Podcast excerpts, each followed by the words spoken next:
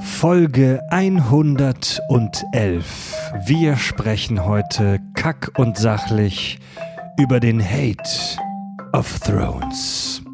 Über anderthalb Millionen Menschen fordern per Petition den Neudreh der achten Game of Thrones Staffel. War es wirklich so shit? Wir rekapitulieren für euch die gesamte Serie in Kurzform, sprechen über Teleportation in Westeros, reden über soziologisches Erzählen versus psychologischem und haben sogar eine kleine Theorie, warum das Ende von Game of Thrones von Herr der Ringe geklaut ist. Ich bin Fred und ich präsentiere euch die Kack- und Sachgeschichten. Hier ist der Podcast mit Klugschiss. Total banale Themen werden hier seziert. Scheißegal wie albern, hart analysiert. Darüber wird man in tausend Jahren noch berichten. Das sind die Kack- und Sachgeschichten. Guten Morgen, guten Tag, guten Abend oder gute Nacht, je nachdem, wo ihr euch gerade auf dem Weg zur Arbeit oder morgens bei der Morgentoilette oder beim Stricken oder beim Lernen oder beim was auch immer gerade befindet. Äh, mein Name ist Fred und ich sitze hier zusammen am Tisch mit dem Tobi. Hallo. Und wir sind heute nur zu zweit. Oh. Der Richard hat irgendwie ganz kurzfristig einen ganz wichtigen Fotojob. Er ist ja Fotograf reingekriegt und tut irgendwo in Deutschland rum. Und deswegen sind wir beide, lieber Tobi, das erste Mal zu zweit heute. Nee, stimmt nicht. Die allererste Folge haben wir auch zu zweit gemacht. Stimmt! Äh, hier, wie heißt das noch? Äh, äh, äh, Far Cry Far Primal. Cry Primal, genau. Ja. All 110 Folgen später. Geil, Back to da the bin, roots. ich bin mal gespannt, ob es ruhiger oder vielleicht noch chaotischer deswegen heute. Stimmt. Letztes Mal, als wir das gemacht haben, war ich super aufgeregt die ganze Zeit und habe kaum einen Satz gerade Ja, ausgekriegt. das, da, Vielleicht war, wird es heute wieder so. da waren wir noch frisch, da war ich auch noch ein bisschen aufgeregt. Ja, Tobi, worüber sprechen wir heute? Wir sprechen heute, ähm, wir, wir haben im Vorfeld, also wir sprechen heute über Game of Thrones. Und wir haben, Heute ist mal alles anders. ja, oh, das wird Heute mache ich mal den Hans Zimmer. An der falschen Stelle bisher, aber das lernen wir noch.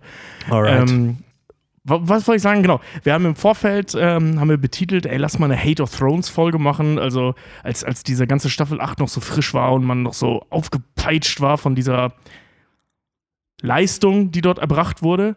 Mhm. Ähm, darüber wird jetzt heute zu sprechen sein, ob das alles äh, gerechtfertigt ist oder ob wir uns da nicht ein bisschen anstellen, weil wir Fanboys sind. ja, ja, ja. Ähm, aber unter diesem Stern stand diese Folge erstmal. Und jetzt gucken wir mal, ob da wirklich so viel dran ist, wie ich vermute. Dank moderner, modernster Technologie und, na, erstmal erst Bierchen auf. Prost. Dank modernster Medien haben wir den Richard trotzdem in der Show, dank Telepräsenz. Er hat uns eine kurze Sprachaufnahme gemacht ähm, zum Thema, um uns da vielleicht mal so ein bisschen warm zu machen. Seine Meinung zur neuen Staffel Game of Thrones von Richard. Ja.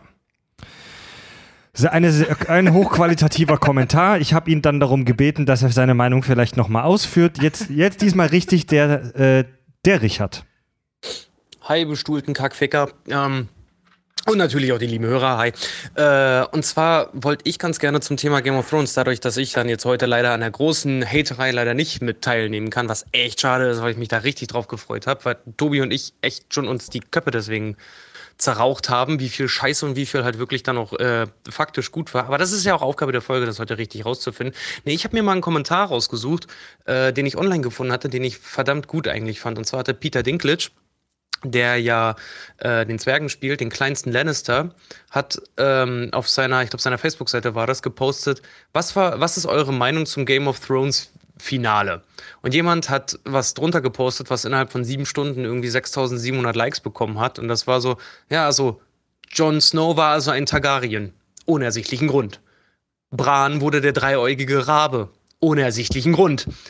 Danny hat bezaubernde, nee, äh, äh, großartige Dinge getan, ganze acht Staffeln lang, aus keinem verdammten Grund. Der Prinz, der versprochen wurde, aus keinem ersichtlichen Grund. Jema- jeden, äh, es hat sich jeder zusammengefunden in der achten Staffel, den man wollte, der sich zusammenfindet, aus keinem ersichtlichen Grund. Jeder, der sterben sollte, ist gestorben, aus keinem ersichtlichen Grund. Scheiß Brandon Stark, den Charakter, den Charakter, über den jeder sich Scheißdreck kümmernd, acht Staffeln lang ist König. Warum? Ganz genau deswegen. Aus keinem ersichtlichen Grund. Und ich habe mir Game of Thrones angeguckt seit 2011. Aus keinem ersichtlichen Grund. Ähm, Finde ich, steckt viel Wahres, steckt aber auch viel Falsches halt äh, phasenweise halt auch irgendwie drin. Trotzdem muss ich persönlich auch nochmal sagen, achte Staffel Game of Thrones, voll für'n Arsch, beschissenste Staffel ever. Äh, einer hatte von unseren Fans hatte heute so schön online geschrieben, äh, das, das klingt wie, ähm, das, das schaut sich wie, als wenn am Set jemand gesagt hätte, Leute, das Bier wird warm, deswegen lass mal schnell, schnell machen. Und ja, genau so war es ja auch ein bisschen, weil die Macher ja auch neue Aufträge von Star Wars hatten und die das wirklich fix abschließen so wollten. Noch dazu HBO gesagt hat, wir würden euch auch, auch zehn oder zwölf Staffeln geben. Aber hey, sei alles mal dahingestellt. Nichtsdestoweniger, achte Staffel, voll beschissen das einzig Gute ist, was ich wirklich mal über Emilia Clark verlieren kann, ihre Fähigkeit, nicht schauspielern zu können, kam richtig dabei hervor. Und zwar sieht Daenerys Targaryen kontinuierlich so aus, als würde sie hart pupsen. Echt nicht geil. Ähm, ja, mein persönliches Spiritual Animal äh, aus der ganzen achten Staffel ist eigentlich äh, Lena Headey, die irgendwie ein paar Millionen dafür bekommen hat, dass sie weinsüffelnd aus dem Fenster guckt. Super geil. So einen Schauspieljob will ich auch haben. In diesem Sinne, diskutiert darüber. Ganz viel Spaß. Äh, wie gesagt, ich bin beim Job. Bye, bye, bye. Der Richard von den Kack- und Sachgeschichten. Ich wünschte, er wäre hier, damit ich mir jetzt eine Backpfeife geben kann. Ich weiß nicht, wo sein Scheißproblem mit Emilia Clark ist. Verstehe ich auch nicht, ne? Null. Der, der, findet die, der findet die auch mega hässlich, Ja. was ich auch nicht verstehe. Und viel zu fett. Ich, was? Ja, meinte der mal. Ja, die ist ja so, so eine kleine Pummelige. So, äh, Alter? Ja, Naja, ja, komm. ja. Lass mal, äh, also Richards Geschmack mal in allen Ehren, aber er ist nicht hier, um sich äh, wehren zu können. Deswegen fick dich, Richard. Du hast Unrecht. Ja, Mann, Richard, fick, fick dich. Du bist nicht hier und kannst nicht widersprechen. Du verdammtes Arschloch. Alles, was du sagst, ist falsch. Staffel 8 war großartig. Ja, Leute. Hate of Thrones. Wir haben äh, unsere Hörer ja bei Facebook auch gefragt, was sie von der finalen äh, GOT-Staffel gehalten haben. Da schreibt zum Beispiel der Jerome, das war absolute Publikumsverachtung. ja. Alter. Ja, Ja, es, aber ja. es gibt aber auch Stimmen wie zum Beispiel vom Ritzker, der schreibt, ich bin mit dem Ende an sich zufrieden, hätte aber bei den beiden letzten Staffeln auch wieder jeweils zehn Folgen sein sollen, dann wäre es nicht so gestresst rübergekommen. Mhm. Ja. Hendrik schreibt zum Beispiel, yo, dann lieber mit der siebten Staffel aufhören. Marcel schreibt, wie, ich dachte, es waren sechs Trailer. ähm, also die. Ja. Lenny, äh, gut, ja. Tobi. Lenny schreibt zum Beispiel, Staffel 8 war sehr holprig, war aber auch schon seit der siebten eher so, nee, weiß nicht. Also, ich glaube, dazu, was Game of Thrones ist, müssen wir unserem Alien in der Folge nichts mehr erklären. Nee, das haben wir ja auch schon mal gemacht. Ja, das Zweimal haben, schon. Wir haben, genau, Ja. wir, wir machen so im Schnitt alle 60 Folgen eine Game of Thrones Folge. Wir hatten, wir hatten Math of Thrones, eine unserer ersten. Wir hatten Psych of Thrones, das war in den 60ern, ich glaube 62, Folge 62. Und jetzt Hate of Thrones. Und das eigentlich, also das eigentliche spannende Thema für mich ist gar nicht, wie schlecht die achte Staffel ist, darüber werden wir noch ausführlich sprechen, sondern das eigentlich krasse Thema für mich ist, wie brutalös die Gesellschaft, sprich das Internet, da mal wieder draufballert. Also ein absolut krasser Shitstorm von epischen Ausmaßen, der über die Serie und die Serienmacher einhergegangen ist. In den letzten Wochen kann man sagen, es ist ja noch, es ist ja nur leicht abgeebbt. Es, es ist ja immer noch in aller Munde. Es ist echt krass. Es ist, ist das mal wieder diese, ist das mal wieder diese typisch dieses Phänomen der sich selbst hochschaukelnden Meinung, dass man heute entweder mega krass dafür ist oder mega krass dagegen. Es scheint kaum Grautöne zu geben. Also im Prinzip ja, ne? Also ich habe das von Anfang an begleitet, auch aus Jobgründen, ähm, wie das Ganze äh, sich aufbaut. Also Warum im, im aus Vorfeld. Jobgründen? Ähm, darüber darf ich nicht reden. Jedenfalls. Top Secret. Nee, das nicht, aber so NDA-Geschichten. Ähm, jedenfalls ähm, habe ich mir halt von Anfang an, also seit das Marketing der Staffel 8 im Prinzip losging, das äh, alles angeschaut, auch wie die Leute reagieren. Ähm, das große Thema, ich meine, bei Game of Thrones war immer schon ein großes Thema, sind die Fantheorien, aber da wir zwei Jahre auf die Staffel 8 warten mussten, ähm, waren die Fantheorien natürlich also die waren gigantisch, ne? Also die von allen Seiten kamen Fantheorien, manche total bescheuert und äh, in einem Satz und eine lustige Idee besoffen, die aber keinen Sinn ergeben. Oder auf der anderen Seite halt eben wirklich geil durchdachte, ausgearbeitete Geschichten, die sich anhand der, der bisherigen Staffeln ziehen oder auch mit Source, äh, auf dem Source Material, also aus den Büchern basierend äh, aufbauen. Und ähm, die Leute waren aufgeregt einfach so.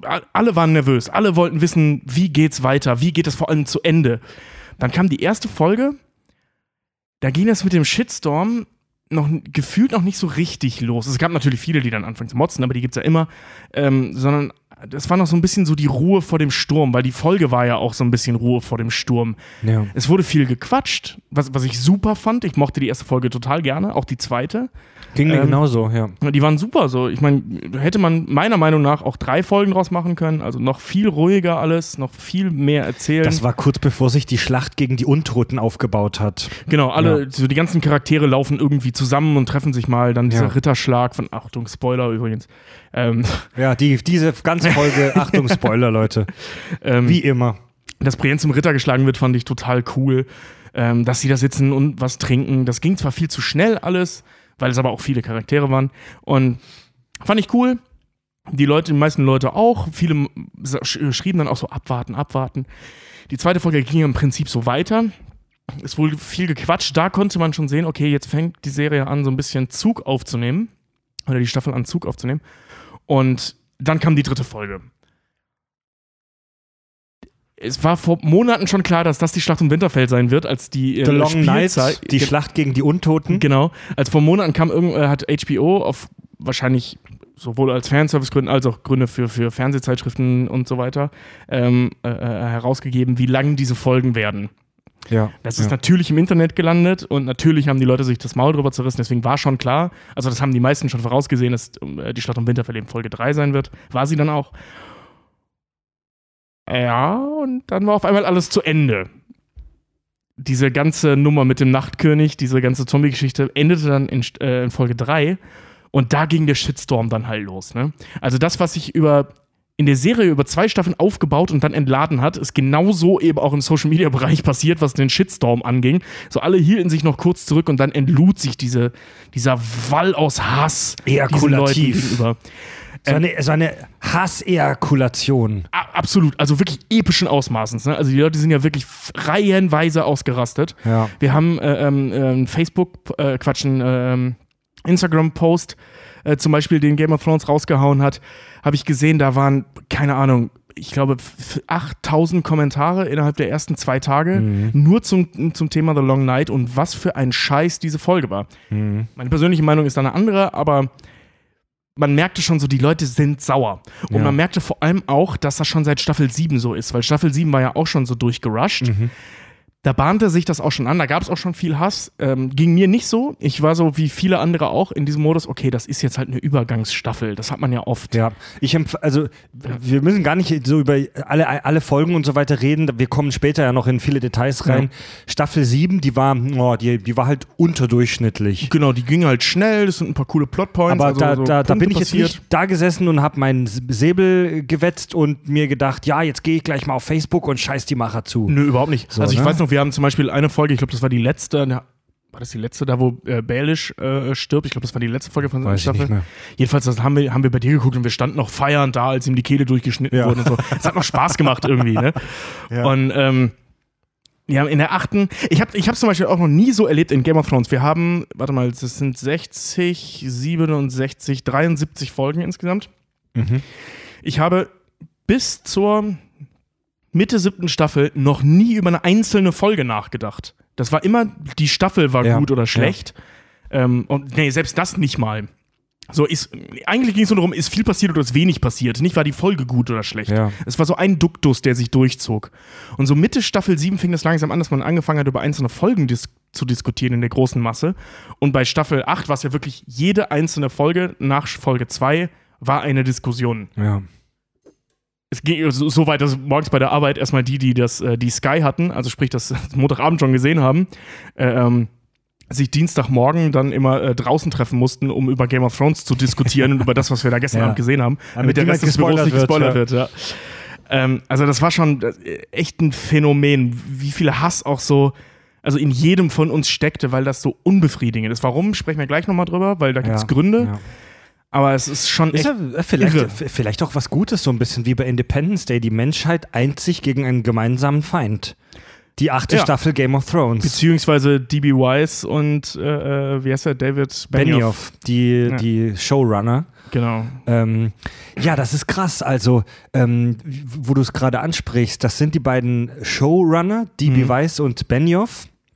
Ähm, und also Showrunner im Prinzip, das sind so die kreativen Chefs der Serie, kann Genau, man das, war, so sagen? war auch deren Idee. Ja. Das sind so die Kinder, ich vergleiche die Rollen am Filmset immer gerne mit, mit, mit, mit pädagogischen Berufen.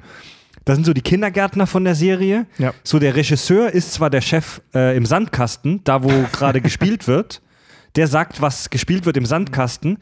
Aber der Chef vom Kindergarten, der die Marschrichtung vorgibt, das sind die Showrunner, die so den, den Bogen, im, den, Genau. das ganz große Ganze im Blick haben. Ne? Genau, ja. Und die haben auch die Drehbücher geschrieben. Nee, nee, nee, nee, nee. Ähm, die haben in der achten Staffel haben die teilweise der Dreh. die Genau, stimmt. Also die haben am die Anfang. haben die Staffeln halt eben konzipiert. so Genau, also am Anfang zusammen. waren die nur in Anführungszeichen Showrunner, der das große Genau. Ganze im Blick hält und sind dann in den späteren Staffeln auch als Showwriter ähm, praktisch zum Einsatz gekommen, dass die auch die Drehbücher geschrieben Genau, in, haben. der- in der letzten Staffel, ja. Ja. Also ich nur in der letzten sicher? glaube Sicher? ja. Ja? Ich bin mir nicht hundertprozentig sicher, aber ich glaube Ja. ja.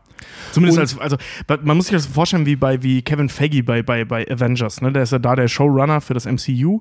Ähm, der halt an dem Kopf, wie das ganz große Gesamte werden soll, also auch wie die Handlungsstränge Ja. sind. Also das muss passieren, damit das passieren kann, und das passieren. Und die haben dann Autoren, die das mit Leben füllen. Verstehe. Ja, So, ja. das ist der, der, der Gedanke, was man in der achten Staffel gefühlt vermisst hat. Und naja, das Internet verhält sich halt oft wie so ein mütender Dorfwob-Mob. mütender Dorfwob-Mob. So wie das, das große Menschengruppen eigentlich immer tun. Man braucht einen Verantwortlichen und ich, möchte die, ich möchte die beiden Herren überhaupt gar nicht in Schutz nehmen, aber das Netz hat sich komplett darauf gestürzt, diese beiden Männer als Feindbild zu etablieren und Ja. zu sagen, diese Arschlöcher haben uns Game of Thrones kaputt gemacht. Ja. Wi- Witz, witzigerweise, ähm, ich erinnere mich an Staffel 2 und 3, ähm, wurden noch Schauspieler so krass gehatet. Erinnerst du dich, äh, ähm, dass der, der kleine, wie heißt der nochmal, der, ähm, hier, der, also der Joffrey spielt, ähm, Ja, der Schauspieler, den Namen des Schau- Schauspieler weiß ich leider auch nicht. Weiß mehr. Joffrey wurde, ja, Genau. ja, ja, ja. äh, der hat ja, der hat, der hat Ja. Drohmails gekriegt, äh, Morddrohungen, das volle Programm, ne? Mhm. Ähm, und auf einmal versagt diese Serie an vielen Enden und niemand redet mehr über diese Schauspieler.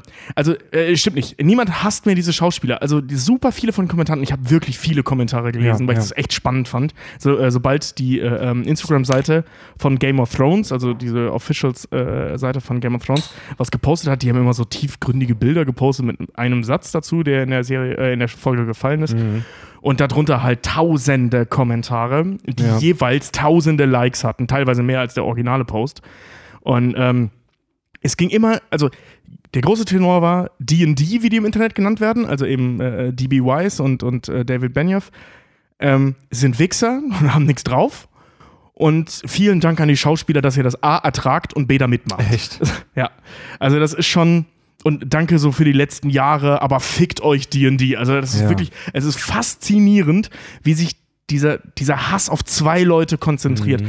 Es regt sich auch kaum jemand über HBO auf, weil HBO hat ja gesagt, Leute, ihr Das könnt Studio, bis, äh, ja. also ich glaube, das letzte, du hast vorhin gesagt 10 bis 12, ich glaube, der letzte Stand war tatsächlich 11.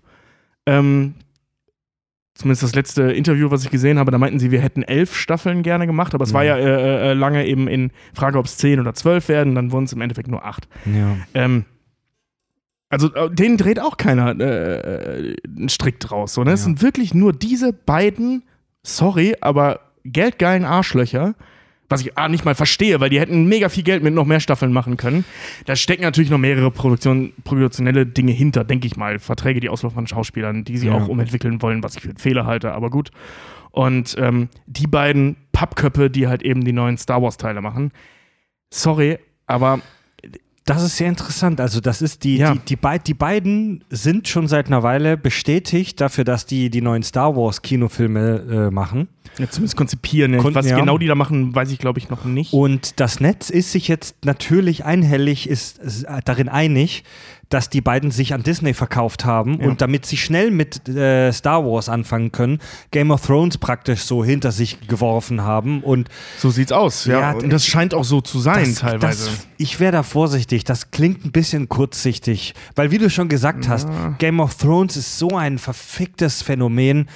Also es ist nicht so, als ob die da jetzt die Sesam, also äh, die Sesamstraße Bullshit, es ist nicht so, als ob die da jetzt irgendwie, sag mir mal irgendwas Mittelmäßiges. Aladdin. Es ist nicht so, als es ist nicht so, als ob die jetzt Cartoonserie XY zurückgelassen hätten, um zur heiligen Sesamstraße zu kommen, sondern das sind zwei krasse Franchises.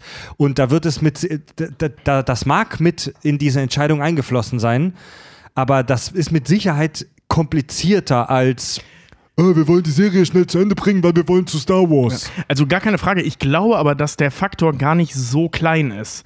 Ähm, ich rede aber jetzt nicht nur von von D&D. Ich mag das. Ich werde das jetzt die ganze Folge sagen. Das ist kürzer als Benio von Weiss die ganze Zeit zu sagen. Ja. Ähm, ähm, ich kann, also das wird nicht nur bei den beiden der Fall sein, dass sie weiterziehen wollten. Ne? Also muss ja nicht immer nur finanzielle Gründe haben, die es bei Disney und Star Wars sein werden, aber ähm, eben auch andere Gründe, einfach mal was anderes zu machen. Ich meine, die machen den Scheiß seit acht Jahren. Wieso Ne? D&D eigentlich? Äh, DB Wise Ach und so, die David Vornamen. Benioff. Die Genau. haben ja auch noch Vornamen. Ja, so werden die im Netz immer genannt, Ja, D&D. ja. Ähm, was wollte ich sagen? Genau. Ähm, sondern, dass auch die Schauspieler halt eben weiterziehen wollen, ne? Ja. Dass vielleicht ein Teil der Crew weiterziehen will, obwohl die sind, so wie das auch tut, austauschbar. Teilweise. Aber dass eben diese großen Gesichter, die dahinter stecken, weiterziehen wollen. Ich weiß nicht, ob das eine gute Idee ist. Ich meine, gucken wir mal an, was, was die bisher gemacht haben. Kit Harington hat während Game of Thrones noch den großartigen Film Pompeii gedreht. ja. Den, ich weiß nicht, hat den überhaupt irgendwer gesehen?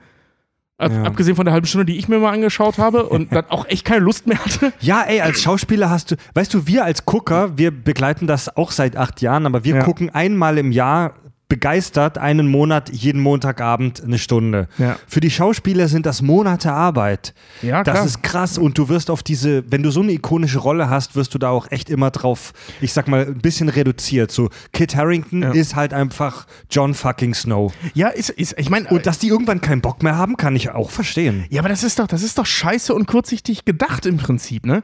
Weil, weil, äh, ähm, nach acht Staffeln, fuck, nach drei Staffeln war der Typ Jon Snow. Das Gesicht wird der nie wieder Ja, los. ja. So, ne? Ob, ob er dann jetzt acht oder elf Staffeln macht, sprich, gerusht und alle sind wütend rausgehen, oder man hat sich Zeit gelassen und das Ende mag dann immer noch scheiße sein, aber es ist wenigstens in Ruhe erzählt worden. Ja. Ähm, ich finde das Ende übrigens nicht scheiße, aber da, dazu später mehr. Ähm, dann ist es aber wenigstens in Ruhe erzählt worden und alle sind happy damit, dass du deine Figuren auch zu Ende gebracht hast. Ich meine, äh, andere Beispiele, ähm, hier, wer heißt der? Arya Stark, Macy Williams, ähm, spielt New Mutants. Mal schauen, vielleicht wird das was. Aber es ist halt irgend so ein X-Men-artiger Film. Ich Ja. glaube, es ist sogar im X-Men-Universum, ich weiß nicht genau.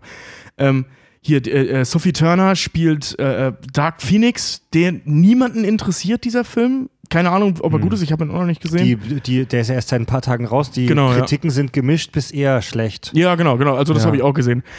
Und die meisten, also die meisten Leute, die ich kenne, sagen, ja, keine Ahnung, gucke ich mir vielleicht mal an, wenn er irgendwann auf Netflix ist. So, Ja. ne? Also da interessiert sich auch keiner mehr für. Die, die gehen gerade, ne, Emilia Clark in fucking Terminator Genesis. So, Ja. äh, ne? Die gehen gerade den, den Gang, den jeder Schauspieler, äh, Serienschauspieler oder viele Serienschauspieler nach ihrer Karriere gehen. Die drehen Scheißfilme, Schrägstrich Katastrophen oder Horrorfilme. Ähm, was ja echt so ein Klischee ist, dass ausgerechnet diese beiden Genres da bedient werden. Siehe halt Kit Harington und, und äh, Arya Stark. Ähm, Macy, Macy Williams. Ähm, und danach verschwinden die irgendwann und Ja. tauchen vielleicht irgendwo wieder auf. Hier, äh, ähm, wie heißt der? Daniel Radcliffe zum Beispiel, der hat genau das gleiche Problem. Ich finde den großartig und er hat auch coole Filme danach gemacht. Der Harry die, Potter. Genau, aber Ja. die kennt keine Sau. Ich meine, jetzt mal ehrlich, wer von euch hat Swiss Army Man gesehen? Obwohl er fantastisch ist. Großartiger Film, ja. Ja. Ja, ja. Wieso, äh, ja, aber wieso ist das so, dass, dass, dass die Serienschauspieler das meistens den Sprung auf die große Leinwand nicht schaffen? Ja, du hast halt das Problem, dass jeder mit, äh, äh, mit dem Gesicht über Jahre hinweg immer die Ja. gleiche Rolle gesehen hat. Das ist Mark Hamill bei Star Wars ja genauso passiert. Oder Carrie Fisher. Ja. Ähm, also Luke Skywalker und Leia Skywalker. Ja, ja. Die, ähm, Lea Skywalker war falsch, ne? Die heißt äh, Lea Organa. Organa ja. ähm, die, die halt äh, äh, so eingebrannt auf eine Rolle sind, genau wie Daniel Radcliffe als Harry Potter, Ja. ähm, dass es schwer ist, die glaubhaft in eine andere Rolle zu transferieren. Wenn es aber Horrorfilme oder Katastrophenfilme sind, dann ist es eh scheißegal, wer diese Rolle spielt. Und dann schreibst du dir halt einen Serienschauspieler aufs Plakat, damit die Leute sich das vielleicht deswegen angucken. Na, weil ich meine, in Pompeii geht es auch nicht darum zu sehen, wie Kate Harrington da irgendwelche Leute rettet, sondern alle wollen sehen, wie der Vulkan hochgeht. Das ist bei Terminator genau das Gleiche. Also, was interessiert mich Emilia Clarke als, als äh, äh, ähm, obwohl ich sie cool finde, als äh, äh, Sarah Connor. Ich will sehen, wie Arnie mit sich selbst kämpft. Und nicht mal das will ich in dem Film sehen. So, das ist.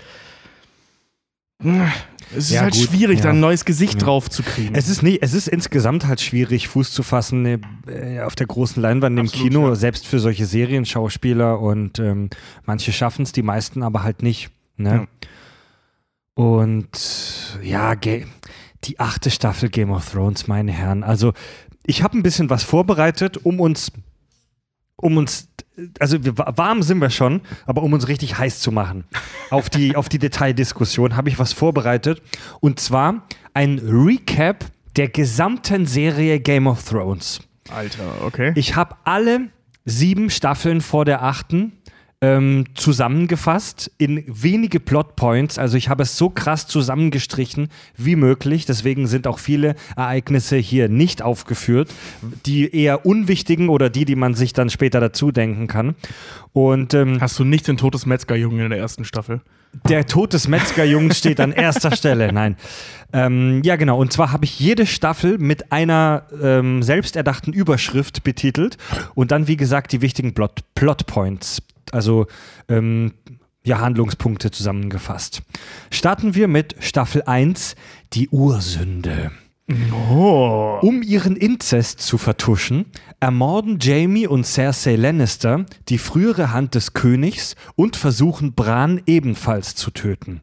Daraus entspinnt sich der ursprüngliche Konflikt der Handlung. Robert stirbt und Joffrey wird neuer König. Ned Stark wird enthauptet. Sein Sohn Rob ruft sich zum König des Nordens aus. Dani heiratet Karl Drogu. Kurz nachdem dieser stirbt, schlüpfen ihre Drachen. Da ist ein Fehler drin. Ja? Äh, die Lannisters haben nicht äh, Dings getötet, die Hand getötet. Das war Littlefinger. Ja, die haben das aber eingefädelt. Nee. Die haben das eingefädelt, das, war weil Little, das war Littlefingers Idee in Kombination mit, wenn ich mich recht entsinne, der Dornenkönigin. Ja, aber die haben, d- wenn ich mich, also in meiner Erinnerung haben die das eingefädelt, weil er hinter den Inzest gekommen ist. Nee, das, das ist das, was Littlefinger erfunden hat. Ach, ehrlich? Ja, ja, das hat, das hat Littlefinger sich alles ausgedacht, diese ganze. Also es kann sein, dass er dahinter gekommen ist, aber die haben mit dem Mord nichts zu tun. Das war, das war äh, Littlefinger. Okay. Der hat sich diesen ganzen Scheiß überlegt. Warum genau, wissen wir nicht. Der stirbt vorher, bevor er das genau erklären kann. Aber der gibt das. Boah, wann, wann war der da, wann war das? Ich glaube, vierte Folge, Staffel 4, wenn ich mich recht entsinne, kurz nach Mhm. Joffreys Tod. Ja, Hm. ich, ich, Aber ist egal. also Tobi, ich, ich Zu dem Zeitpunkt denkt man noch, das nee, wäre ich, so. ich ja. bin mir nicht, ich bin mir gerade nicht so ganz sicher, ob du recht hast oder nicht, aber es mag sein. Nee, weißt, du- nee, weißt du, wann er dazu gibt? Als die auf der R sind, also in, in ähm, Beim Hier Mond, Schnellwasser, beim beim Mondtor, Mondtor. ja. Ähm, da erzählt er das äh, äh, so nebenbei, erwähnt er das Lisa gegenüber. Genau, äh, das war nicht die Lannisters, sondern äh, Littlefinger hat das äh, ähm, eingefädelt und umgebracht, also vergiftet, hat ihn seine Frau, die Schwester von Catelyn Stark, weißt du, die, die ihren Sohn halt Ja. noch äh, so lange zeugt. Wie heißt sie? Lisa. Lisa Arryn. Oh ja. Die ja, hat ja, ihn vergiftet. Die. Lannisters hatten da gar nichts mit zu tun. Sicher? Ja. Krass, okay, habe ich ganz anders in Erinnerung. Ja, Ja. ja, die, äh, die Serie geht ja so los, dass das der Grund ist. Mhm. Aber das ist, also, klar ist das der Grund, weil alle denken das, das wäre so gewesen. Also Littlefinger hat sich, hat mal wieder genial agiert, wie er halt die ganze Serie eigentlich. äh, Ich glaube, das habe ich sogar falsch gelesen. Also diesen Recap kann ich nicht aus dem Kopf gemacht haben, sondern Mhm. ich habe mir da auch ein paar Zusammenfassungen durchgelesen, dass das irgendwo auch so stand. Vielleicht, ja, Stand Staffel 1 ist das auch vielleicht so. weißt ne? du da sogar mehr. Ja. Okay, gut, Ja. dann vertraue ich dir mal, lieber Tobi. Ähm, ja, die, die, die, die Ursünde, wir erinnern uns daran zurück, war im Prinzip, ähm, wie Bran aus dem Fenster gestoßen wurde. Ja, das war das, war das Dadurch, dickere Highlight. dadurch wurde der gesamte Konflikt in Westeros ähm, praktisch ins Rollen gebracht. Ne? Tobi Lass mich mal überlegt, kurz überlegen, ja. Tobi überlegt, wie er mir widersprechen kann. Nee, ich will ja gar nicht widersprechen. Ich, ich versuche das gerade nachzuvollziehen. Weil äh, auf der einen Seite der große Auslöser war John Ahrens Tod. Das war ja der Plan von Littlefinger. Also das, das, das ganze Ding da Die halt ins- ehemalige ins Hand Wanken von. Robert. Genau.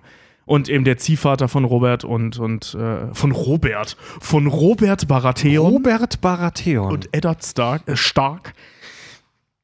Ähm, genau, um das, äh, da, damit er dann in den Norden berufen wird und so Ja. weiter. Äh, Quatsch, nach Königsmund berufen wird. Und das Ganze mal so richtig durcheinander zu bringen. Eigentlich war das ja, also das war als Auslöser geplant, so von Ja. Littlefinger. ja. Das hat dahingehend gereicht, dass Ned sagt, ja, mache ich, Mhm. und Winterfell verlässt. ja. Aber der Mord an. Guck mal, na, na, na, na, das ist tatsächlich ein bisschen komplizierter.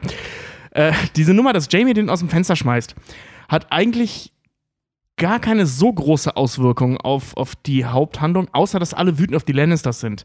Was Littlefinger geplant hat, war ja diesen Dolch, der angeblich Tyrion Lannister gehört hat, Ja. äh, einem Killer zu geben, der Bran tötet. Der hätte wahrscheinlich auch äh, versucht, Bran zu töten, wenn er nicht aus dem Fenster gefallen wäre, sondern einfach so im Schlaf.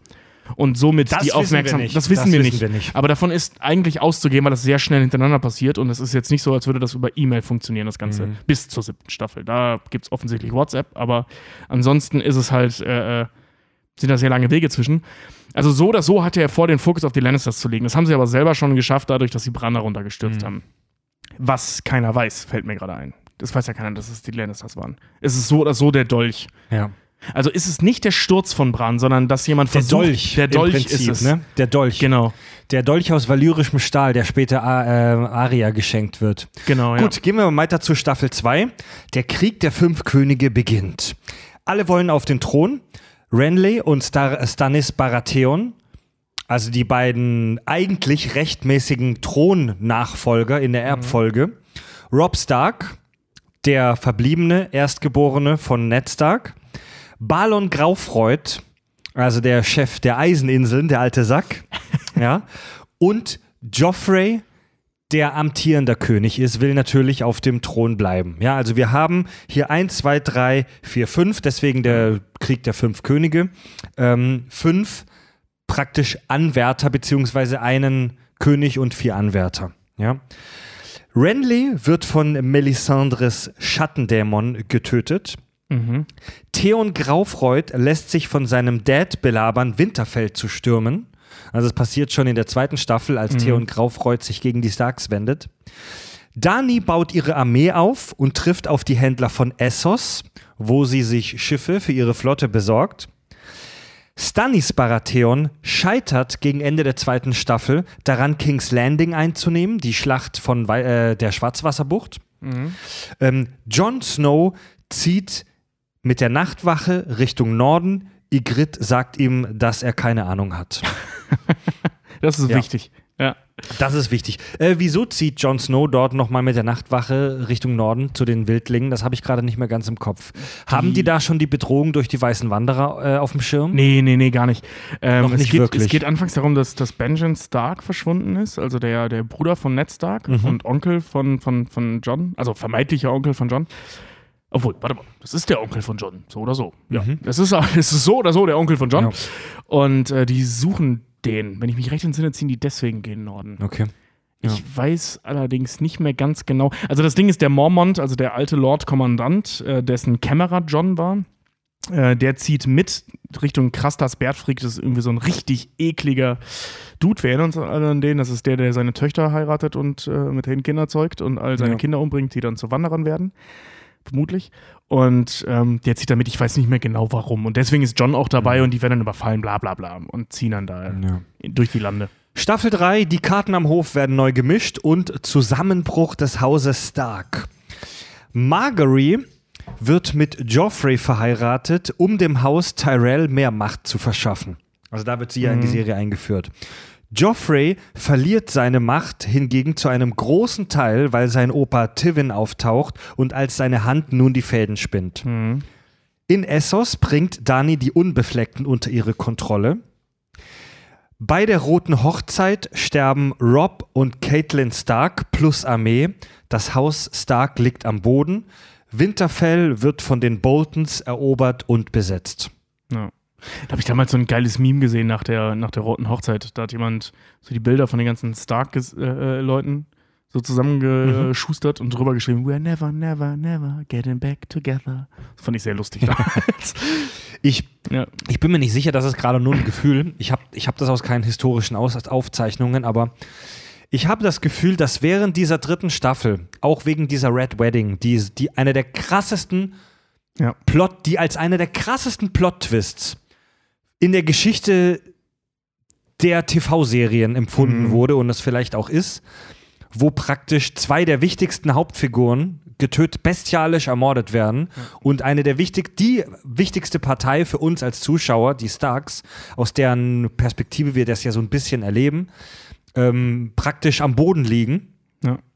Ich habe das Gefühl, dass zu diesem Zeitpunkt die Serie Game of Thrones ähm, endgültig vom Geheimtipp zum Massenphänomen wurde. Absolut. Also Ja. die, die, ich weiß noch, das erst äh, die neunte Folge, es gibt, gab ja immer diese legendäre neunte Folge, wo immer irgendwas krasses passiert ist. Das war in der ersten Staffel die Köpfung von Ned Stark. Ähm, da dachte man schon so, okay, wow, keine ist Figur krass. ist sicher. So, ne? Und nach der Red Wedding wusste man, okay, es ist nicht nur keine Figur sicher, sondern nicht mal eine ganze Fraktion. Also das, wir, wir sprechen hier von einem, von dem Gamechanger, den es praktisch äh, in, in allen Serien je gegeben Ja, hat. ja. Also die Serie ändert sich da um 180 Grad, von jetzt auf gleich. Ja. Das sind ja wirklich, wie lange dauert die Red Wedding? Vier Minuten oder so? Vielleicht fünf? Ja, und ist vorher, das Ding vor, vorbei. vorher siehst du die Starks noch am Gewinnen und danach weißt du, ihr seid alle tot. Also alle. Ich, ich weiß, ich, als ich die Folge gesehen habe, bin ich völlig ausgerastet. Also jedenfalls alle, die mit ihnen dort an dieser Burg Ja. waren, die fast die gesamte Armee. Ja, genau, Ja. und vor allem alle Hauptmänner. Und ich glaube, das hat sich eben äh, äh, rumgesprochen. Ne? Also dieses Schau dir Game of Thrones an, sowas hast du noch nicht gesehen. Und Mhm. Ja. da- das ist es dann ja eben auch gewesen. Ja, Das also war das, wirklich- das war der Durchbruch. Ja.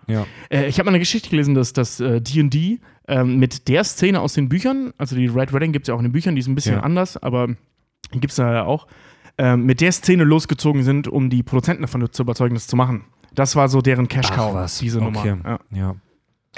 ja, Staffel 4. Tod und Intrigen am Hof. Sansa und Tyrion werden verheiratet. Äh, dann kommt es relativ früh in der vierten Staffel zur Purple Wedding. Äh, Joffrey wird, wir erinnern uns alle sehr gerne, Joffrey wird bei seiner. Hochzeit vergiftet und stirbt qualvoll. Der Berg zermatscht Oberin Martells Kopf. Oh, krass. Ja. Daraus resultiert, dass Tyrion des Mordes an Joffrey angeklagt wird. ja, schu schuldig bekennt, äh, äh, gesprochen wird. Genau. Tri Trial by Combat. Genau, Die ja. echt abartigst. Die echt, also das, das a- der abartigste, wie sagt man, Rito, Ritus Brauch, den man sich nur vorstellen kann, dass die Gerichtsverhandlung durch zwei Randoms, die sich bekämpfen, äh, entschieden wird. Ja. Ähm, Genau, also durch äh, Oberin Martells zermatschten Kopf resultiert, dass Tyrion des Mordes an Joffrey angeklagt wird. Joffrey tötet seinen Vater auf dem Klo und verschwindet. John verteidigt mit Stannis dann Winterfell gegen die Wildlinge zu Ende der Staffel. Ganz am Schluss befreit Dani die Sklavenstadt Meren. Ja, der Moment, als wir alle dachten, geil, jetzt geht's endlich Richtung, äh, langsam Richtung Westeros, weil wir jetzt ja vier Staffeln dabei zugeschaut haben, Mhm. Bei Dany. wie Daenerys da, äh, da hinten am Arsch der Welt irgendwelche Dinge tut. Also aus Seriensicht am Arsch der Welt äh, irgendwelche Dinge Ja. tut. Und jetzt hat sie es endlich da erobert und jetzt hat sie Schiffe und jetzt hat sie eine Stadt und jetzt hat sie eine Armee. Und ich weiß nicht mehr, ob der Ende der vierten war oder Anfang der fünften, als sie dann sagte, ich bleib jetzt erstmal hier. Und alle nur so, oh nein. Ja. Wie lange willst du denn noch da hinten rumhängen? Da hat sich ewig nichts getan gefühlt, Ja. ne? Ja, ja, ja. Ja, das war, das war, das war auch eine wirklich spannende Staffel. Also besonders dieser ganze Konflikt da am Hof von King's Landing, ja, das war mega. das war wirklich fantastisch. Ich fand, ich fand diese Rede von Tyrion damals so geil. So dieses, ich wünschte, ich wäre das Monster, für das ihr mich haltet. Und bla bla bla. Und dann dieser, dieser Kampf mit dem Berg, wo ihm das Gesicht zermatscht. Ich kenne viele Leute, die diese Szene immer überspringen, wenn sie es nochmal gucken, weil das denen zu krass war. Ähm, es ist auch wirklich richtig eklig, was, Ja. also wie das aussieht. Und äh, weil er drückt mir ja vorher noch so in die Augen, dann läuft so das Blut aus den Augen und dann platzt ja der Kopf erst. Und dann sieht man ja sogar noch kurz eine Einstellung, wie das Gesicht danach aussieht. Es ist super widerlich. Das war, das war, das war so die Red Wedding der vierten Staffel. Das war krass. Obwohl die, obwohl die beiden Ja. Figuren, die, die, die dabei involviert sind, der Berg und Oberin Martell, für die Haupthandlung gar nicht so wichtig sind, nicht. hat es natürlich eine krasse Auswirkung auf Tyrion, eine unserer Ja. Hauptfiguren. Hier in, in, in Math of Thrones, Mhm. unserer dritten oder vierten Folge, haben, wir- haben wir ja ausrechnen lassen, dass Tyrion Hauptfigur der Serie ist. Ja. Zusammen mit Jon Snow. Ja, es gab, es gab ja, ich glaube, die neunte Folge war da, das war ja gar nicht der Berg und die Viper, so hieß diese Folge mit, äh, mit diesem Zweikampf, sondern diese Schlacht in der, ähm, in dieser Arena in Merem, wo die äh, Söhne der Harpyen, also diese Rebellenarmee, äh, versucht hat, Daenerys zu töten und dann Drogon, der verschwunden war, wieder auftaucht und dann diese ganzen Typen. Wo man die Drachen das erste Mal richtig in Action sieht. Genau, ja. Boah, jetzt, jetzt habe ich Bock auf einen Rewatch, Alter. Ja, ne? ich ich habe damals ein Making-of für, äh, für diese Staffel gesehen und ähm, war damals völlig hin und weg, dass die allein für dieses Ding sich sieben Tage Mhm. Zeit genommen haben. Die haben sieben Tage nur für diese eine Szene gebraucht, da in dieser Arena, Mhm. das alles zu drehen. Das muss man sich ja wegtun. Das ist ein Drittel Spielfilm in Deutschland. Ja. Nur für eine Szene in einer Folge. Das ist ein ganzer Til Schweiger-Film. Gut, wir kommen zu Staffel 5, Rosenkriege und Umstürze. Mhm. Vergiss die Überschrift, die kannst du eigentlich auf jede Staffel setzen. Tommen Lannister ist jetzt König. Seine Mutter und seine Verlobte Margaery streiten um seine Gunst bzw. um seinen Einfluss. Sansa wird mit Ramsay Bolton verheiratet und hat eine Scheißzeit. Oh ja. Tyrion flieht nach Essos und schließt sich Dani an. Nach einem Aufstand flieht Dani mit ihren Drachen und verschwindet. Ich Das- glaube, da war das mit der Arena. Nach der sie Stimmt, das ist in Staffel Ja, 5 gewesen. da sind wir ja. gerade in der Staffel durcheinander. Das war da Ja. in der Arena, wo diese Harpien sich auflehnen und Stimmt, deswegen, stimmt, ja. deswegen verschwindet Dani erstmal auf Nimmerwiedersehen. Aber was war denn dann in Staffel 4? Was hat Jon Snow in Staffel 4 nochmal gemacht? Hat er da die Festung verteidigt? Äh, nee, das war Staffel 3. Das war Staffel 3. Äh, Nee, weitere, Red Wedding war doch Staffel 3, Folge 9. ja doch, Verzeihung, Staffel Genau. 4, John verteidigt mit Stannis Winterfell Genau, gegen die dann Wildlinge. war das nämlich da die Staffel 9, diese Schlacht in, in, Ja, in Winterfell. Äh, ähm, nee, nicht Winterfell, in, in äh, Schwarzen Feste. Das war in der Schwarzen Feste an der Mauer, als, äh, wo die sich geprügelt haben. Das war das da, wo Stannis dann gestorben ist? Nee, das war danach. Äh, Ja. Stannis stirbt ja erst in Staffel 6, kurz vor der, Stimmt. vor der Schlacht der Bastarde. Das, an die Schlacht Ja. kann ich mich nicht mehr wirklich erinnern, ehrlich gesagt, in Staffel Das ist, 4. ne- das ist eine ganze, äh, die Folge spielt nur an der Mauer. ja. Ähm, deswegen geht die auch so ein bisschen unter als Folge 9. Ähm, da siehst du eigentlich nur, wie die Wildlinge von zwei Seiten angreift. Das ist die Nummer, äh, diese Folge, wo Game of Thrones auf einmal zu einem 80s äh, Heavy Metal Cover wird. Wo, die wo Riesen dann auf Mammuts auftauchen und ja, die Scheiße. mit dem riesen Wunwun und so einer Nummer. Ja, genau, An der genau, Mauer, genau. an der Mauer, ja, ja, ja, mit, mit dieser, mit dieser riesigen, äh, ja, wenn, äh, wenn sie die Mauer erklimmen, dann setzt die Sense ein und du fragst dich jetzt, was ist denn die Sense? Und dann irgendwann zünden die dieses Ding und dieses riesige Messer Ja. die Leute von der Wand. Ja, so. das war mega brutal. geil. Ja, ja, ja. ja, ja, ja. Ähm, genau, wo waren wir? Nach einem Aufstand flieht Dani mit ihren Drachen und verschwindet. Ähm, in Königsmund gewinnt die religiöse Gemeinschaft der Spatzen an Macht. Oh, ja, die war nervtötend. Cersei und Jamies Inzest kommt raus. Cersei wird nackt durch die Stadt gejagt. Ja, Schande, Schande, Mhm. Schande. Das war krass. Der Walk of Shame. Ja. John mobilisiert die Wildlinge gegen die Gefahr des Nachtkönigs. Die Nachtwache ermordet ihn dafür. Ja. Ah, da ist diese geile Folge mit, mit Hartheim drin, ne? Das, Ja. Wo die in diesem Dorf sind und dann dieser untoten Armee, Fick dich, Staffel 8, äh, mal gezeigt wird, wie krass die sind, was wir nie wieder Ja. danach sehen. Und da wird Ja. in dieser Staffel wird die Bedrohung des Nachtkönigs so unfassbar krass Ja. aufgebaut. Wir erinnern uns an diese Folge Hartheim, die du gerade angesprochen hast, geil. wo die in diesem, in, diesem, in diesem Dorf sind und dann haben es die Nachtwache-Leute schon auf das Boot geschafft. Und der Na Night King äh, macht dann so seine typische Geste, so äh, steht auf, ne? Und das ganze Dorf erhebt sich fast lautlos. ja. zu Untoten. Und das, das, Krasse an dieser Folge ist, ja, dieses ganze Gekämpfe und so, das war voll geil. Riesending mit den ganzen Fantheorien, weil Johns Schwert in der Lage ist, einen weißen Wanderer zu töten. Ähm, Also dieses valyrische Stahlschwert. Ähm, aber der, der, der gruseligste und krasseste Moment war nicht dieses ganze Gekämpfe und Rumgeschreie und Eklige, sondern da, wo der Nachtkönig steht und die alle wieder auferstehen lässt. Ja, Mann. Dann, da weißt du nämlich, ja, okay, wir haben vorher gesehen, die sind stark, aber die sind unkaputtbar? Das ist ein Problem. Und das, das war echt beeindruckend. Staffel 6, Telepathie und Seefeuer. Das ist für viele Band, äh, Fans die beste Staffel. Und Ich finde die auch genial. Ich, ich bin, ich kann mich nicht hundertprozentig festlegen, aber ich Mhm. vermute, dass es auch für mich die beste Staffel ist. Das ist übrigens die, die aktuell lief, äh, als wir unsere erste Game of Thrones Folge Math of Ja. Thrones machten. Und ich glaube, die basierte schon nicht mehr auf den Büchern, ne? Wenn Da ich bin ich mehr- hab. Ich glaube, da waren die Bücher schon, schon, schon. Äh, äh, Ja, ich meine, du Das- hast recht. Ich Ja. glaube, das war die Staffel zu dem Buch, das Ja. gerade in Mache ist. Genau, ja, ja. Das Buch war noch nicht fertig. Melisandre Oder ist noch nicht fertig. Wiederbelebt Jon Snow und ruft ihn als neuen Messias aus. Ja, definitiv. Mhm. Denn die, die Bücher endeten zu dem Zeitpunkt dann mit Jon Snows Tod. Genau, ja. Da hatte ich das auch alles als Hörbuch noch frisch im Ohr. Ja. Äh, Melisandre wiederbelebt Jon Snow. John erobert Winterfell zurück. Das war die äh, Folge Battle of the Bastards. Mega Folge. Ultra brutal. Gleicher Regisseur übrigens, der auch The Long Night gemacht hat. Mhm. Ja, Also, und Hardheim. Also Ja, ja. Zombie-Kämpfe und so kann er. Ja, ja. Ähm, Arya wird Mitglied der Faceless Man und zur Assassine ausgebildet. Auch mega cool. Bran entwickelt seine Psi-Power und schützt sich vor einem Angriff der weißen Wanderer. Ich korrigiere, er entwickelt seine Psi-Power weiter Mhm. und schützt sich vor einem Angriff der weißen Wanderer, indem er Hodo, Hodor temporal rückwirkend geistig behindert. Das war so krass. Übel. Ne? Das war wirklich richtig geil. Woraus kommt, dass dieses Hodor Ja. im Prinzip ein telepathischer Befehl ist, Hold den er in der door. Vergangenheit eingepflanzt bekam und den er jetzt gefühlt 20 Jahre mit sich rumgetragen hat. Ja. Brutal, ey. Das war echt übel, Mann. Ja. Bran sieht in einer Vision, dass John der rechtmäßige König ist. Da erfahren wir das zum ersten Mal. In Königsmund jagt Cersei die Kathedrale in die Luft. Ich glaube, die Septe von Belor heißt der Puff. Mhm. Genau. Ja. Um Margery plus Clan zu töten. Der König Tommen begeht daraufhin Selbstmord. Du meinst The Original King's Landing? Ja. Äh, ja, mega krass. Der Punkt, an dem Cersei alle ihre Kinder verloren hat. Ja, das war, ey, die Staffel war so brachial Mhm. geil. Also ich meine, waren- ich fand die alle geil, ne? Ja. Aber die hat so. Okay.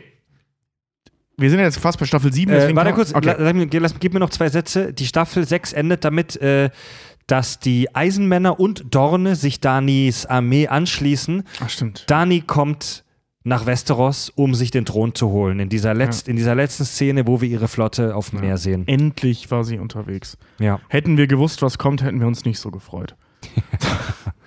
ja. Genau, was ich sagen wollte, weil jetzt kommt der Staffel 7, ab da beginnt Game of Thrones ja abzufallen. Ähm, fuck, was wollte ich sagen? Nimm dir alle Zeit der Welt, lieber Tobi. Ja, ich überlege gerade. Äh, ich bin es nicht gewohnt, wenn ich jetzt, während ich überlege, nicht Staffel- Seitenwind kriege von rechts. Staffel von Richard. Also, Richard mich jetzt zulabert, während ich nachdenke. Ich habe mich schon so dran Richard gewöhnt. irgendein diaröses Kommentar absondert. Ähm, Ach genau. Was wir in Staffel 6 sehen, das, äh, was in Staffel 7 und 8 f- meiner Meinung nach völlig vergeigt wurde, in Staffel 6 passiert super viel. Und es passiert super viel Action Mhm. Ja. und Hollywood-Gedöns. Ne? Also viel Blut, viel Geschrei, viel CGI und so weiter. All das, was die Leute an Staffel 8, äh, gerade an Staffel 8 so gehasst haben. Arias Kämpfe bei den Faceless Men, die Genau, ba genau. Battle of the Bastards, Ja. die Nummer mit Bran, mit, äh, mit, diese, mit dieser Verteidigung gegen die Zombies, Stannis, der im Winter da geschlagen wird. die Kathedrale, die in die Luft fliegt. Genau, also all das, dieser ganze, all das, was wir in Staffel 8 auch haben, diese ganzen krassen CGI-Explosionen, Choreografie-Folgen, sind auch in Staffel 6 schon da gewesen. Ja. Aber dazwischen war ganz viel Handlung, Charakterentwicklung, Zeit, Ja, du hast all das recht. machte Sinn, was hast da passiert ist. Es war trotzdem überraschend und schockierend. Zum Beispiel das mit Baylor, das habe ich nicht kommen sehen, dass die da, da diese Kirche in die Luft jagt. Ja. Aber es hat so viel Sinn gemacht, dass sie es getan hat. Das war gut aufgebaut. Mhm. Es, war, es war schlüssig einfach. Das war eine schlüssige Überraschung, die nicht nur ein reiner Schockmoment war. Mhm. Und das ist so das. Es, es geht nicht darum, dass bei Game of Thrones alle Folgen nur Gerede sein müssen. Staffel 6 hat es bewiesen. Es kann auch super viel Action in der äh, Staffel sein. Sehr guter Punkt, ja. Aber es muss halt Zeit dazwischen sein. James Cameron hat mal, das habe ich schon tausendmal erzählt, in der letzten James, Folge sogar. stimmt, stimmt, ja. Oder vorletzten. Aber, aber ich sag's trotzdem mal, James Cameron hat mal gesagt, äh, äh, Spannung durch Handlung und Entspannung durch Action. So, du kannst keine Spannung aufbauen durch Action-Geschichten, aber du kannst es halt umkehren. Und das, ist- das ist halt das, was die sechste Staffel gemacht hat. So diese ganze Sansa wird vergewaltigt und bla Geschichte, John wird umgebracht, das Haus Stark ist seit sechs Staffeln, nee, seit vier Staffeln völlig am Arsch. Und das Ganze entlädt sich halt in Battle of Bastards. Und deswegen tut es auch so gut, diese Folge zu sehen. Wenn die Folge sonst wie in Staffel 8, ich meine, ganz ehrlich, diese, diese Schlacht da um Winterfell, auch wenn sie geil gemacht war, streckenweise, who the fuck cares? Wir ne? nähern uns langsam der Staffel 8. Es kommt jetzt die Staffel 7. Ich nenne sie, das Finale wird vorbereitet, in Klammer und viel mehr nicht, Klammer zu.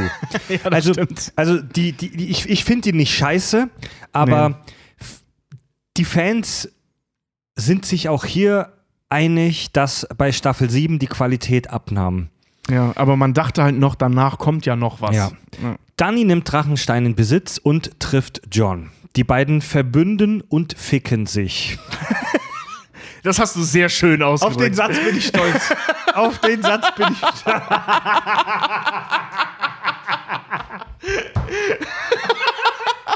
vielen Dank, vielen Dank. Sehr gut, sehr, sehr gut. Okay. Ist das primitiv, Mann. primitiv, aber genial. Der Nachtkönig tötet Danis Drachen Viserion. Ja, Wo er- wo er ihn mit diesem Eispick, Eispickel, sage ich schon, Eisspeer abgeworfen hat. Cersei stimmt einem Waffenstillstand mit Dani und John zu, um die weißen Wanderer zu bekämpfen. Cersei plant aber natürlich einen Betrug, woraufhin Jamie sie verlässt. Der jetzt untote Viserion durchbricht die Mauer und die Zombies machen sich auf dem Weg nach Westeros.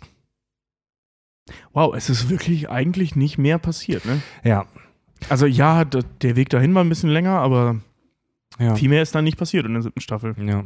Gut, ich habe natürlich tausend Sachen weggelassen. Bei den Staffeln davor habe ich aber noch mehr weggelassen. Ich wollte gerade sagen, ich meine, äh, äh, du hast zum Beispiel so dicke Plotpoints, nein, vermeintlich dicke Plotpoints wie äh, ähm, Rosengarten wird vernichtet. ja. Also die Tyrells werden vernichtet, Rosengarten wird eingenommen, Kasserlistein wird eingenommen. Äh, ähm, Ja. Was passiert denn da noch? Keine Ahnung. Es sind auf jeden Fall mega wichtige Dinge, die aber Das einfach da- so weggerockt werden in der Handlung. Stan ist tot, dass er geschlagen wird und seine äh, Nee, das ist in Tochter Staffel umbringt. sechs noch. Nee, aber das habe ich vorher halt auch weggelassen. Genau, ne? genau, was ein viel krasserer Punkt eigentlich, nee, was Ja, ein ja. viel schwächerer Punkt ist, aber viel stärkerer Moment in der Serie. Mhm. Und in, also ich meine, das ist ja eigentlich irrelevant für die Haupthandlung, dass das so ist, aber es wurde super geil aufgearbeitet, Ja. um den Charakter halt nochmal so, einen- so einen kleinen Zwist zu geben. Also, Und jetzt hast du Ja. aber in der siebten Staffel diese für die Gesamthandlung mega wichtigen Punkte. Das fucking Kasserlistein, der Hauptsitz der Lannisters. Und Rosengarten, die wahrscheinlich reichste und mächtigste Stadt eigentlich, obwohl das keiner wahrhaben will, abgesehen von den Tyrell selbst, wird eingenommen und das Haus Tyrell wird ausgelöscht. Also zumindest final ausgelöscht. Und Dani ver ver äh, verliert ihre eigentlich mächtigsten Verbündeten in Westeros. Das ist abgearbeitet in, ich glaube, neun Minuten in einer Folge. Ist, passiert Ja. das. Und dann, dann, dann ist es das. das, das. Das ist so viel Stoff, was man hätte eigentlich aufarbeiten müssen in dieser Serie. diese, diese, diese worden. beiden Punkte, die Eroberung Kasterlichsteins, das Haus der Lan die, die Burg der Lannisters und Rosengarten, die Burg der ähm, Tyrells. Tyrells, die ja beide super mächtig und reich sind. Ja. So im Spiel der Throne, wenn du irgendwie 100 Jahre später eine N24-Doku darüber siehst, werden das mega wichtige Punkte sein, Mhm. Ja. aber die wurden in der Staffel halt im Prinzip weggekürzt. Ja. Ich habe das nicht, ich habe das der siebten Staffel nicht sehr, nicht groß übel genommen, denn man muss nicht jede verfickte Schlacht in einstündig ausgearbeitet sehen. Nee, aber die Nachwirkungen davon hätte ich gern gesehen. Weil die Idee, Ja. das so parallel montiert zu zeigen, fand ich schon okay. Aber dann Ich meine, Kasterlistein, ist, da ist nie wieder ein Wort verlo äh, drüber verloren worden. Bis zum Ende der, der Serie nicht. Stimmt, Das ja. war offensichtlich scheißegal. Und ja, sie haben das geopfert und so weiter. Das wird ja auch gesagt. Aber ich meine, allein die Unsullied hängen da rum und werden von Auron Grauf, äh, Graufreuds Die Flotte- Unbefleckten. Genau, die Unbefleckten werden von Auron Graufreuds Flotte da ja festgehalten. Das sehen Ja. wir da ja, ne? So endet diese Folge. Mhm. Eine Folge oder zwei Folgen später oder so sind die einfach dann wieder in Drachenstein. Ja. Und Euron ist woanders. Wie haben die sich da geeinigt? Sind die dann einfach gegangen wieder? Also das, das, also das hat mich damals schon aufgeregt, aber ich gedacht, komm, Staffel 7 ist die Staffel, bevor das große Finale kommt. Ähm, also das macht wirklich unheimlich wenig Sinn. Euron macht wieder hier seine Teleportnummern, da zum ersten Mal, das kannten wir vorher noch nicht. Das werden wir in der achten Staffel noch oft genug sehen, dass der sich offensichtlich teleportieren kann mit seinen Schiffen. äh, taucht dann da vor Castelli-Stein auf. Die Unbefleckten sind da drin und kommen da nicht raus und haben nichts zu fressen. Das wird ja extra noch gesagt. Dieses Dilemma wird in der Serie nicht wirklich aufgelöst. Ja. Das ist dann einfach nicht mehr so, scheinbar. Mhm. Und ich meine, Grauer Wurm ist da ja bei, einer der Hauptfiguren dieser Sendung. Der ist ja auch da. Dieser Sendung. Ja. ja. Und nachher ist er nicht mehr da, weil. Keine Ahnung. Weil, weil halt. Weil, weil die Serie weitergehen musste, weil es wichtiger Mhm. war, diesen Zombie zu fangen und bloß keine Folge dazwischen zu stehen, weil ja Star Wars läutet. Ja, diese, diese, Ah. diese. Das ist ein wichtiger Punkt, der, der kritisiert wird an den späteren Staffeln, diese Quick-Travel-Nummer. Also in, Ja. den, in den früheren Staffeln kriegst du die, die Entfernungen in Westeros äh, gnadenlos erzählt. Ja. Ähm, Arya Stark und der, der äh, Bluthund sind gefühlt, nicht nur gefühlt, die sind fast eine Staffel lang nur auf dem Weg von Winterfell nach Königsmund. Ja. Ja? Nee, nee, na, äh, die sind auf der. Nee, die sind doch, die sind doch auf dem Weg von der. Nee, warte mal, jetzt vertue ich mich. Aber die sind auf jeden Fall unterwegs. Die sind auf jeden Fall unterwegs. Ja. Ja. die wechseln irgendwann mal die Richtung. ja, ja, Wo nimmt ja. er die dann auf? Guck mal, nee, Also Arya wollte nach Königsmund, um Cersei umzubringen. Achso, nee, nee, nee, nee, nee, da vertust du dich. Die ist in, die ist in Königsmund, als Ned Stark geköpft wurde. Quatsch. Da, Genau. Dann fährt die mit den Leuten Ja, mit, die zur ja, Mauer ja. fahren, da kommt die zur Bruderschaft und von da aus äh, irgendwann später nimmt der, der, der, der Hund sie mit und Richtig. will sie zur Air bringen, also nach, nach, äh, nach, nach, nach äh, Schnellwasser. Ja, richtig. Zu Und- ihrer Tante, genau. ja, ja, ja. Da ist aber keiner mehr und deswegen. Richtig. Also Und die, ja. sind, die sind nicht nur gefühlt, sondern die sind fast eine Staffel lang auf dem Weg, Ja. auf der Straße unterwegs. Gut, das war jetzt natürlich äh, brutal und die waren auch vermutlich langsam unterwegs, obwohl Die sind zu zweit. die sind zu zweit. Das ist die mit Pferden. Das ist die schnellste Art zu reisen in dieser Welt. Ja. Ja, Mann. und ich meine, wir reden hier von Armeen in der achten Staffel, Ja. die deutlich schneller sind. Und Staffel 7 geht es los, wo, wo ganze Armeen Ja. ähm, innerhalb von, von ge- gefühlt einem Schnitt plötzlich an völlig anderen Ecken äh, des Landes Ja. sind. Ja? Also das fing in der siebten Staffel schon an zu nerven bis zur, wann war, ich glaube, das war da die vorletzte Folge, diese Nummer, äh, wo, wo sie hier Mhm. Holiday on Ice spielen. Ähm, weißt du, wo, wo dieser Gangster-Squad da versucht gegen die mit dem, Zombies mit zu dem kämpfen. Skelett, das ins Eis einbricht. Genau, und dann, dann heißt es ja, hey Gendry, hier hast du mein, äh, gib mir deinen Hammer, sag Daenerys Bescheid, dass wir ein Problem haben. Ja. Gendry rennt los. Also das, das ist das, was passiert ist. Ne? Also Gendry rennt von diesem Punkt aus zurück zur Mauer. Die waren ja schon relativ lange unterwegs. Sagt an der Mauer Bescheid, die schicken Raben los zu Daenerys. Daenerys entscheidet, scheiße, ich muss denen helfen, packt ihre drei Drachen ein und scheinbar auch Schiffe und äh, ähm, naja, begibt sich damit wahrscheinlich erstmal zur Mauer, zumindest die Schiffe, weil da werden sie dann ja abgeholt und sie über die Mauer zu dem Punkt. Das Ganze dauert in der Sendung, keine Ahnung, Ja. fünf Minuten. Also da fingen die Fans sich ja schon an zu beschweren. Hier, da, da wurden noch so Witze gemacht mit Gendry ist, äh, äh, ich glaube, Gendry war Whats WhatsApp und, und so weiter. Die haben so mit, mit irgendwelchen Dingen dann angefangen zu vergleichen. Ich meine, diese Drachen müssen mit einer Geschwindigkeit eines fucking Jets geflogen sein, ohne Fenster für Daenerys, um von Drachenstein so schnell halt dahin zu kommen. Also bei, bei einer Distanz in dieser Welt lasse ich mir diese Quick Travels gefallen. Bei der Distanz, jetzt springe ich schon auf die achte Staffel vorweg, Mhm. aber zu der kommen wir gleich. Ähm, bei der Distanz Drachenstein, also Mhm. Danis Burg in ab der siebten Staffel und Königsmund. Ja. Weil wenn du dir die Karte mal anguckst von Westeros, die sind fast direkt, also die sind ganz nah beieinander. Also, Ja. also wenn, wenn Westeros die Bundesrepublik Deutschland ist, dann ist Königsmund und Drachenstein echt so Berlin-Hamburg. Ja. Fa fast noch näher beieinander. Das ist die einzige Distanz, wo ich mir das gefallen lasse, dass ich innerhalb von ein paar Schnitten dann dort bin. Aber wir haben einfach zu viele dieser Quick Travels gehabt in den letzten beiden und Staffeln. vor allem von Drachenstein bis nördlich der Mauer, das ist eine Ja. ganze Ecke. ja, ja, ja. Und ich meine, was wir in Staffel 8 ja auch sehen, da, da bewegen sich dann ja auch ganze Armeen in dieser Geschwindigkeit. Ne? Also gerade in der, ich glaube, wirklich serienvernichtenden Folge 4 der achten Staffel, wo das Mhm. dreimal vorkommt. Ja, und die, die achte und finale Staffel, jetzt im Jahre 2019 erschienen, die lässt sich tatsächlich auch sehr, sehr schnell zusammenfassen. Es kommt am Anfang der Staffel zum, zum Clash zwischen den Lebenden und den Toten bei Winterfell, The Long Night, die Folge, über die wir schon gesprochen haben. Und äh, dann wird im Prinzip nur noch der finale Konflikt vorbereitet. Dani ähm, zieht mit ihrer Armee nach äh, Königsmund und wutentbrannt, weil ihre Assistentin Mac Sunday ermordet wurde, Miss Sunday, Verzeihung, ermordet wurde, ähm, löscht sie King's Landing praktisch aus mit ihrem Drachen. Was aber in der Folge danach keine Rolle mehr spielt, weil da leben dann aus irgendwelchen Gründen immer noch ganz viele Menschen. Ja, ja. ähm, ja, also entwickelt sich Ja. innerhalb von einer Folge zur Mad Queen. Äh, Jon Snow erkennt, dass da irgendwas bei ihr nicht ganz äh, so klar läuft im Kopf, bringt sie um. Ja, und am Ende der Serie gibt es dann ein, in Anführungszeichen, Happy End. Bran wird der König der sieben, der sieben ne? Der sechs. Königreiche, der sechs Königreiche. Wieso der, wie, Der Norden ist noch frei. Stimmt, der Norden bleibt frei. Und Bran wird König der sechs Königsländer, Königslande, Königreiche. Und damit endet die Serie Game of Thrones. Das war jetzt natürlich extrem gerafft mit Absicht, weil wir über die achte Staffel noch ein bisschen reden müssen. Also ganz, ganz ehrlich, viel geraffter als diese Staffel war, war das jetzt auch nicht. Mhm. Weil das ist. Ja. also, ich muss zur achten Staffel sagen, dass ich sie nicht vollkommen scheiße fand, weil da waren echt fantastische Momente.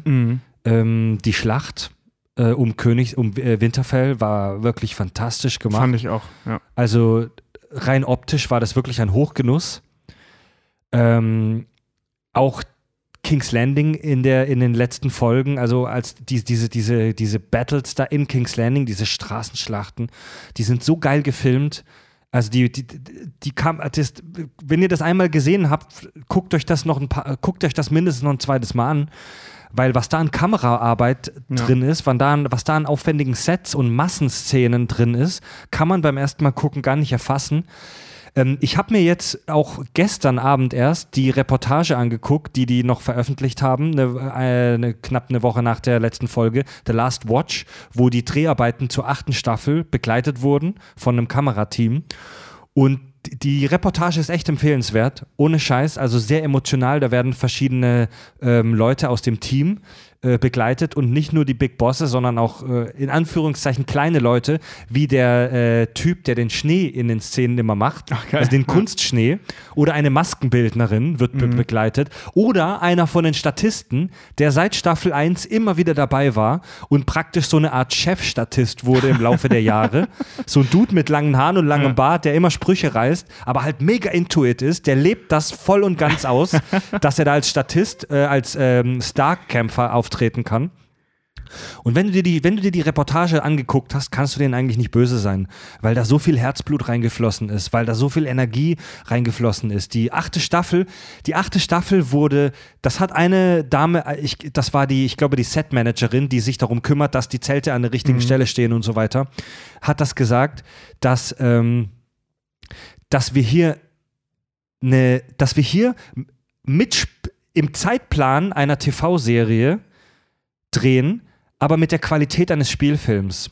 Und sie sagte, dass die achte Staffel die an die Grenzen gebracht hat vom möglich, vom Vermöglichbaren, um Barney Stinson zu, zu zitieren. Also sie meinte, alle sieben Staffeln vorher waren im Prinzip nur Training für das, was sie in der achten Staffel gemacht haben. Das muss brutal gewesen sein.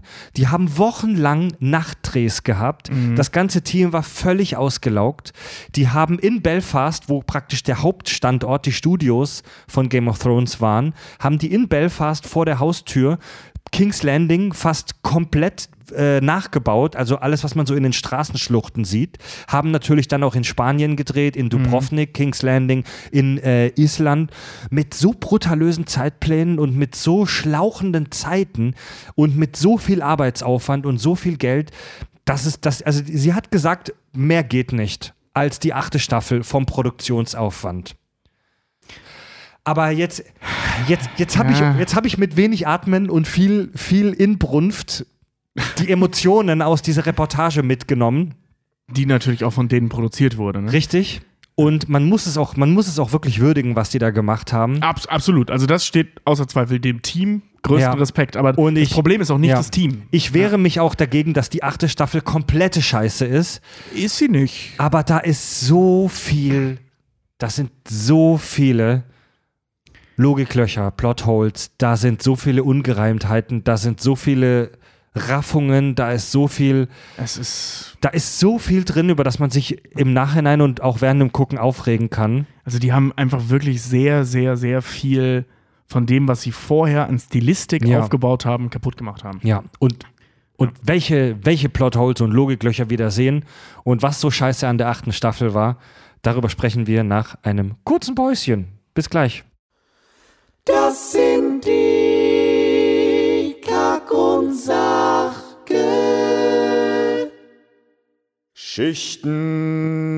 Kack- und Sachgeschichten. So, Tobi, Ja. Jetzt, jetzt darfst du spucken und rotzen und niesen und husten. Was kotzt dich, was hat dich angekotzt, was kotzt dich an, kotzte dich an an Staffel 8 von Game of Thrones? Okay, fangen wir vorne an. Das größte Problem, oder arbeiten wir uns von oben nach unten, sagen wir es mal so. Das allergrößte Problem, was die Staffel 8 gemacht hat und was auch schon Staffel 7 getan hat, aber da wirkt es, wie gesagt, noch nicht so ganz deutlich, äh, sind diese unfassbar beschissenen Zeitsprünge. Und damit meine ich nicht, dass wir, äh, dass die Armeen sich teleportieren können, scheinbar. Das lasse ich mir irgendwie noch gefallen, das ist ja auch okay. Nur die Serie vorher, und das ist ja, das ist ja der, der Knackpunkt so, ne? Wenn man die Staffel 8 als einzelne Serie betrachten würde, ist das grandios, was da passiert. Das Problem ist aber, dass es halt Staffel 8 einer Serie ist, sprich da schon sieben Staffeln vorher existiert haben, oder sagen wir, wenn wir die siebte rausnehmen, sechs Staffeln vorher existiert haben, die sich unheimlich viel Zeit für Figurenentwicklung genommen hat, für, für ähm, Figurenbeziehungen genommen hat. Also alle, jeder Charakter, der eine Rolle spielt, und selbst die, die keine Rolle spielen, haben Wege und Mittel bekommen, sich zu etablieren, damit wir die kennen, damit wir wissen, warum wer wie handelt. Und wenn da überraschende Momente wie zum Beispiel die Red Wedding kamen, wurden sie nachbearbeitet, so dass wir wussten, also erstmal so vorbereitet, auch wenn wir das nicht gemerkt haben, dass das Sinn ergibt, dass es passiert. Und im Nachgang äh, aufbereitet wurden, damit wir wissen, was da passiert ist und was das Ganze sollte und welche Auswirkungen das hat. Und das ist etwas, was die achte Staffel praktisch gar nicht tut. Ähm, das schlimmste Beispiel finde ich, die ist die Long Night. Die Folge selbst finde ich cool. Die ist super inszeniert. Ja, ich weiß, es gibt Probleme in, den, in der Schlachtformation. Es macht keinen Sinn, die Dothraki vorreiten zu lassen. Ähm, es Kann macht, man sich drüber streiten. kann man sich darüber streiten. Es macht Ja. dahingehend Sinn, dass eine Kavallerie, äh, ähm, die die Dothraki ja nun mal sind, nur im Angriff funktionieren. Die müssen Schwung holen, um ihren Vorteil, nämlich diese Masse mit den Pferden Genau. auszuspielen. Also das, ja. das muss passieren, da, da führte gar kein Weg dran vorbei. Nur die frontal auf die zureiten zu lassen, ist eine dumme ins Entscheidung. völlige Dunkle, ja. Genau, das ist eine dumme Entscheidung, das, das war Käse. So. ja. Sehe ich ein. Ähm, da sind auch zwei, drei andere Punkte, die so, also ich sag mal, Kleinigkeiten, die dann genervt haben. Wie Zum- sorry, die muss ich kurz Ja. einwerfen, weil ich es sonst vergesse, wie das Jon Snow, ähm, der, der sieben Staffeln vorbereitet wurde auf diesen Kampf, eine völlig untergeordnete, wenn nicht sogar unwichtige Rolle in dieser Schlacht spielte, Absolut. sich am Ende sogar vor dem Drachen hinter einer Mauer versteckt hat, obwohl uns mehrmals gesagt wird, dass Drachenfeuer sogar Stein schmelzen kann. Ja, was offensichtlich aber keine Rolle mehr spielt, was in den Staffeln vorher gesagt wurde, weil äh, darauf Ja. scheißt die achte Staffel und zwar komplett. Da kommen wir nachher noch. Äh, doch, nee, ein so ein Punkt. Das ist eine ganz fiese Kleinigkeit, aber man muss sich auch über Kleinigkeiten aufregen dürfen, wenn man sich auch über Kleinigkeiten freuen darf. Und das konnte man in der Serie tausendmal. Ähm, ist hier, wie, wie heißt der, äh, ähm, Tormund, der sagt, welcher Verrückte steigt schon auf einen Drachen? Eine Staffel vorher, um genau zu sein, fünf Folgen vorher, steigt Tormund auf einen Drachen. Um halt Ja. von, von dieser Eisscholle wegzukommen. Scheiße, du hast recht. Das ist so, ey Leute. Daran habe ich gar nicht mehr gedacht, du hast recht.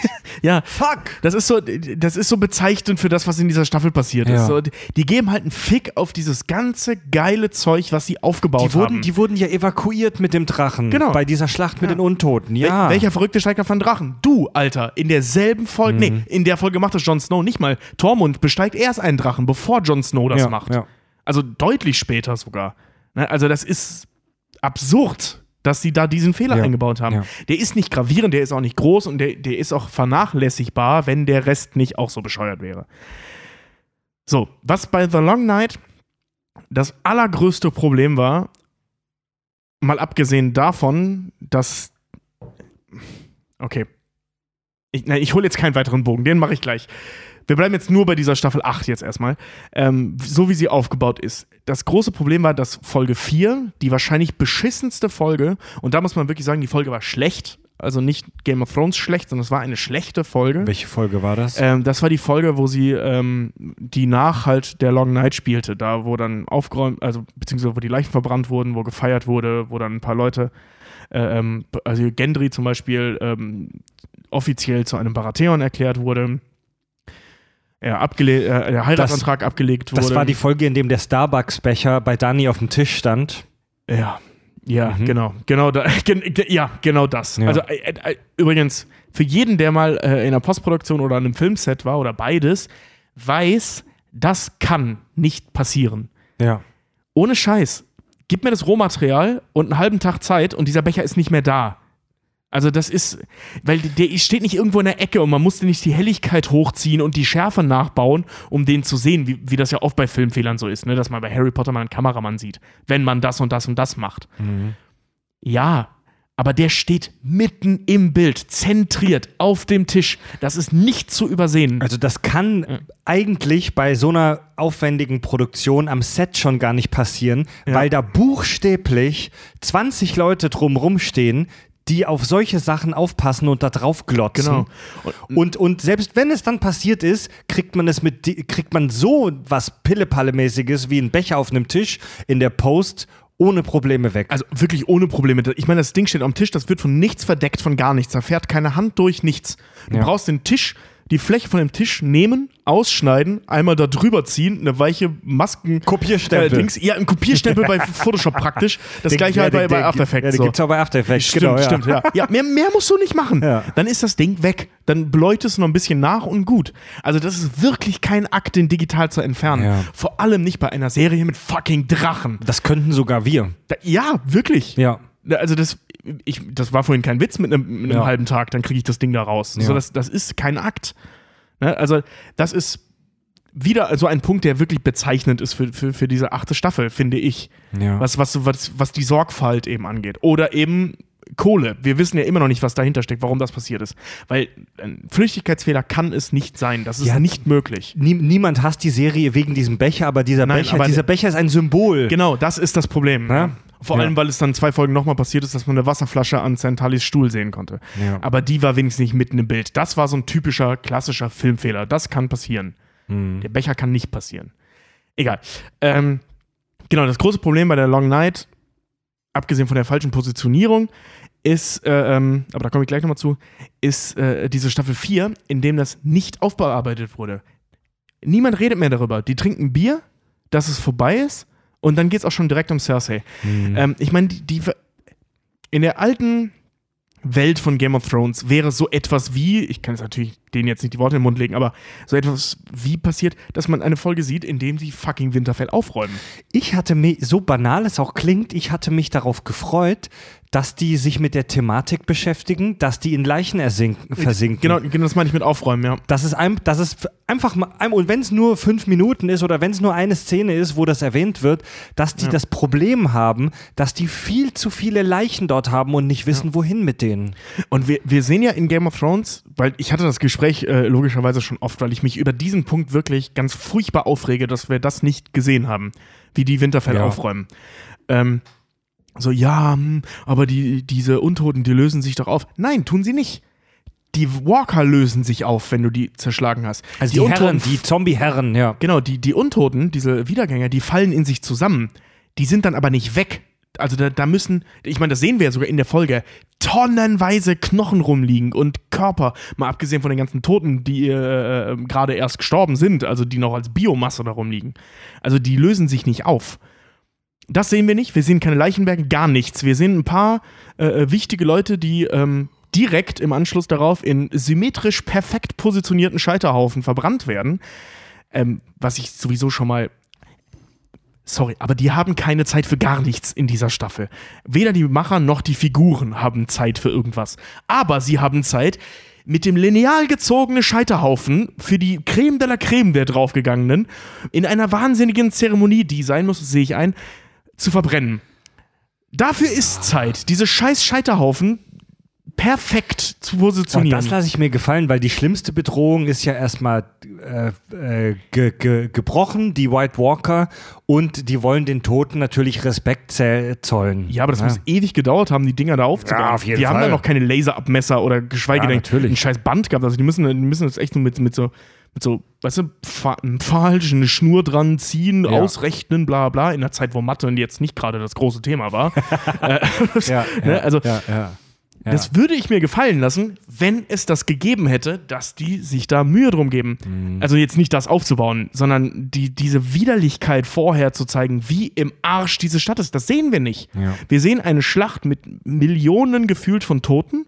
Mhm. Schnitt, alle sind weggeräumt. Alle sind gut drauf, weil wir feiern jetzt, kurz nachdem wir die Toten verbrannt haben. Da waren wir kurz traurig, aber jetzt können wir in Ruhe feiern und besaufen und so weiter da müssen Tage zwischengelegen haben zwischen diesen beiden Momenten in der Realität und diese Stadt so herzurichten, dass sie, dass man da überhaupt feiern kann. Ne? Also das ist, das ist grauenhaft nachbearbeitet, also gar nicht nachbearbeitet, eigentlich die schlimmste Form. Ne? Und das von dem, von dem Ding, was wir seit, ich meine, der, der Nachtkönig wurde ja nicht äh, so in, in Ruhe sieben Staffeln aufgebaut. Das allererste, was wir in fucking Game of Thrones sehen, sind die weißen Wanderer. Also dieses, beziehungsweise was die machen. Ne? Ihr erinnert euch, die allererste Szene, der fucking Prolog dieser Serie war, ein Tor geht auf, na, die Night Watch, also drei von den Jungs da ziehen, ziehen durch den Wald und werden von den Wanderern umgebracht, beziehungsweise Ja. zwei von denen. Stimmt. Das ist das Erste, was wir sehen. Das ist nicht mal eben so abgefrühstückt wie der Tod von Cersei. Das hätte man abfrühstücken können im Vergleich zu dem äh, Nachtkönig. Ich lasse mir die Folge 3, wie sie ist, auch so gefallen. Nur die Vorbereitung war scheiße und die Nachbereitung war scheiße. Ich meine, Battle of Bastards ist auch, Ramses Tod war eine Folge. Aber es gab eine mega Vorbereitung und eine mega Nachbearbeitung dieses ganzen Themas. Ja. Und Also, also halt. mir geht es bei der achten Staffel so, und Tobi, wir beide haben ja auch schon drüber gesprochen und wir sind uns da im Wesentlichen einig, die, die Plotpoints, also was passiert, ja. die, damit, damit können wir leben. Absolut, Also- finde ich teilweise sogar Also, sehr dass, cool. dass die Ja. weißen Wanderer in der Schlacht von Winterfell geschlagen werden und Winterfell, Winterfell und dass am Ende Dani zur Mad Queen wird und dann ganz zum Schluss äh, eben es, okay, über Bran müssen wir noch später diskutieren, aber die, was, was passiert, damit können wir leben. Absolut. Das ja. Problem ist, wie es gezeigt wird, beziehungsweise Genau. wie wir daran dahin geführt werden. Ja, nämlich teilweise gar nicht. Ja. Das passiert einfach. Dann, also äh, zurück zu, zu, zu, zu dieser furchtbaren Folge 4. Ähm, die sind gerade fertig mit dem Fest. Schnitt, die ganze Armee teleportiert sich nach Weißwasserhafen, was wir nicht mal sehen, das wird nur gesagt. Teleportiert sich von da aus nach Drachenstein, wo dann, und ich weiß, darüber haben sich im Internet auch schon tausend Leute aufgeregt und ich werde es jetzt hier auch nochmal tun. Da ist die größte Flotte, ich zitiere, die größte Flotte, die Westeros je gesehen hat. Das ist ja das, was, was Euron Graufold versprochen hat und gehalten hat. Diese eiserne Flotte. Und ich werde jetzt nicht auf diesen Stein eingehen, sondern auf, also es haben sich im Internet ja alle, wie können die dich hinter einem Stein verstecken? Das ist nicht das Problem, Leute. Das Problem ist nicht der Stein, hinter dem sich diese riesige Flotte versteckt. Das Problem ist, dass dieser Stein direkt neben Drachenstein ist, neben dieser Stadt. Der Hauptstadt von Daenerys Reich zu diesem Zeitpunkt. Ja. Das heißt, diese Serienmacher wollen mir zu diesem Zeitpunkt erzählen, dass A, in Drachenstein offensichtlich niemand mehr ist. Also nicht nur keine Armee, das würde ich mir ja noch gefallen lassen wegen der Schlacht gegen die Untoten. Aber niemand, also wirklich niemand ist da nicht mal eine Putzkraft, die da Also- den, den, den Thron warm hält? Also Dani merkt nicht, was 300 Meter vor ihrer Burg äh, vor sich geht. Also wirklich gar nicht. Ich meine, du kannst die, du müsstest die vom Fenster vom Scheißhaus aus sehen können. Diese Ja. scheiß Armee, die da, oder Flotte. Ja, ja. Diese gewaltige Flotte, die da, äh, äh, ich meine, das ist ja nur ein Teil der Flotte, aber selbst die ist gewaltig genug. Ähm, steht vor der Haustür. Kein Hahn kräht nach. Die, die Drachen sehen sie nicht. Ich meine, mal abgesehen, in der Folge selbst dachte ich noch so, ja, okay, hey, die können die nicht sehen und die sind halt machtlos gegen diese Pfeile. Das macht ja auch Sinn. Drei Folgen später werden wir eines Besseren belehrt. Drogon schafft es, die ganze verfickte Flotte Ja, niederzubrennen und und, das jedem Pfeil auszuweichen. Das ist nicht das Problem. Das Scheinbar. Ist, das ist das gleiche wie mit dem Nachtkönig, dass, dass die Serie in der achten Staffel extrem inkonsistent mit seinen aufgebauten Figuren und Geschichten wird. Genau, ja. Der Weiße Wanderer wird uns präsent, äh, der Night King und die Weißen Wanderer werden uns präsentiert als unüberwindbare Hürde, als, als, als, äh, ja. Als das Ding. als ja. das Ding. Und dann werden sie halt in einer zugegebenermaßen spektakulären Schlacht, Mhm. aber sehr plötzlich innerhalb einer Folge durch einen Dolchstoß von Arya besiegt. Komplett. Großartiger Moment, wie ich finde. Der Moment ist großartig. Ein Moment, den man hätte aufbearbeiten müssen, weil darüber möchte ich gleich noch sprechen. Wie hat sie das gemacht? Ja. Ähm, und bei den Drachen ist es genauso. Die, die, die Drachen werden uns praktisch sieben Staffeln lang oder sechs Staffeln lang ähm, aufgebaut als die fucking Atombombe der mittelalterlichen Welt von Westeros. Also als eine Massenvernichtungswaffe gegen die Generationen von Hochkulturen, wie die alten Valyrer, die, äh, wie die sieben Königreiche in der Vergangenheit, keinerlei Waffe zur Verfügung hatten. Also gar also nichts. Un, die, Ja. auch, die, auch die Drachen wurden als unbesiegbar erzählt. Und dann schafft man es mit einem, mit, also diese Waffe, diese Skorpion nennt man das, diese riesengroße Armbrust, mit der so ein Speer geworfen wird. Also das ist schon ein beeindruckendes Gerät, Absolut. aber das ist keine Magie. Also Ja. die, Gesellschaft in Game of Thrones ist ja eine sehr fortschrittliche Mittelaltergesellschaft von der Technik her, Mhm. weil die schon krasse Bauten haben, weil die schon krasse Waffen haben, weil die sehr gut ausgerüstet sind. Also innerhalb der mittelalterlichen Logik ist das eine Hightech-Gesellschaft. Ja. ja, zumindest was wir da bei den Armeen sehen. Und du willst mir erzählen, dass die alten Valyrer, also diese alte Hochkultur, ist es, ja. nicht auf die Idee gekommen ist, so einen Skorpion zu bauen, das ist eine scheiß größere Armbrust. Ja. Und okay, das. Da, ey, das Also, lasse ich mir bis die- zu dem Punkt gefallen, weil die, Valyrer waren ja die, die auf den Drachen gereitet sind. Ja. Vielleicht haben die verhindert, dass jemand auf die Idee kam. Du verstehst das Problem. Die, Absolut. Die, die, die Drachen werden einerseits als unbesiegbar erklärt. Wenn es dann den Drehbüchern oder der Story dient, werden sie plötzlich wieder als verletzlich dargestellt. Und äh, Euron Graufreud schafft es mit drei Pfeilen von unterschiedlichen Schiffen. Das ist nicht nur er, der Mhm. trifft. Es sind auch seine Untergebenen, die treffen, die anscheinend fantastische Shooting-Skills haben. Ja, mit einer Waffe, die es so noch nie gegeben hat. Die aber doch schaffen es man, ja. dreimal in Folge direkt den Drachen, wie war sein Name nochmal, der zweite Drache, der Äh, gestorben Viserion. ist? Vis nee, Viserion war der erste, der, der vom Night Achso, King stimmt. getötet wurde. Äh, dann Re äh, Re Rhaegar. Rhaegon? Nee, Rhaegar war der Bruder. Rhaegon. Nee. Regal oder so. Also so ähnlich wie Rhaegar. Ähm, Rhaegon, ja, Mr. R. Viserion. Also die haben R. -Punkt, R. -Punkt mit, mit drei aufeinanderfolgenden Pfeilen direkt getroffen. Ja. Und alle anderen danach haben verfehlt. Ja. Okay, ich la es könnte ja sein, dass die einfach nur saumäßiges Glück hatten. Lucky Shot.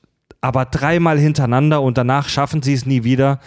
Das ist so, das ist so willkürlich irgendwie so. Ja, mal, genau. mal, mal, ist der, mal ist der Drache super easy zu killen und dann ist er wieder unver unverwundbar. Also die haben, ich, also ich, wie gesagt, wir reden ja, und das muss echt klar sein, dass bei diesen Diskussionen, wir reden nicht über das Was, sondern über das Wie. Dass das äh, äh, Regal oder wie auch immer der hieß, der Drache, Drache R, da sterben musste, sehe ich ein. Ja. So, ne? Ja, hey, komm. So, da, da steckt mir nicht drin. Das sind die Entscheidungen der Geschichtenerzähler. Da sage ich, Leute, das ist nicht unsere Geschichte. Wir bekommen die Geschichte erzählt. Ja. Entscheidend ist ja, wie die Geschichte erzählt wurde. Und die ist da scheiße erzählt wurde. Dieser, äh, worden. Dieser Drache stirbt einzig und allein in einer schockierenden Szene. Nicht in einer sinnvoll aufgebauten oder vor allem nachbearbeiteten Szene. Regal. Regal, ja. Der, also Regal. Ja. Regal. Also der, der stirbt einfach und dann ist er tot und gut. Und pass auf, die Szene wird ja noch beschissener. Also noch viel beschissener. Denn jetzt überlegen wir mal, was danach passiert. Also in der Serie sehen wir, der Drache stirbt und diese Flotte zerballert die Flotte von Daenerys. Ja. Inklusive der ganzen äh, Berater und Hauptmänner und so weiter. Überleben tun natürlich die, äh, die, die diesen, ah, da habe ich letztens ein schönes äh, Wort gehört, wie heißt es? Plot Armor, die eine Plot Armor haben. Ja. Also eine Handlungsrüstung. Ja. Ähm, sprich halt, Maxande, äh, äh, Grey Worm, äh, Tyrion und so weiter. Die überleben das, weil die sind unsterblich aufgrund der Handlung ähm, bis zu dem Zeitpunkt. Und ähm, ist ja auch okay. So, diese ganze Armee wird dann niedergeballert, alle schwimmen im Wasser rum. Schnitt, wir sind in Königsmund. So, in der Zwischenzeit müsste aber in der Logik, nicht dieser Serie, sondern einfach in der Logik, Folgendes passiert sein. Denn die haben Missande als, als Geisel genommen.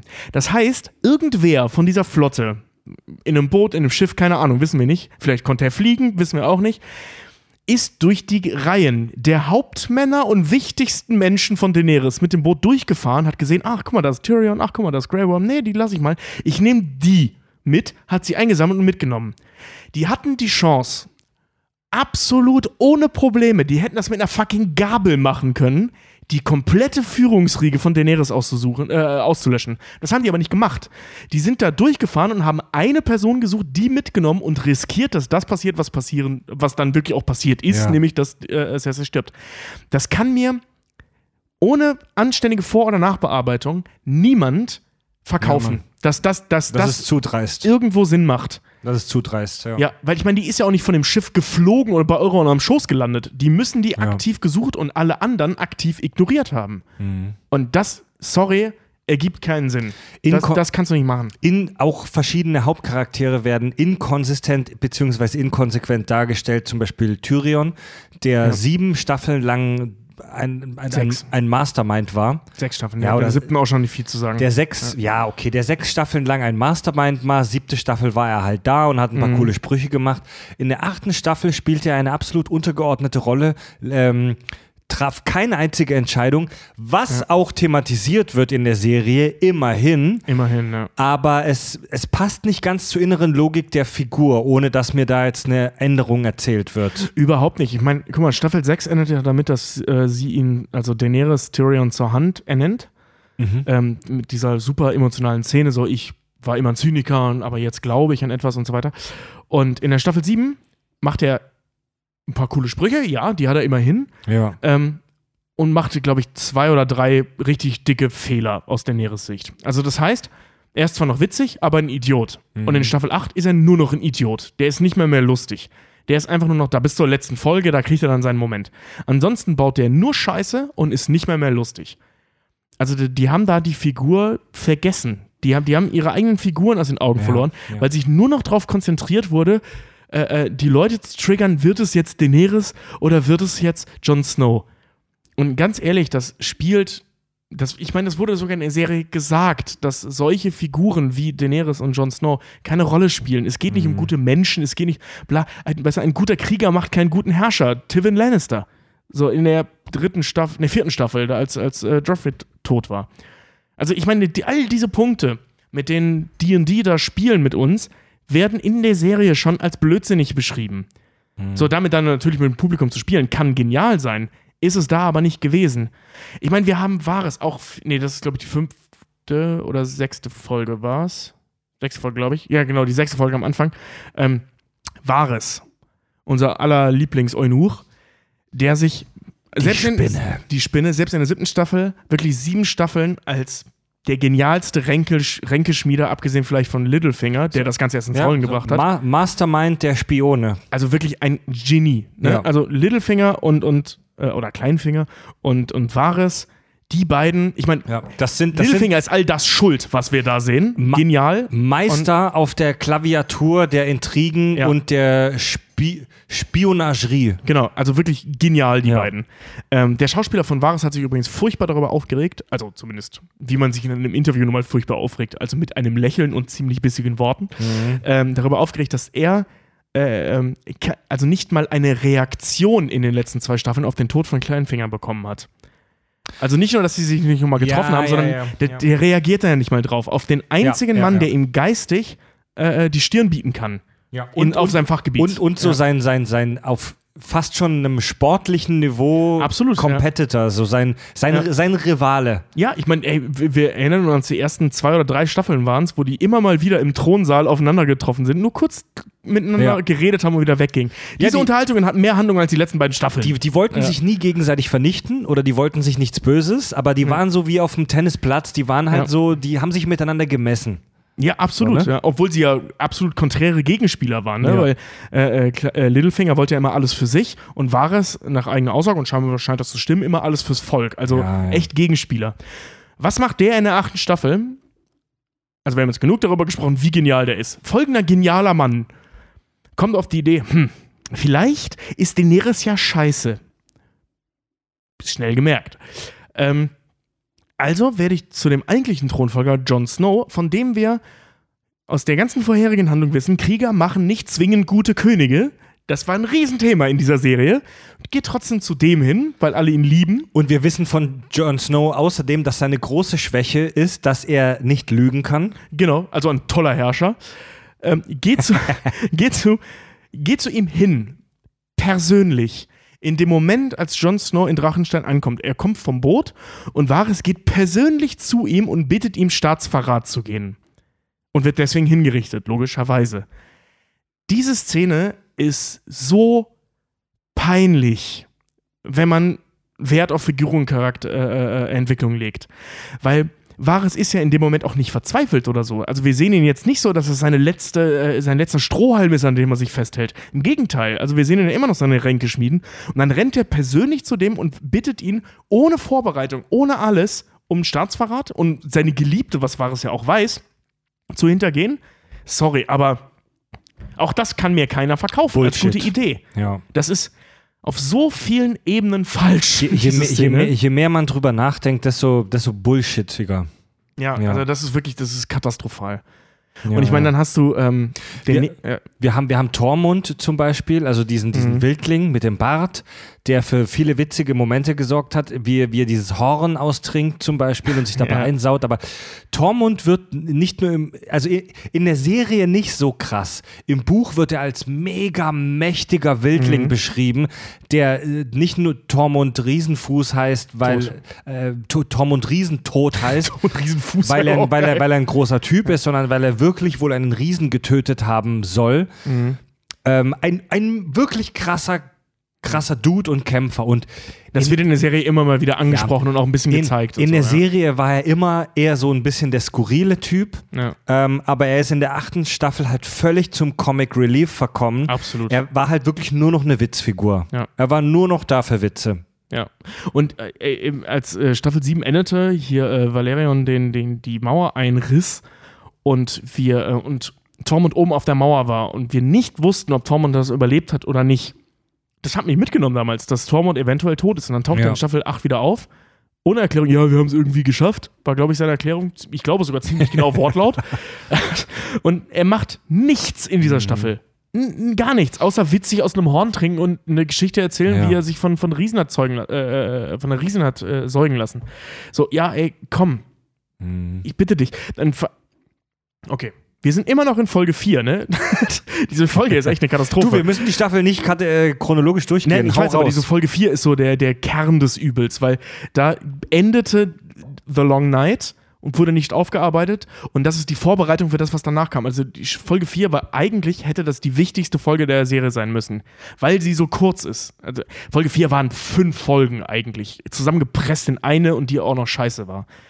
Ähm, was in Folge 4, und das ist so ein, so ein Fan-Ding gerade im Netz gewesen, ähm, muss man, finde ich, ansprechen, die Verabschiedung von Ghost, die nicht stattgefunden hat. Dieses, ich verabschiede mich bei jedem mehr oder weniger herzlich und zu Ghost nick ich nur, also dem Hund von, äh, dem Schattenwolf von, von Jon Snow, nickt ihm einfach nur zu, mehr oder weniger. Das ist nur so ein leichtes Bewegen und geht dann weiter. Absoluter Shitstorm im Netz, meiner Meinung nach völlig zu Recht.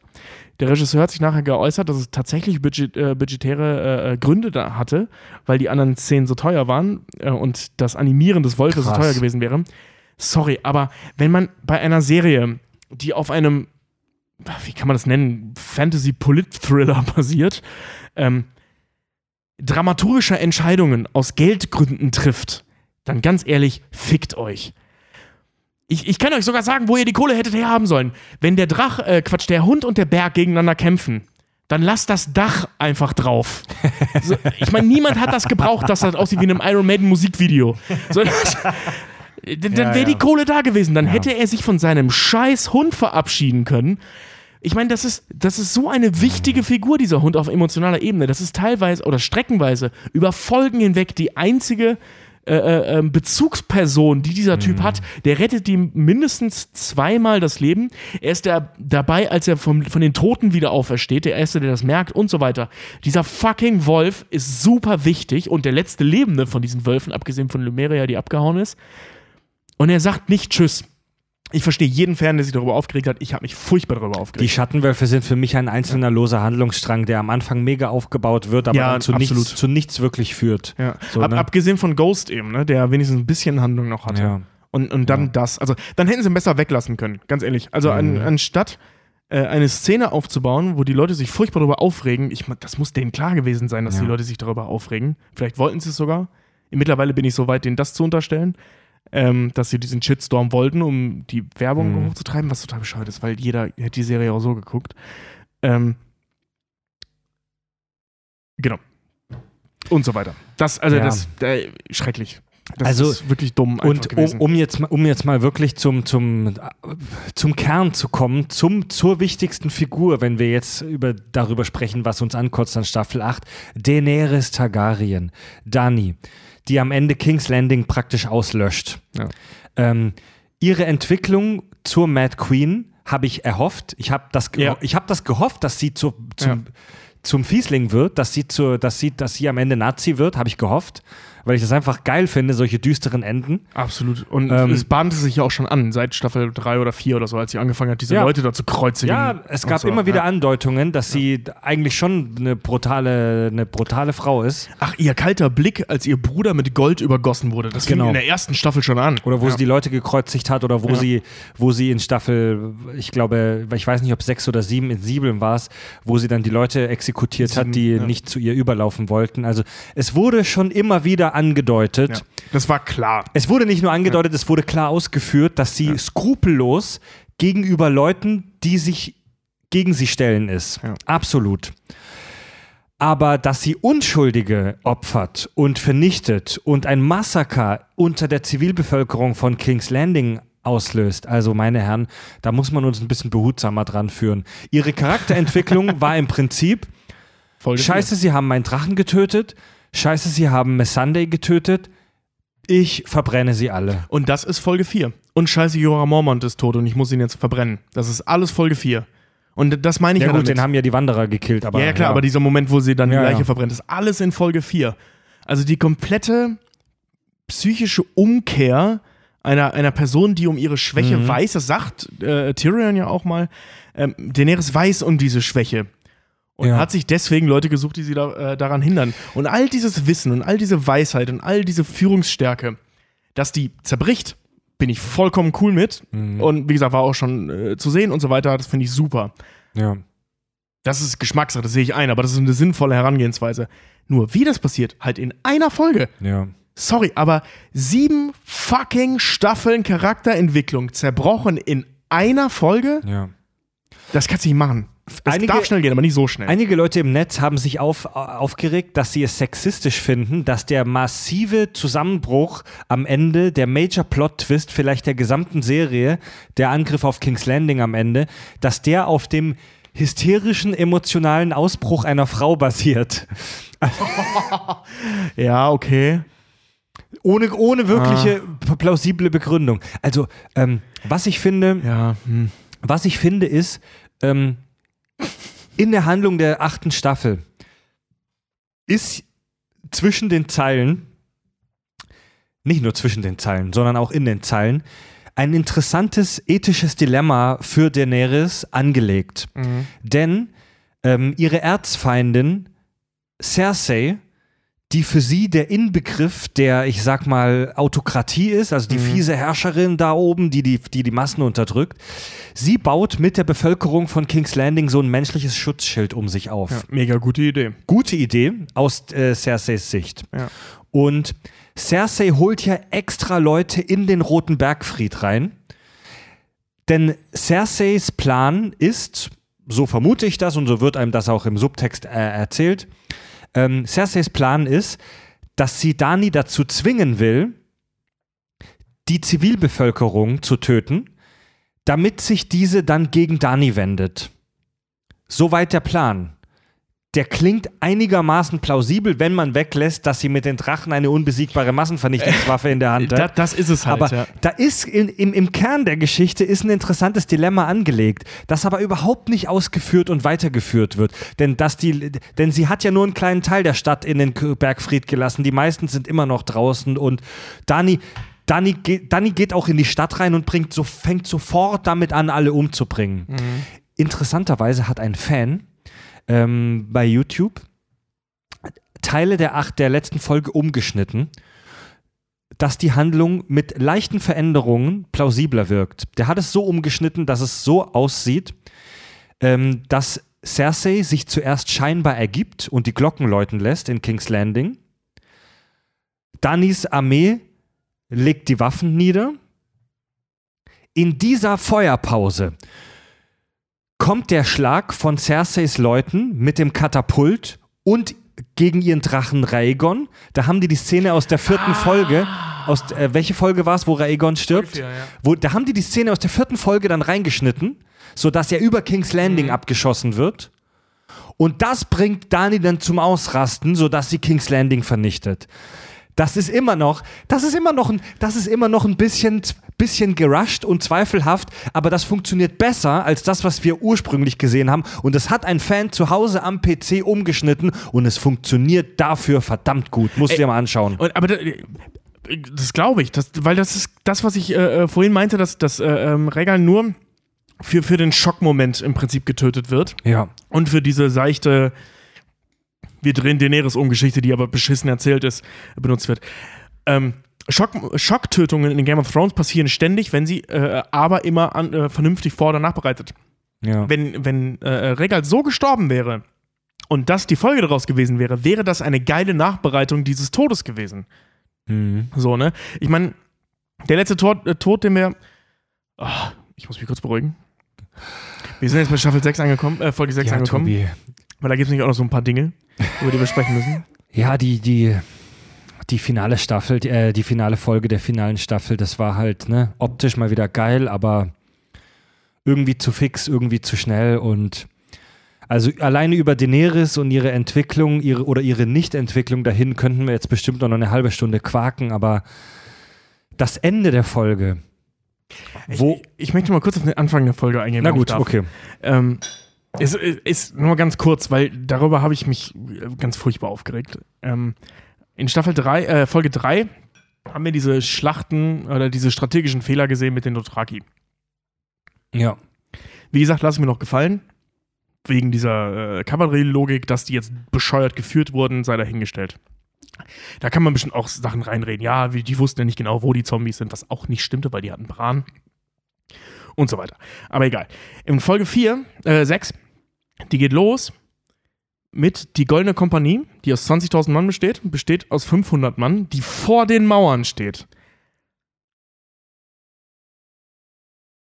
Okay, w- welcher Sinn Die keine hat, Rolle spielt. Hat eine Armee, die sogar eine Figur hat, die ständig eingeführt wurde, die sogar im Ja. Trailer zu sehen war, die, glaube ich, vier Sätze sagt in dieser gesamten Serie. Ich weiß nicht mehr, wie der heißt, der Vogel. Ähm, der steht dann da mit seinen 500 Leuten, die 20.000 sein sollen, und werden dann von hinten dann niedergemacht von den Drachen. Warum stehen die vor der Mauer? Warum stehen die vor der Mauer? Absolut dumm. Ich, äh, ich, ich meine, welchen, welchen Sinn hat eine Armee bei einer Belagerung, die vor der Mauer steht? Super beschissen. Also, die, ich meine, das ist ja nicht wie bei den Zombies so ein Angriffskrieg, sondern das ist eine Belagerung. Ja. Ne? Mal ab- Wie gesagt, abgesehen davon, dass es keine 20.000 sind, die davor stehen. Und d- d- der weitere Punkt ist, nach, äh, in Staffel, äh, äh, Quatsch, Folge 3 sehen wir den Großteil der Dothraki, wenn nicht sogar alle sterben. Die Macher ha haben auf, der Fra äh, auf eine Frage hin geantwortet, ja, das war das Ende der Dothraki. Hm. In Folge 5, äh, ja, Sind Folge sie- 5, Sind sie wieder da? sind die auf einmal wieder da. Ja. Nicht viele, aber es sind welche da. Das lasse ich mir noch gefallen. Ein paar haben es halt überlebt, das sehen wir ja auch, ne? dass sie Ja. wieder zurückreiten. Vielleicht haben sie auch nicht alle reingeschickt. Vielleicht waren welche auf Drachenstein zu blöd zu sehen, dass da die äh, Flotte steht. Aber in Folge 6, bei dieser All Hail the Queen äh, äh, Szene, weißt du, wo die dann so nazimäßig alle äh, davor stehen, sind da super viele Dothraki, die da mitfeiern. Ja. Wo kommen diese fucking Dothraki her? Mhm. Und wo ist der Rest der Goldenen Armee gewesen? Zum, zum, Es ist zum, also das, das geht jetzt schon ein bisschen detailliert in die Game of Thrones Lore rein, aber ähm, uns wird zu einem früheren Zeitpunkt, äh, sie sagt es sogar selbst, äh, Dani, dass sie jetzt der Karl der Dothraki ist, dass das ihre Blutreiter sind. Ja. Und wir wissen aus der Kultur der Dothraki, dass wenn der ähm, Karl stirbt, dass die Dothraki dann mit beerdigt werden, dass die dann auch sterben Die müssen. Blutreiter, ja. Die Blutreiter. Genau, die Blutreiter. Und wenn ein Karl von jemand anderem getötet wird, folgen die Dothraki dann fort an dem. Diese Klingon-Logik, dass jemand sich mit Gewalt hoch an die Spitze äh, Ja. kämpfen kann. Das heißt, die Dothraki müssten eigentlich Jon Snow folgen, nachdem er Dani umgebracht hat. Oh, guck mal, aber das würde wenigstens erklären, warum sie auf einmal am Ende der Staffel 6 keine Rolle mehr spielen. Ja. Weil wir sehen ja, äh, da ist also dann wieder ein Zeitsprung von keine Ahnung wie viel Tagen, Monaten, Jahren, wissen wir nicht. Auf einmal haben alle Bärte. Ähm, was ist zwischen dem Mord von, von, von, von Jon Snow an, an Daenerys, Ja. dann ist ja Schnitt und einige Zeit später sitzen die da und quatschen. An dem bescheuertsten Ort, den man sich dafür aussuchen könnte, nämlich diese komische Drachenarena, aber gut. Und ähm, da spielen die Dothraki auf einmal keine Rolle mehr. Wir haben die Anzalit, die die Stadt besetzt haben, also die, die Unbefleckten besetzen diese Stadt. Ja. Wir und, sehen und die sogar, Dothraki sind da oder wir sehen nicht, sogar relativ oder am Ende an, an, so einem Hafendock oder wo das war, die Dothraki, ein paar Dothraki in aller Seelenruhe an John vorbeilatschen, der Typ, der, ihre, der Stimmt, ihren ja. Karl umgebracht hat. Also warum sind die nicht angepisst? Also oder, diese, oder irgendwas. Also die, ähm, diese, diese letzt, diese, eine, diese, diese, diese Szene, wo die in dieser Arena sitzen Mhm. und dann darüber sprechen, wer der neue König werden soll von Westeros. Das ist, wenn man die mal auseinander nimmt und darüber nachdenkt, eine der undurchdachtesten Ja. und beschissensten Szenen in der ganzen Serie. Das, da, da, da stimmt irgendwie gar nichts. Und ich rede nicht nur von der Wasserflasche, die da unten irgendwo Ja. am Stuhl Ey, steht. die sehe ich ein, das kann passieren. Das fängt schon damit an, dass man sich fragt, wieso bestimmte Personen da sitzen. Da sitzen die Vertreter der größten Häuser von Westeros, die noch existieren. Ja. Unter anderem aber auch Brienne von Tart oder Davos Seaworth, die natürlich eine wichtige Rolle in Teilen der Handlung gespielt haben, aber die haben da eigentlich nichts zu suchen. Nee. Genau, genau wie der, der, der Sohn von, ähm, also der, der Bruder, ja, es müsste der Bruder von, von, von äh, Catelyn gewesen sein. Der Typ aus der Roten Hochzeit, der da Hochzeit gefeiert hat, der noch seine Rede hält, davon wegen, ich könnte König sein und alle ihn auslachen. Genau, der die eine Fry-Tochter geheiratet hat, um sich praktisch in Anführungszeichen Ja. zu opfern. Aber warum zum Geier ist der da? Ja gut, der ist, der, der ist im Prinzip damit jetzt Vertreter des Hauses Fry und einer der, äh, Quatsch, aber der ist, der ist schon noch ein mächtiger Adliger in dieser Welt, vermute ich. Aber Bronn ist doch jetzt der Chef vom ja, Schwarzwasser. kann sein. also Das- wenn ich, ja. wenn ich mich nicht Ja, irre, ja. sind die Talis doch in. Nee, warte mal. Nee, die Talis gehören zu, zu Schnellwasser, ne? Mhm. Aber der sitzt da ja, das ist Robin, der Sohn Ja. von, von, von, von Lisa. Und der Chef, also ähm, der, der andere Bruder ist ja der, der äh, Schwarzfisch gewesen, also der, der Herr von, von Schwarzwasser. Mhm. Und das ist Bronn jetzt. Ja. Also der, Stimmt. es gibt keinen Grund, warum dieser Stimmt. Vogel da sitzt. Und dann geht's weiter, dann diskutieren die darüber, wer der neue König werden soll. Äh, Sam führt dann diese Idee der Demokratie ein, darüber wird gelacht, okay, das lasse ich mir noch gefallen Ja, in das dieser fand ich Welt. ganz nett. Ja, das Ja. war ganz nett. Ähm, und dann einigen die sich relativ schnell, dass Bran Stark der neue König werden soll. Und dann stimmen alle sofort einhellig ein.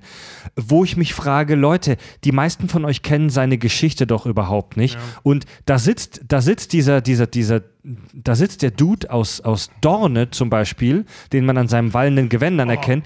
Wer ist das? genau, Wer darüber will ist- ich mich auch also noch aufregen. Erstens, erstens, wir wissen, dass das Geschlecht der, äh, der, der Dorner der Martells. der Martells tot ist. Ja. Okay, könnte sein, dass irgendjemand anderes jetzt sich an die Spitze da gearbeitet hat. Okay, es ist ein Dude aus irgendeiner anderen Familie. Aber die Leute aus Dorne werden uns erzählt als extreme Traditionalisten, Ja. als extrem potente Kämpfer, als super elitäre, krasse Typen, die extrem konservativ gegenüber dem restlichen Königreich sind. Und er stimmt einfach so zu, dass Bran, ein weiterer Stark, jetzt über alle herrschen soll. Über den Typen wollte ich mich nämlich auch noch aufregen. Pass auf, in der zweiten Folge wird gesagt, bla, ich glaube, es war in der zweiten oder in der vierten, keine Ahnung, wird gesagt, auf unserer Seite ist auch, äh, sind, äh, wie heißt sie, ähm, Asha Stark, Äh, Quatsch, Asha äh, ähm, Greyjoy, also hier Graufreud, und der Prinz von Dorne. Das wird einfach so gesagt, und dann wird weitergeredet. Und ich saß wirklich da, ich habe auf Pause gedrückt. Ramona, mit der ich das zusammen geguckt habe, angeschaut, wer zum Geier ist der Prinz von Dorne? Ja. So, weil die Martells, wie du gerade schon sagtest, die Martells sind tot. Das ist ein super traditionelles Haus. Ich meine, deren Spruch ist, also die haben ja alle diese Sprüche, die, diese Häuser, äh, ist unge, also bla bla bla, ungebunden, ungebrochen. Ja. Und zwar weil, also wer die Lore von den, äh, aus den Büchern kennt, weil in der Geschichte von Westeros ist das das letzte Königreich gewesen, was sich hat eingliedern lassen. Und das war ein Riesenakt. Und auch nur durch eine Hochzeit. Genau, durch eine Hochzeit. Es war ein Riesenakt, die Dornischen überhaupt auch nur im Ansatz daran zu kriegen, irgendwie zu den sieben Königslanden zu gehören. Und die geben da auch immer noch einen Fick drauf, siehe Oberen Martell. Der da einfach so als offizieller Vertreter seines, seines Volkes auftaucht und ganz offen Drohungen gegen das Königshaus ausspricht. Ja. Ja, Na, also der, der, die Dornischen sind kein Hinterherlaufvolk. Ja. So, und die haben jetzt einen neuen Prinzen, der offensichtlich kein Martell ist. Vielleicht ist er auch ein Martell, vielleicht ist er ein Bastard, da geben die ja einen Fick drauf scheinbar. Ähm, also im Gegensatz zum, zum, zum Rest von Westeros, also man kann da ja scheinbar auch als, als Bastard äh, den Thron steigen, ist auch okay. Ähm, aber das würde ich ganz, ganz ehrlich, ich hätte das gern gesehen oder mal erklärt. Oder wie kann das sein, Ja. dass dieses Volk einen neuen Prinzen hat, der dann auch noch im Vorfeld schon äh, Daenerys seine, seine äh, ähm, Aufwartungen scheinbar gemacht hat, wie auch immer er das getan hat, wahrscheinlich per Rabe oder Teleportation, wie man das da Ja. jetzt so macht. Ähm, und auf der anderen Seite, Asha Greyjoy, die ja wirklich wichtig ist, hat scheinbar die Eiseninsel zurückerobert, das wird gesagt. Die war mit, keine Ahnung, zehn Leuten unterwegs oder so. Hätte ich gerne gesehen, wie sie es gemacht hat, diese Eiseninseln zurückzuerobern. ähm, weil das muss ziemlich schwierig gewesen sein Ja. mit zehn Leuten. Ja. Ähm, und die sitzt da nicht. Ja, ja. So, ne, die Vertreterin einer der fünf Könige, äh, also, ne, aus dem Krieg der fünf Könige, eine dieser fünf, die Nachfahrin deren, spielt keine Rolle da. Mhm. Die ist dann jetzt einfach auf. Ja, und ähm, die, die alle, die kennen die Story von Bran ja im Prinzip, die meisten da nicht. Für die ist der einfach nur ein Typ im Rollstuhl, der die ganze Zeit seine Fresse hält und kalt guckt. Hey, Tyrion erklärt das. Ja. Er sagt, er ist der dreieugige Rabe. Dreieugige Rabe. Und scheinbar weiß jeder, was das ist. Genau. Und, und so Tyrion, bescheuert. sagt, Tyrion sagt dann den Satz, wer hat eine bessere Geschichte als Bran? Ja, jeder, der Jeder. da sitzt. Jeder. Jeder von denen hat eine bessere Geschichte als Bran, weil wir über Bran im Prinzip nach acht Staffeln immer noch fast nichts wissen. Bran ist eine Staffel lang gar nicht aufgetaucht, weil Ja, niemand Mann. wusste, wie die Geschichte weitergeht. So, also der ist gar nicht sogar aufgetaucht. Ja. Weil, weil, sorry, aber Brans Geschichte ist nicht so krass. Ja, ja, Bran und Bran wird uns im Prinzip mehrere Staffeln als Typ erzählt, der absolut kalt, emotionslos ist, den das alles überhaupt nicht äh, interessiert, der der Realität entrückt ist und der soll der neue König sein. Die, die Serie erzählt uns sogar in ihrem eigenen Subtext, in ihrem eigenen Subtext, dass Bran kein guter König sein kann, denn äh, Tywin Lannister sagt, als er noch gelebt hat, wer sagen muss, ich bin der König, ist kein guter König. Ja, absolut. Und Bran sagt noch, bevor er gekrönt wurde, ich bin der König. Ja. Also faszinierend. Wir haben es heute schon ein paar Mal gehabt mit Tim Lannister, dass der echt, ich meine, Tim Lannister kann und muss man hassen, ähm, aber der war wirklich verdammt clever. Ja, Mann. Gen genau wie Robert Baratheon, der ein beschissener König war, aber der hat super viel von dem, was Ja. nachher eine Rolle spielte in der Serie, vorausgesagt. Ja. Ähm, also man kann ruhig in, in, innerhalb dieser Serie auf die alten Hasen hören. Man muss es nicht Ja. so machen wie sie, aber man sollte schon ab und zu mal zuhören. Und Verzeihung. Ähm, es gibt eine wunderbare Fantheorie und auch jemanden, der was neu geschnitten hat. Ähm, das kam heute Mittag, ging das so ein bisschen viral. Ähm, jemand ist hingegangen und hat. Es, äh, okay, du kennst bestimmt diese Fantheorie oder ihr kennt die, die bestimmt auch, dass Bran der Nachtkönig ist. Ja. Oder mal zum Nachtkönig wird, bla bla bla, super Und am, und am Ende dann mit strahlenden blauen Augen sich selbst anwielt. Ja, genau, genau, genau. Und ähm, jemand ist hingegangen und hat diese letzten Szenen so ein bisschen ummodelliert. Ähm, in einer der letzten, in der letzten Szene von Bran äh, entschuldigt sich John ja bei Bran, dass er nicht da war, um ihn zu beschützen und so. Mhm. Und haut dann ab. Und dann sieht man noch mal kurz Brans Gesicht. Und in, in dieser äh, Szene oder Einstellung, wo man Brans Gesicht noch mal sieht, hat er, der Typ, der das neu gemacht hat, äh, seine Augen so blau leuchten lassen. Ja. Und dann nochmal Rückblenden gezeigt, um damit im Prinzip zu beweisen, und das passt leider voll auf das, was wir sehen, weil ja ein Scheißdreck erklärt wird in dieser äh, Staffel. Ähm, Bran hätte theoretisch all das wissen müssen, was da passiert. Der kann zwar nicht in die Zukunft sehen, nur bedingt, der hatte diese Vision, aber der weiß seit der vierten Staffel, dass die Drachen nach, nach Drachenstein kommen, äh, nach, nach Königsmund kommen. Der weiß oder müsste wissen, dass Daenerys super grausam sein kann. Ja. Ähm, all diese Fehler, die Tyrion gemacht hat, muss der gesehen haben. Diese Schlacht muss der vom Norden aus gesehen haben und so weiter. Der hat das alles gewusst. Und theoretisch ist es möglich, dass er von Anfang an geplant hat, König zu werden. Hm. Ja, ja, das ist, das, das, das, die Theorie geht rum, dass Bran das alles Ja. von Anfang an so eingefädelt Zumindest hat. ab einem gewissen Punkt. Ja. Also seit, seit er dazu ja, in der Lage ist. Ja. Weil er sagt ja auch, warum glaubt ihr denn, bin ich hier? Mhm. Das sagt er ja, ne? Würdest du König werden wollen? Warum glaubt er, bin ich hier? Also scheinbar hat er auch gesehen, dass Tyrion diesen Plan hat, das Ja. zu machen. Also, und diese, diese, dieses, äh, äh, das umgeschnitten, müsst ihr euch mal anschauen, könnt, könnt ihr einfach googeln. Also Bran, äh, äh, wo, wonach habe ich da gegoogelt? Ich glaube, Bran Night King oder so. Und dann ist es Mhm. mittlerweile eines der ersten Dinge, die da auftauchen. Ähm, dass der halt der Night King tatsächlich dann Ja. irgendwann wird, ist, wie auch immer, das mit dieser komischen verdrehten Zeitlogik, die sie bei Game of Thrones haben, äh, ähm, passieren kann. Aber dann ist, macht das Ende viel mehr Spaß. Ich Also- habe nichts dagegen, dass er König geworden ist, aber Ich, ja, der Aufbau grad sagen, ist zu wenig. Ich lasse mir das grundsätzlich schon gefallen, dass jemand, der eher kühl und logisch agiert, zum König gemacht wird. Das finde ich ja eigentlich ganz gut. und praktisch aber- geschlechtslos ist. Ja, je- jemand, ein, ein asexueller, ähm, logisch denkender, kühler, behinderter wird zum König, Der alles weiß. der alles weiß. Das ist ja, eigentlich im Prinzip schon. Äh, das ne- ist der perfekte Herrscher. das ist im Prinzip schon gut, aber ähm, Bran, der im Prinzip keine oder kaum eine Rolle gespielt hat, über den wir nie was erfahren haben, wirklich, immer nur Andeutungen in, in, in der ganzen Serie. Über Jon Snow wissen wir nicht, ob er ein guter König in Friedenszeiten ist. Aber wir wissen über Jon Snow, dass er ein sehr guter Führer in Kriegszeiten ist, dass er es schafft, Menschen äh, zu begeistern, zu faszinieren, unter sich zu versammeln und dass er bescheiden ist und dass er, ähm, dass er ehrlich ist und dass er, ich sag mal, ein Gefühl für Moral und Ethik hat, dass ihm teilweise, das so stark ist, dass es ihm teilweise sogar im Weg stand bei diversen. das hat ihn sogar das Leben gekostet. Richtig, als er das erste Mal getötet wurde. Und ähm, obwohl mehrere Leute in diesem Rat, äh, in, in dieser Gruppe, die da sitzen in der Arena, als die entscheiden, wer der König werden soll, wissen, dass John eigentlich sogar der rechtmäßige Herrscher laut Thronfolge wäre, Was aber scheinbar keine Rolle mehr spielt. Spiel spricht das keiner aus. Das wäre der perfekte Moment gewesen. Ja.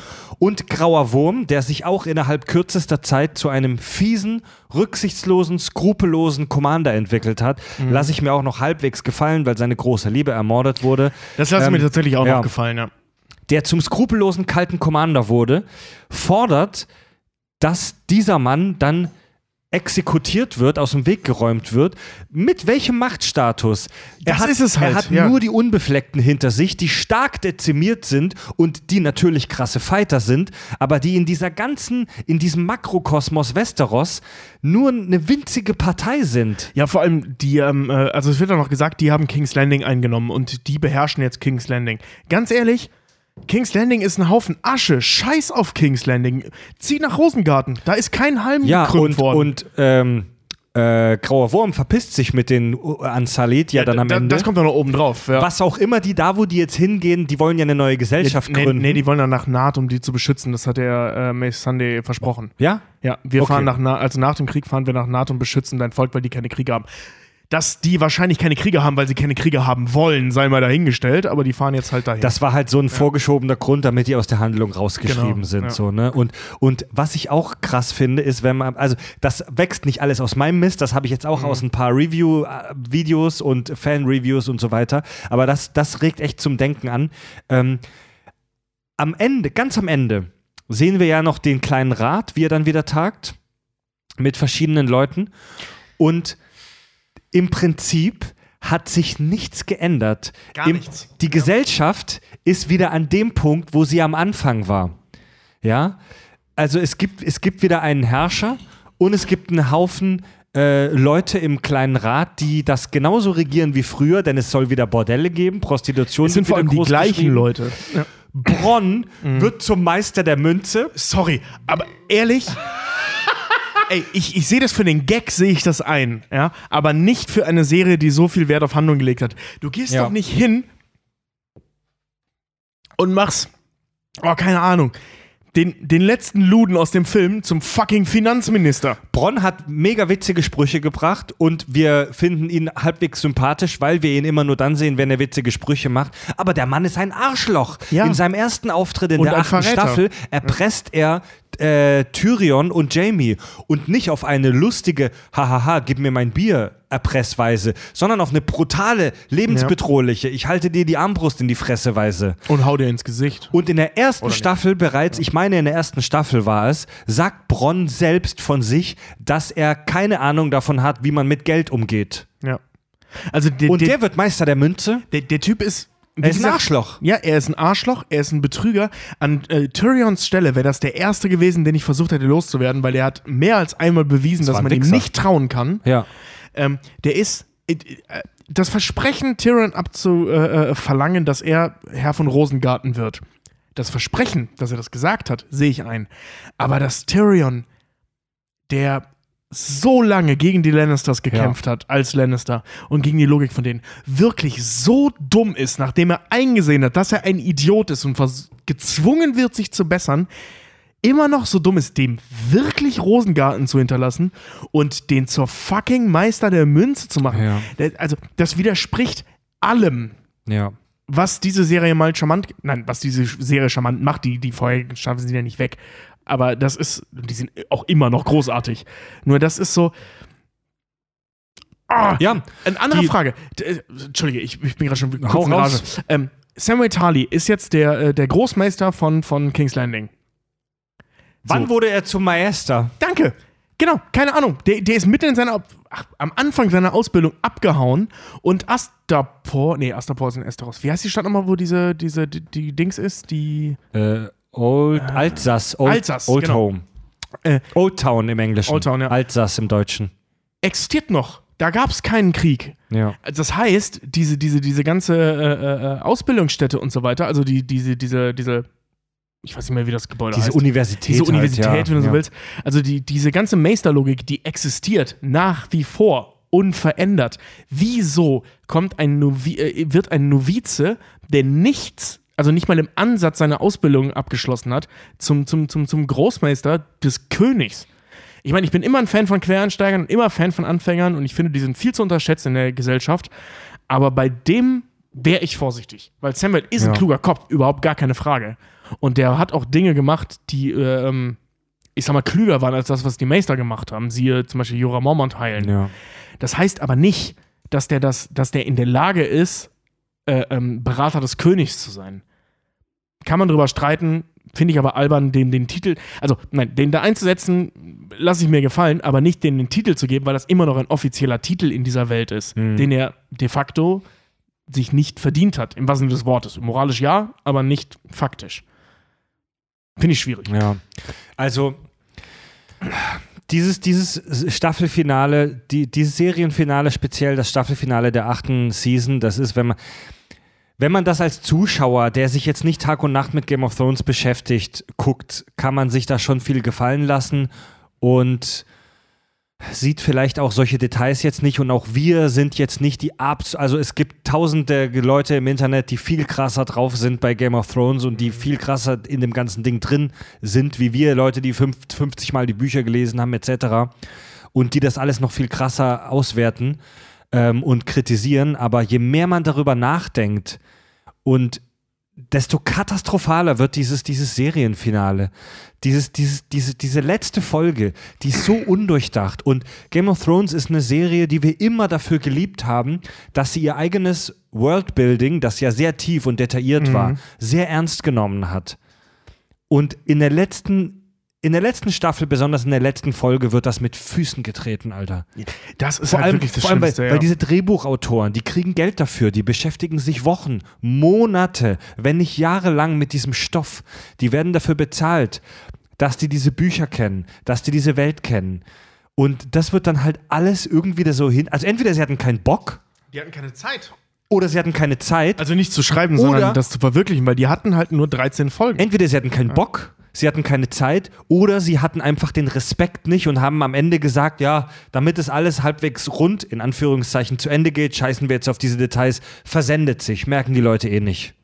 Und, und das ist so ein, das ist so ein Fehler, den ich, das ist genau das gleiche, also deswegen ist das, der Kaffeebecher so ein schönes Symbol. Ja.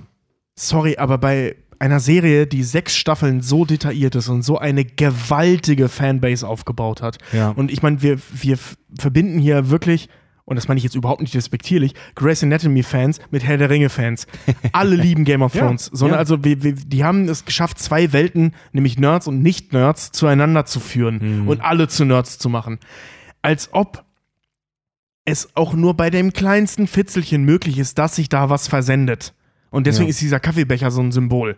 Ne? Der versendet sich nicht, der ist mitten im Bild. Mhm. Und die beschissene Schreibweise der achten Staffel versendet sich auch nicht. Und das ist ein Riesenproblem. Zum Beispiel mein Vorschlag, um die Serie besser zu machen. Nein, äh, ganz kurz. Ähm, Tobi Angen heißt er, meine Damen und Herren. ja, ähm, du hättest im Prinzip, also wie gesagt, ich bin Fan der Folge The Long Night, bis auf ein paar Kleinigkeiten, aber das sind so wirklich, das sind Details, über die man sich streiten kann, wie mit den Dothraki und so. Ähm, die Folge an sich finde ich super, aber völlig deplatziert. Ja. Sinnvoller wäre es gewesen, erstmal zwei Folgen mit mindestens zehn Folgen zu machen, am besten äh, Staffeln, am besten drei Staffeln mit jeweils zehn Folgen. Und diese siebte Staffel, sagen wir mal, die siebte Staffel zu strecken, enden zu lassen, äh, mit dem, wo sie jetzt halt endet. Also äh, wir finden raus, dass John tatsächlich ein Targaryen ist und so weiter, aber die ein bisschen zu strecken, also ein bisschen mehr Zeit dem Ganzen zu geben. Dann kommt die achte Staffel, die im Prinzip aus der Vorbereitung auf die neunte Folge, wie die sie immer war, Hm. halt äh, ähm, The Long Night wäre. Und dann die zehnte Folge, die das Aufräumen betrifft und das langsame Durchdrehen von Daenerys mal so kurz einläutet. Ja, ja. Denn es gibt, was die, was die Gefahr des Nachtkönigs ausgemacht hat, war immer, wir sehen nicht, was er tut, außer in Hartheim. Da sehen wir, was er tut und das war übel. Wieso nicht zeigen, was er tut? Wir haben, oder zumindest mehr als andeuten, was er tut. Wir, wir haben in der achten Staffel äh, nur das, was, was äh, Tormund und, ach, wie heißt der Boy nochmal?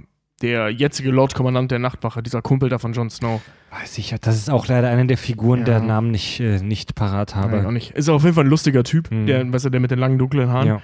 Ähm, die reisen ja von der Mauer, die zerstört wurde, ähm, nach Winterfell.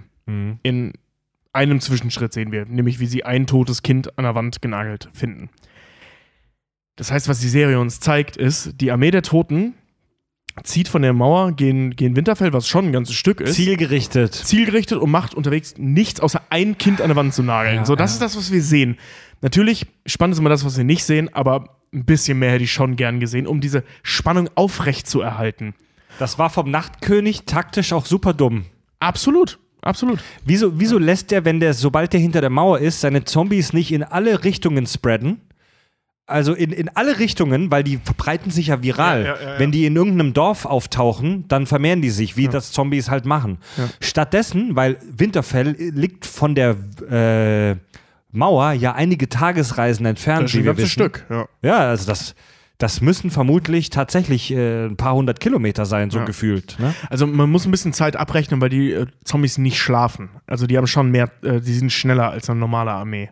Ja. Aber trotzdem sind die nicht jetzt innerhalb von zwei Tagen Aber da. so wie wir das sehen, dass die Untoten zielgerichtet, konzentriert alle auf Winterfell eintreffen, bedeutet, dass der in einem, in einem Angriffsvektor Ja. hinter der Mauer gen Winterfell marschiert. Warum? Ja, keine Ahnung. Warum? Also, was in der Serie wird ja gesagt, dass er zielgerichtet auf, ähm, auf Bran zuläuft, weil er den töten will, als das Mhm. Ja. Gedächtnis und so. Okay. Finde ich eine sehr schwache Erklärung, muss ich sagen, aber die lasse ich mir gefallen. Ähm, also, Ja. beziehungsweise, ich finde den, den, ich sag mal, den philosophischen Gedankenwert dahinter finde ich stark genug, dass mir die schwache Erklärung gefällt. Ja, ja, ja. Ähm, nur ist der Nachtkönig, wie wir wissen oder wie wir vermuten können, kein Idiot. Und wenn der klug ist, und das scheint er zu sein, weil ich meine, der lebt ja auch schon seit knapp 10.000 Jahren, also der weiß, was er tut, ähm, vergrößert er, wie du sagst, deine Armee und äh, seine Armee und vor allem sorgt er dafür, dass aus Norden nichts nachkommen kann. Ähm, das hätte ich gern gesehen. muss nicht viel sein. Es, mir reichen zwei Szenen in einer gesamten Staffel, dass man einmal nochmal sieht, was da passiert. Das muss Ja. auch keine Schlacht sein. Ich rede von, von ausgerotteten Dörfern, in denen Tormund und äh, der Rest der Nachtwache halt äh, äh, ähm, ja, ja, vorbeikommt. Dazu dann wieder diese, diese bescheuerte Logik. Ich hätte auch ganz gerne gesehen, warum sind Tormund und seine Leute schneller als die Armee der Untoten? Weil wir sehen die deutlich hinter denen, ne, als, als die, weil die müssen sich ja irgendwie aus den Trümmern der Mauer befreit haben. Sehen wir auch nicht, wie sie es geschafft haben. Ähm, rennen dann hinter der Armee der Toten her, getrennt voneinander, schleichend, wie wir sehen, also sehr langsam, finden dieses tote Kind. Eine Folge später, ich, oder ich glaube sogar noch in derselben Folge, tauchen die in Winterfell vor der Armee der Toten auf. Deutlich Wann sogar, und ja. vor allem, wie haben die die überholt? Eine, also die müssen ja den direkten Weg gegangen sein. Der Nachtkönig muss auch den direkten Weg gegangen sein und der hatte den Drachen. Wie Ja. haben die es geschafft, eine Armee der Untoten zu die, überholen? die Zombies schlafen nicht, aber die schlurfen halt nur so dahin. Die bewegen die- sich eher langsam. die sind nicht langsam. Die können auch rennen. Also Ja, wir, aber- wir aber sehen ja, wenn- das ist normal. aber wenn, aber wenn wir, wenn wir die, wenn wir die Untoten bei Game of Thrones, und das war ja schon einige Male, wenn wir die so in Marschformation Ja, sehen, dann schlurfen die eher so vor sich aber, hin. aber trotzdem, wie überholst du die? Also jetzt nicht von der Geschwindigkeit Musst her, halt sondern einen wie kommst du an denen halt vorbei? einen riesen Bogen machen, ja, ja. ja, genau. Ja. Und das als Einzelperson. Die, Ne, du, also das ist- die, das die, ist Untoten, so- die Untotenarmee bei Game of Thrones ist vielleicht so ein bisschen wie die Borg bei Star Trek. Wenn sie dich nicht als Bedrohung sehen oder du sie nicht interessierst, ignorieren sie dich einfach. Also wenn du, wenn du in einer kleinen Gruppe zu viert oder zu fünft Mhm. an denen vorbeireitest und die sind tausend, kann sein, dass die dich dann ignorieren. Obwohl doch, das macht Sinn, weil das macht der äh, Weiße Wanderer mit äh, Sam auch, als der, ähm, als Sam auf den Weißen Wanderer trifft, in der, Hm. keine Ahnung, vierten Staffel, glaube ich, fünfte, weiß ich nicht mehr genau. Erinnerst du dich, wo der den Weißen Wanderer tötet mit dem Drachenglas? Ja. Weswegen die wissen, dass es funktioniert. Ähm, da ignoriert der Sam mehr oder weniger auch, weil er keine Bedrohung darstellt. Das könnte also sein. Hätte ich ehrlich gesagt aber gerne gesehen. ja. Weißt du, was ich meine? Also, dass Mhm. man die Dramaturgie so ein bisschen, bisschen einfach aufspannt, um, um vor allem die Folge The Long Night, so geil sie auch ist, mit ihren zwei, drei kleinen Fehlern, aber die haben, ja, die hat jede Folge. ja. Ähm, hätt, hätt, um, um das spannender zu machen, um das wirklich zu einer Entladung zu führen, hätte man solche Dinge sehen müssen. Wie, kommen, wie haben sie es geschafft, die Trüm aus den Trümmern der Mauer zu entkommen? Wie haben sie es geschafft, nach Winterfell zu kommen? Wie Ja. sind die an dieser Armee vorbeigekommen und so weiter? Ähm, was zum Geier macht Bran eigentlich die ganze Zeit? Wo war der? Ich, also, die, die, ich habe eine Menge Fantheorien gelesen, was Bran gemacht hat in dem Moment, als er äh, Nachtkönig getötet wurde. Hat Bran ja gesagt, ich bin jetzt mal kurz weg. Hat jetzt so Theon gesagt. Ist dann weg, taucht wieder auf, als er. Wo war der? Was hat er sich angeschaut? Wissen wir nicht, sehen wir nicht. Die beste Theorie, die ich dazu gelesen habe, war, er saß im Kino und hat sich Avengers angeguckt, weil das besser war.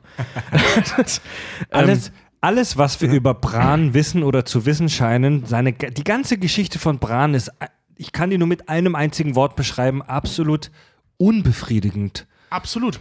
Der Typ wird uns als absolut krasse Psi-Power beschrieben, als Dark Phoenix des äh, Game of Thrones Universums, als, als fast schon allmächtiger Typ, als allwissender Kerl. Allmächtig nicht, aber allwissender Typ. Nee, vor allem aber, auch super mächtig. Ich meine, der schafft es nicht nur Menschen zu übernehmen, gut, simple-minded Menschen, Ja. aber nee, stimmt ja nicht mal. Der schafft es nicht nur äh, geistig äh, äh, angeknackste Menschen zu übernehmen, sondern auch in der, Ver also in der Vision einer Vergangenheit einen normal denkenden Menschen zu einem geistig äh, äh, angeknacksten behinderten, weiß ich nicht, Menschen zu machen und beide zu kontrollieren. Der Typ ist mega mächtig. Brutal. Aber wir wissen trotzdem überhaupt nicht, wie das funktioniert, was er machen kann, was er nicht machen kann. Es ist halt einfach so, es Muss fühlt doch nicht alles erklärt werden, aber Ja, ein das bisschen ist halt- wenigstens. Ey, leid, leider muss man im Nachhinein sagen, Game of Thrones ist halt so eine Geschichte von fantastisch angefangenen Handlungssträngen, die dann aber nicht zu Ende geführt werden. So in den letzten beiden Staffeln. im ja. Nachhinein fallen einem auch so Kleinigkeiten auf, wie in der ersten Staffel, dieser eine Typ, der Daenerys irgendwie unterstützt und sie gibt ihm das Versprechen, dass wenn sie an der Macht ist, wird er König, Herr der Münze. Und äh, ich weiß nicht mehr, wie er hieß, das dann auch nicht mehr weitergeführt wird. Ja, oder die Nummer mit Mhm. Bran oder die Nummer mit den Schattenwölfen, die später dann total egal sind. Und da sind wir auch schon beim Riesenkonflikt der achten Staffel. Wir haben zwei gigantische Konflikte, die in sieben Staffeln aufgebaut wurden. Der Night King und Cersei.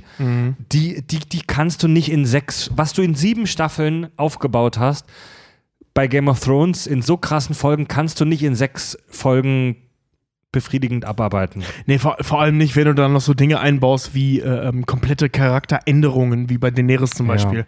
Also das, das kannst du nicht machen. Äh, es gibt ja auch, äh, also noch so, noch so ein Plot, äh, ähm, naja, Point, wenn du so willst, ähm, der da reinpasst, ist das mit, mit Arya. Arya sehen wir zwei Staffeln lang, wie die zum Faceless Man äh, ausgebildet wird. In der achten Staffel kein Wort mehr davon. Also weder ein Wort noch eine, eine Tat. Da steht Bis- sie halt immer nur cool neben Sansa. Genau, dass sie kämpfen kann, okay, das sehen wir. Äh, warte mal, sehen wir das in der achten Staffel? Eher wenig. Nee, eigentlich nicht. Wir Wenig. sehen nur, dass sie einen coolen Move mit dem Nachtkönig macht. Ja. Also wir sehen nicht mal, dass sie kämpfen kann. Das sehen wir wenigstens in der siebten Staffel noch, als sie mit, äh, mit, mit Dings trainiert, mit ähm, ne? Matthias Schweighöfer. Da Ja. ist äh, dieser Kampf, da sehen wir wenigstens, dass sie kämpfen Brienne kann. von Tart. Ja. Und das ist ja auch erstmal cool, nur wieso genau wurde die dann im Laufe dieser Handlung? Ich meine, in der Handlung ist, äh, äh, Quatsch, in der Geschichtsschreibung, also in der fiktiven Geschichtsschreibung, ist es ein bisschen wie in der Natur. Es passiert nichts ohne Grund. Hm, Weil sonst brauchst du die Geschichte nicht erzählen. ja. Dann lässt du es halt weg. Und die Ausbildung von Arya hat zum Tod von Walder Fry geführt. Da hat sie ja dieses Faceless Man-Ding gemacht. Mhm. Also da wurde das ein bisschen geerntet, was Ja. sie gesät haben. Aber in der siebten und achten Staffel, beziehungsweise in der siebten nach der ersten Folge und in der achten Staffel, ähm, spielt das eigentlich gar keine Rolle mehr. Ja. Keine Auswirkungen halt, ne? Richard, Null. Richard hat in seiner Sprachnachricht am Anfang gesagt, dass die Sachen keinen Grund haben. Ich finde, es ist eher so, dass die Sachen keine Auswirkungen dann am Ende haben. Genau, das ist es. Ähm, zum, zum Beispiel auch die, die, die Entwicklung von Brienne von Tart, die eine fantastische Entwicklung hat, die, die für viele. Leute Genau wie einer Jamie. der, Ja. die für viele Leute einer der, der, der Hauptcharaktere, einer der, nicht Haupt, aber einer der interessantesten Charaktere wurde später. Mhm. In der achten Staffel macht sie nur eine einzige Sache, die von Bedeutung ist. Sie fickt mit Jamie Lannister. ja, für ungefähr sechs Minuten. Und dann ist deren Beziehung vorbei und Jamie haut wieder ab. ja. Also, Und dass sie zum König, dass sie zum Ritter war schön. ernannt wird, war ein schöner Moment, dass sie dann am Ende in dieses Buch die Geschichte von Jamie äh, Ja. schreibt und weiterführt. Das war auch schön, ja. War auch eine schöne Anspielung an den Anfang der Serie, wo, wo Jamie sich darüber beschwert, Mhm. dass er glaubt, dass in diesem Buch am Ende nur von ihm steht, dass er der Kingslayer ist. Mhm. Ähm, das waren zwei sehr schöne Momente, aber die Figur war in der achten Staffel verschenkt. Absolut irrelevant. Ja. Also auch die, diese ganze Beziehung zwischen Jamie und, und da kommen wir ja auf, Jamie ist ja auch eine super wichtige Figur.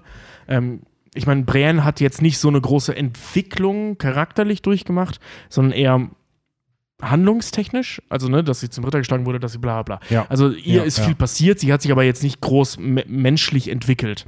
Im Gegensatz zu dem Grund, warum Brienne überhaupt eine Rolle in dieser Handlung spielt, Jamie. Der sich halt vom arroganten Schönling, der, von dem wir wissen, in der Vergangenheit King's Landing gerettet hat. Ja. Ne? Also das, das kommt ja irgendwann dann raus, also erzählt der Brienne ja mal, dass der, der Mad King eigentlich die ganze Stadt in die Luft sprengen wollte, Ja. um zu verhindern, dass die Rebellen gewinnen, also Robert Baratheon und seine Jungs.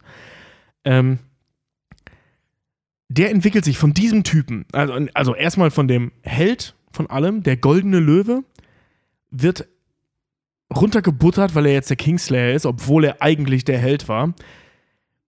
Baut sich deswegen emotional einen Panzer auf, als noch arroganter und noch goldener, als er vorher war, wird komplett gebrochen. Also wird ja wirklich brutal gebrochen. Auf jede erdenkliche Art bis zur Verstümmelung.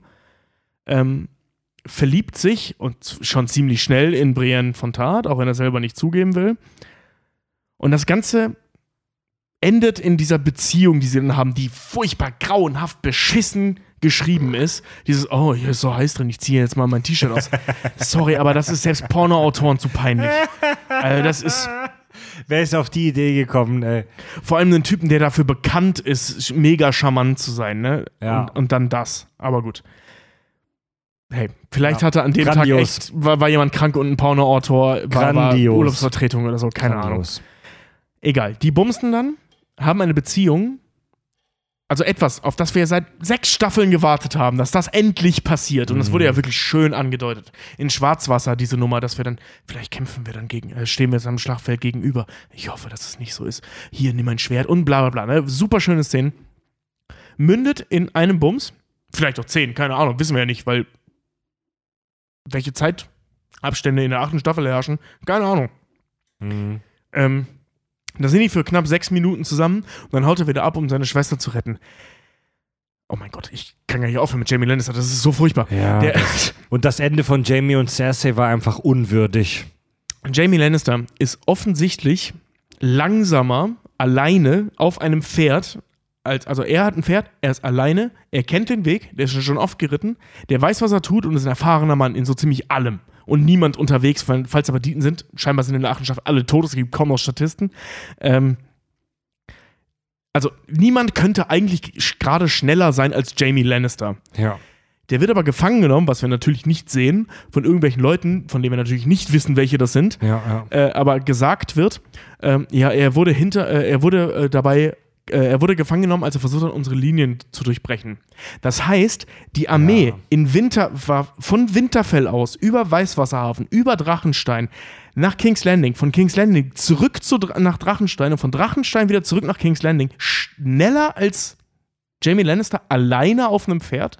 Sorry, aber Ja, das ist halt. Also es gibt die Möglichkeit, dass das passiert ist, aber das wollen wir dann auch gezeigt oder erklärt kriegen, wie du schon gesagt hast, Tobi. genau. Das ist halt so das ist das lazy. Problem, wenn du halt dieses Teleporten machst, ne? Das ist halt so lazy Storytelling. Das ist halt einfach so kein Bock gehabt, das auszuformulieren oder sich was auszudenken. Genauso, genauso, dass Jamie Lannister und Euron Graufreud dann am Ende aufeinandertreffen. Zufälligerweise kommen sie beide zur selben Zeit an dieser langen Küste, am selben Ort, treffen sie aufeinander, haben dann diesen super merkwürdigen Kampf, der irgendwie echt beschissen war und super unbefriedigend endete. Und dann hat Jamie, haben Jamie und Cersei dieses viel zu kurze und unwürdige Ende, als sie da im Keller von den Steinen begraben werden. Das war einfach unbefriedigend. Das, das sind sogar noch zwei Punkte, die super unbefriedigend sind, weil der, äh, der Kampf zwischen Jamie und Euron, ich fand die Idee, dass die beiden gegeneinander kämpfen, eigentlich ziemlich cool. Ja.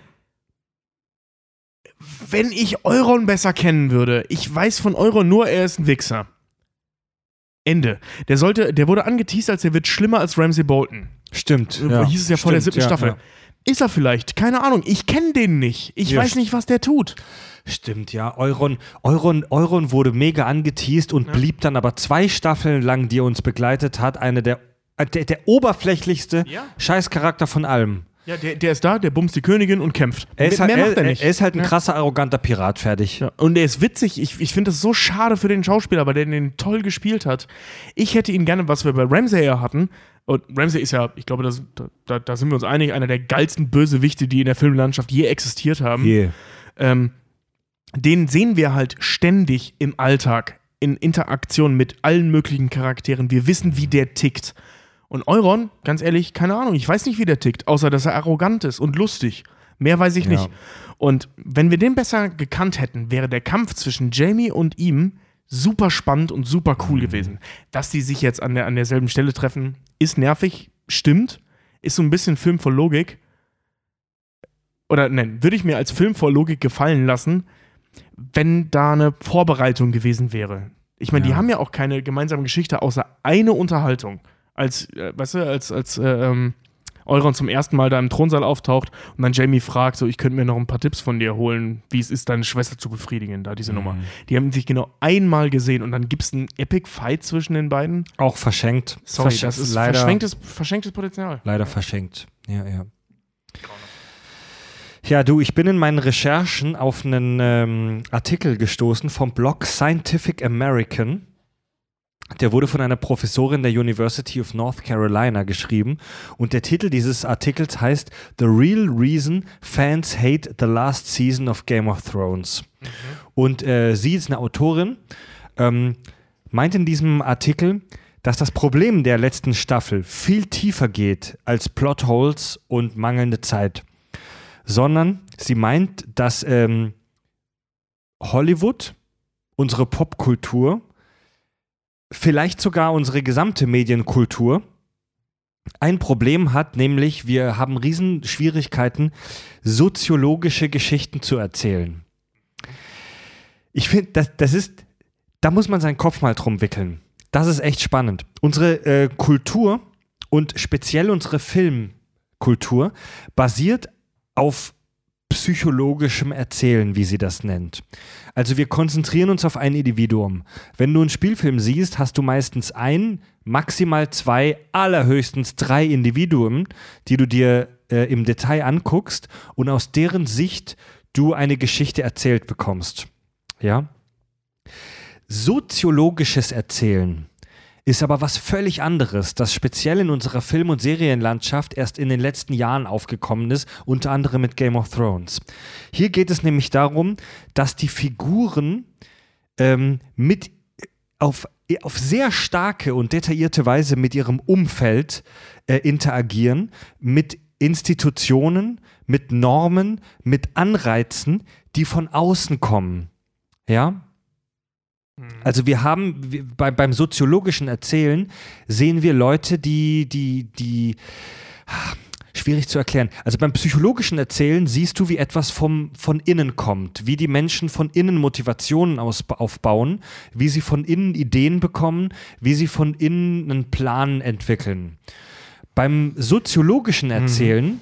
siehst du, wie das von außen kommt. Also die, die Figuren bei Game of Thrones, ähm, besonders in den frühen Staffeln, reagieren auf das, was ihnen von außen auferlegt wird, was ihre Familien ihnen vorschreiben. Ich wollte gerade sagen, ein bestes Beispiel Tyrion, äh, äh, Tyrion, der zweimal im Endeffekt, aber vor allem eben äh, anfangs zur Hand ernannt wird, obwohl er das nicht wollte von mhm. äh, angegriffen wird, von außen die ganze Zeit manipuliert wird, von, von Wahres manipuliert wird und sich trotzdem da irgendwie durchsetzt. Ja, genau, genau, das, ja. genau. Ähm, also, oder Cersei ist auch ein sehr gutes Beispiel. Stimmt, ja. Cersei ist ein super Beispiel, weil sie ja praktisch diese Gefahr, wir haben in Psych of Thrones ja mhm. ausgiebig über sie gesprochen, Folge 62 war es, glaube ich, dass dass sie ein Opfer ihrer äußeren Umstände zu einem großen Teil vermutlich Absolut, ist, ja. weil sie mit dieser ständigen Angst geboren wurde, dass ihre Familie in Gefahr ist und dass sie deswegen zu dieser Löwenmutti wird. Ja. Wir, wir, wir können ewig so weiterreden mit Beispielen im Game of Thrones Universum. Jon, Jon Snow. Oh, da, da, dazu muss ich noch kurz was sagen, wenn ich darf. Ähm, Hau raus. Äh, äh ähm, Jon Snow ist ja das eigentlich das dickste Beispiel für diese, für diese soziologische Erklärung, weil der Typ hat praktisch keinen Charakter von Natur aus mhm. und wird nur von außen geformt. Du bist mhm. ein Bastard, du bist ein Bastard. Der einzige Ort äh, für Bastarde ist die Mauer. Ich will unbedingt zur Mauer. Ja. Du bist jetzt bei der Mauer, du darfst das nicht, du darfst das nicht, du darfst das nicht. Ich will unbedingt gegen Norden. Geh gegen Norden ich möchte voll gern frei sein. Hier sind äh, Wildlinge, die zeigen dir, wie der frei ist und so weiter. Der, der macht ja nur Dinge, die er von außen äh, begeben kommt, bis zu dem Moment, als er stirbt und wieder aufersteht, in der sechsten Staffel dann, ja. so jetzt hier meine Nacht, äh, meine Wacht endet, wenn ich sterbe, macht dann endlich was Eigenes, bis zu dem Punkt, wo er von Sansa überredet wird, Winterfelder zurückzuerobern. Danach wird er unfreiwillig zum König des Nordens ernannt. Also der macht wirklich die ganze Zeit nur Dinge von außen. Bis zu dem Moment, und das ist eine Sache, da haben sich Fans drüber aufgeregt, ich finde das gut, schwach erzählt, aber eine gute Idee, mhm. dass Jon Snow am Ende nicht nur zur Mauer geht, sondern darüber hinaus mit den Wildlingen geht, weil das ist das erste Mal, dass er was tut, was er entschieden hat und wahrscheinlich nie wieder ihm irgendwer ja. irgendwas sagen wird. Also Jon Snow, das Ende ist, bedeutet eigentlich, Jon Snow, der unterdrückteste Charakter von allen, ist endlich frei. Ja, ja, ja, ja, ja. Das wollte ich nochmal kurz loswerden. Ja, oder Sansa Stark zum Beispiel, die wird ja, die ist ja im Prinzip nur Spielball der Gezeiten bis zu einem bestimmten Punkt. Oder gewissen Penissen. Oder gewissen Penii. Ja. ja. Und äh, Aspekte dieses soziologischen Erzählens sind laut der Autorin des Artikels ähm, unter anderem das, was wir bei Game of Thrones so lieben, und zwar schnelle, überraschende Tode von wichtigen Figuren, mhm. ohne dabei den Handlungsstrang zu verlieren. Bei bei psychologischen genau. Erzählsträngen passiert das ganz selten, weil wir uns mit den Figuren identifizieren müssen. Bei einem Spielfilm im Kino wird dir das sehr selten passieren, dass die Hauptfigur relativ früh stirbt. Mir fällt spontan tatsächlich kein Beispiel ein, weil, ähm, weil doch der erste, äh, äh, der erste von den neuen Godzilla-Filmen, als Brian Cranston zumindest in der Werbung als Hauptfigur angeteased wurde ja, und dann noch fünf Minuten drauf geht. Ja gut, das ist dann halt Marketing-Bullshit, ne? Wenn, wenn, wenn dir der Trailer eine andere Hauptfigur erzählt, als es wirklich genau, ist. Genau, ja. Und ähm, Sowas, ja, sowas funktioniert im Prinzip nur beim soziologischen Erzählen, weil du da keinen Einzelpersonen beim Handeln zuguckst, mhm. sondern im Prinzip einer Gesellschaft beim Handeln, beim Handeln zuguckst. Also wir sehen das Gesamtbild einer Gesellschaft beziehungsweise solcher Institutionen wie dieser Familien im Vordergrund. Beispiel die Stark-Linie. Ned Stark, die für viele oder vielleicht sogar für alle die Hauptperson der ersten Staffel, wird in der ersten Staffel gleich ermordet. Trotzdem verlieren wir den Faden der Handlung nicht, weil nahtlos an seine, seine, seine, seine Söhne praktisch an seine Stelle treten. Ja, und wir im Prinzip ja nicht die Geschichte des Individuums Ned Stark sehen, wie uns später dann klar wird, unterbewusst, sondern die Geschichte dieser Familie. Ja. Ja. Ähm, natürlich haben in solchen soziologischen Stories die Charaktere auch individuelle Geschichten und, und Motivationen, aber sie werden halt von ihrem Umfeld ähm, äh, geformt. Ein krasses Beispiel dafür, um mal wieder über Adolf Hitler zu sprechen, selbstverständlich. Hitlers Persönlichkeit bringt uns nicht so viel, ver vermittelt uns vermutlich nicht so viel Wissen über den Aufstieg des Faschismus als der gesellschaftliche und historische Kontext. Es gibt unfassbar viele Hitler-Biografien. Es gibt Leute, die ihr ganzes akademisches Schaffen der, der, der, der Erforschung von Hitlers Psyche ähm, gewidmet haben. Es gibt so viele Hitler-Biografien im Bücherschrank. Aber uns damit zu beschäftigen, wie die Gesellschaft damals aufgebaut war, ähm, wie das funktioniert hat, wie die Geschichte davor war und danach, in welchem Umfeld er war, bringt uns viel mehr, lässt uns das alles viel mehr verstehen. Also damit soll das Individuum nicht kleingesprochen werden und damit soll das auch, also, aber du, äh, das, verstehst du, was, was ich damit sagen Ja, es will? ist so ein bisschen so, so äh, herausstechende Individuen brauchen halt auch die Zeit, in der sie Ja. herausstechen können. Zum Beispiel Elon Musk wäre im Mittelalter völlig irrelevant gewesen. Ja. Genau wie Hitler heutzutage Vermutlich, irrelevant vermutlich. vermutlich, ja klar. Aber wie, wie Hitler vermutlich heute irrelevant gewesen wäre. Es gibt, es gibt diese, darüber haben wir auch schon gesprochen. Stell dir vor, du kannst eine Zeitreise machen und Hitler umbringen. Ja. Und es könnte sein, dass das überhaupt nichts bringt, Hitler umzubringen, weil die Gesellschaft gerade sowieso in so einer Wellenbewegung war Genau, das- und das ein anderer ja, an seiner Stelle getreten wäre. Braucht, es brauchte an dem, äh, zu dem Zeitpunkt brauchte es aufgrund der gesellschaftlichen, ich sag mal, des, der, des gesellschaftlichen Kontextes eine charismatische Persönlichkeit. So, das hätte irgendwer sein können. Dass es jetzt Hitler war, war Also es hätte nicht- scheiße, aber. es hätte nicht jeder Dude von der Straße sein können, aber Nee, nee, aber jeder, der, der möglichst charismatisch ist. Es ne, gab und auch andere- Einen gewissen Background hat. es gab Ja. auch andere mit ähnlichen Fähigkeiten damals. Ja. Genau. Und was ich, was ich in dem Umfeld wahnsinnig spannend finde, der Mensch neigt dazu, Verhalten durch interne und psychologische Mechanismen zu erklären. Wenn ich sehe, wie du, Tobi, äh, hier vor der Straße, du, Tobi, stehst hier vor der Tür und quälst einen kleinen Hund Mhm. auf dem Gehweg. Und der Was Mensch ich ständig tue. was du ständig tust. Und der Mensch neigt dazu, das durch innere psychologische Mechanismen zu erklären. Also der Tobi macht das, weil er ein Schwein ist, weil er ein sadistisches Arschloch ist. Und wir Menschen glauben so fest daran, dass wir blind oder fast blind dafür sind, externe Einflüsse und Mechanismen und Zwänge und Einwirkungen aus deinem Umfeld zu betrachten. Vielleicht machst du das überhaupt nicht, weil du ein Arschloch bist. Vielleicht leidest du selber dabei. Du machst es vielleicht, weil du durch irgendeinen kranken gesellschaftlichen Mechanismus oder durch äußere Zwänge dazu gezwungen bist, das zu tun. Vielleicht willst du den Hund auch nur erlösen, weil er eine schwere Krankheit hat. Vielleicht arbeite ich in einem Tierheim und das ist mein Job. Ja. Ja, zum Beispiel. Also in einem, in einem dystopischen Tierheim, aber In einem grauenhaften Tierheim. ja, genau, aber das, das könnte halt, das könnte alles Mögliche Zum sein. Beispiel, ja. gutes Beispiel. Und wenn du das nicht machst, wirst du gefeuert und du hast Ja. Angst, dass deine Familie dann aufgrund des mangelnden Geldes für eine Art äh, vor die Hunde geht, im Ja. wahrsten Sinne. Ja. Ne?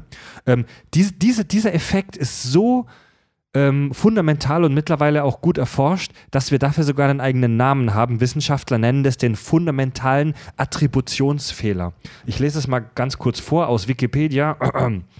Der fundamentale Attrib Attributionsfehler bezeichnet die Neigung, den Einfluss innerer Faktoren wie Persönlichkeitseigenschaften, Einstellungen und Meinungen auf das Verhalten anderer systematisch zu überschätzen und äußere Faktoren zu unterschätzen. Sprich, du, Tobi, weißt, dass du den scheiß Job beim Tierheim hast und das machen musst und dass du den Hund erlösen musst von seinen Qualen. Du siehst die äußeren Einflüsse und du weißt, dass es nicht daran liegt, dass du ein Arschloch bist. Wenn dich jemand von außen sieht, blendet er das aber komplett aus. Wenn dich jemand von außen sieht, denkt er, du bist ein Arschloch und ein Sadist. Und im ersten Moment würde er nie daran denken, dass es Gründe von außen gibt, die dich dazu zwingen. Und das soll niemanden dafür entschuldigen, dass er irgendeinen Scheißdreck baut oder fiese Taten macht. Aber es ist ein psychologischer Mechanismus. Das, das gibt aber auch so ein bisschen umgekehrt, oder? Also, das ist, es ist jetzt vielleicht ein hartes und fieses Beispiel. Ja. Ähm, da gibt es bei South Park eine ganze Folge drüber. Ähm, sagen wir mal, du läufst jetzt über die Straße und siehst, wie ich. Sorry, das ist ein krasses Beispiel, aber einen Hau raus. Schwarzen verprügel. Ja. Und den dabei anbrülle, was für ein Wichser er ist. Ja. Im ersten Moment wirkt das echt schräg, was ich da tue, weil, weil ne, Ja. die äußeren Einflüsse erstmal bedeuten, okay, der dicke weiße Junge verprügelt einen Schwarzen auf offener Straße und niemand tut was. Dass alle anderen gesehen haben und ich auch gesehen habe, wie der, keine Ahnung, schwarz ist, sondern einfach jemand ist, der gerade mal ein halt Kind Zufall. geschlagen hat Ja, ja. und ich ihn deswegen verprügel und deswegen keiner einschlägt, weil, weil das absolut richtig war, dass ich ihn gerade verprügel, sieht das Individuum, das von außen reinkommt, nicht. Der sieht nur das, was er von, von der Gesellschaft gelernt hat. Es gibt eine Million Beispiele dafür, dass die Ja, das wäre ja umgekehrt, ne? Die, Das- die, Ver ja. die Verkäuferin, die mich äh, schlecht berät und keinen Bock hat im Laden, ich Mhm. denke, dass sie einfach eine blöde Kuh ist und faul ist oder einfach eine Pessimistin ist. Sie hatte vielleicht einen mega beschissenen Tag, ihr Chef ist ein Arschloch, sie Ja. kann ihre Miete nicht bezahlen, äh, hat eine überschwemmte Küche. Was weiß ich? Und ähm, in, in Spielfilmen, wo wir eine Kurt, wo wir nur wenig Zeit haben, die aus, die natürlich dann natürlich eher psychologisch erzählt werden. Ich verfolge Batman und sehe das aus seiner Sicht und der Joker ist halt ein Arschloch, der Sachen tut, weil er böse ist. Ja, aber bei Game of Thrones haben wir zum Beispiel Cersei, die in einem Spielfilm wahrscheinlich einfach nur als fiese Schlampe dargestellt werden würde. Staffel 8. Ja, von der wir bei Game of Thrones aber über Staffeln hinweg immer mehr verstehen, fuck, ey, die hat ihre Gründe, das zu tun und irgendwie tut sie mir sogar leid, jetzt wo ich das weiß. Und das ist das Krasse an soziologischem Erzählen, was du halt nur in Serien machen kannst, weil du nur da die Zeit hast, dass du diesen Attributionsfehler überwindest, dass du hinter die Fassade guckst und merkst, dass die Leute Dinge tun, weil sie äußere Zwänge haben. Das ist eigentlich tatsächlich ziemlich clever, das auf Game of Thrones zu münzen, weil du hast ja so Charaktere wie zum Beispiel Ramsay Bolton, Mhm. ähm, der das durchbricht und der vielleicht deswegen so unfassbar böse wirkt. Weil der hat, ich meine, sein äußerer Einfluss ist, kümmere dich darum, dass die Greyjoys uns folgen und dass wir Winterfell halten. Aber Ja. der macht das auf eine Art, Mhm. die dem äußerlichen Zwang nicht gerecht wird. Ja. Was ihn noch viel böser erscheinen lässt, weil er sein Individuum über die Soziologie stellt. Der übertreibt halt, ja, ja. Genau. Ja, also ich, das kann man halt, diese, diese psychologische und soziologische Erzählnummer, die kann man halt auch, auch nicht scharf abgrenzen, wahrscheinlich, ne? Also, Nee, klar, Ähm, aber cool ist, wenn, wenn du damit ja. spielst, ne? Also, dass du eben so ein bisschen hier und da an den Schrauben Mhm. drehst. Ich meine, der, der, der, der, der beste Charakter innerhalb dieser soziologischen Erklärung wäre Ned Stark, weil der bricht da null aus, der ist genau in diesem Rahmen, der ist Ja. immer das, was er von außen eingeprügelt bekommen hat, sowohl von seinem Vater, Schrägstrich Ziehvater, also sowohl als Mhm. auch, als auch eben von dem, was ihm passiert. Also der reagiert ja im Prinzip nur auf alles. Und auf der anderen Seite eben so Leute wie Robert Baratheon, der halt voll drauf scheißt ja. und deswegen versagt, oder eben Ramsay Bolton, der gewinnt, weil er voll drauf scheißt. Also das ist schon, da haben die, äh, Jon Snow ist ja genauso wie Ned Stark, der hat das gleiche Ja. Problem, der reagiert nur. Also da haben sie schon echt an, an cleveren Schrauben gedreht. Und wie wir gesehen haben, funktioniert die Serie trotz deren Ableben fantastisch weiter. Absolut. Ja. Und dann kommt Staffel 8, Mhm. beziehungsweise Staffel 7, da, da haben sie es ja auch schon gemacht, Ja. die das im umgekehrt machen. Ein großer Grund, wieso ich diesen einen Artikel hier mit reingenommen habe in die Recherche, ist, dass das ein echt originärer Gedanke ist. Ich habe da ein bisschen rumrecherchiert, ich habe da nicht viel dazu gefunden. Ne? Das ist echt eine krasse Idee. Die ist mega Also da kann man auch nicht alles damit erklären, finde ich. Ähm, aber da muss, da muss man mal drüber nachdenken, auf jeden Fall. Viele, viele moderne Serien, die wir lieben und schätzen, machen das auf eine ähnliche Art und Weise. The, The, The Wire zum Beispiel oder auch die Sopranos, die für HBO große Hits waren, funktionieren ähnlich. The Walking Dead auch. Ja, Also definitiv. Zeitweise. Die Serie äh, variiert ja in ihrer Qualität, ja, aber, aber, doch, du hast die guten Staffeln funktionieren auch so. Ja. Ja, definitiv. Absolut. Breaking Bad ist eine Ausnahme. Weil da geht es um einen Hauptcharakter, beziehungsweise zwei Hauptcharaktere. Ja, wie gesagt, ich Aber bin, ja. ich bin auch kein Fan davon, das hart immer abzugrenzen. So Nee, nee, das meine ich ja. nicht. Ich meine nur in den High-Class-Serien der letzten Jahre, ob die das alle verfolgt haben. Breaking Bad so gar nicht. Die, die ist ja rein psychologisch erzählt. Aber stimmt, so die meisten der großen Serien haben da diesen Charakter. Siehst du, aber der fängt schon an. Also bei Breaking Bad sehe ich tatsächlich so einen Mit- Mix. Wir sprechen ja irgendwann nochmal drüber. ja, aber ja, da Wal- müssen wir, da, das müssen wir uns Ja. merken. Da müssen Ja, wir ja. nochmal drüber sprechen. Walter White wird auch sehr stark von, seinen, von, seinem um, von seiner Umwelt geformt. Aber das wird jeder Charakter. Das ist der Sinn der Heldenreise. ja, das stimmt. Ne? Das stimmt. Da wir unsere Handlungsstränge ja gerne zu Ende führen, haben wir jetzt nur eine Pflicht zu erledigen. Und zwar haben wir in unserer Math of Thrones Folge ja angekündigt, dass es zu dieser ganzen äh, Mathematik noch was zu sagen gibt. Damals haben wir ähm, vorgestellt, dam damals haben wir eine Systemnetzwerkanalyse vorgestellt, die errechnet hat, in Anführungszeichen, wer die Hauptfiguren in Game of Thrones sind. Und es gibt ähm, ein Projekt beziehungsweise ein Seminar an der Technischen Universität München. Äh, das sind Leute, die dort Bioinformatik studieren.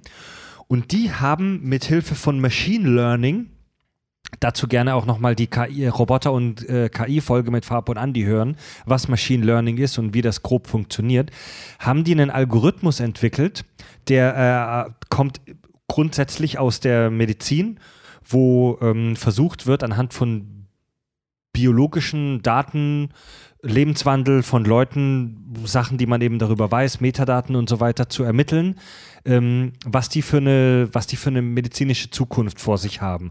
Also du fütterst einen Algorithmus mit ganz vielen Daten von ganz vielen Leuten und daraus versucht dieser Algorithmus bestimmte Regeln oder Regelmäßigkeiten und Systematiken zu erkennen und kann dann äh, für dich, Tobi, voraussagen, mit dieser und jener Wahrscheinlichkeit wirst du in den nächsten, keine Ahnung, zehn Jahren an einer Herz-Kreislauf-Erkrankung äh, erkranken oder sowas. Ne?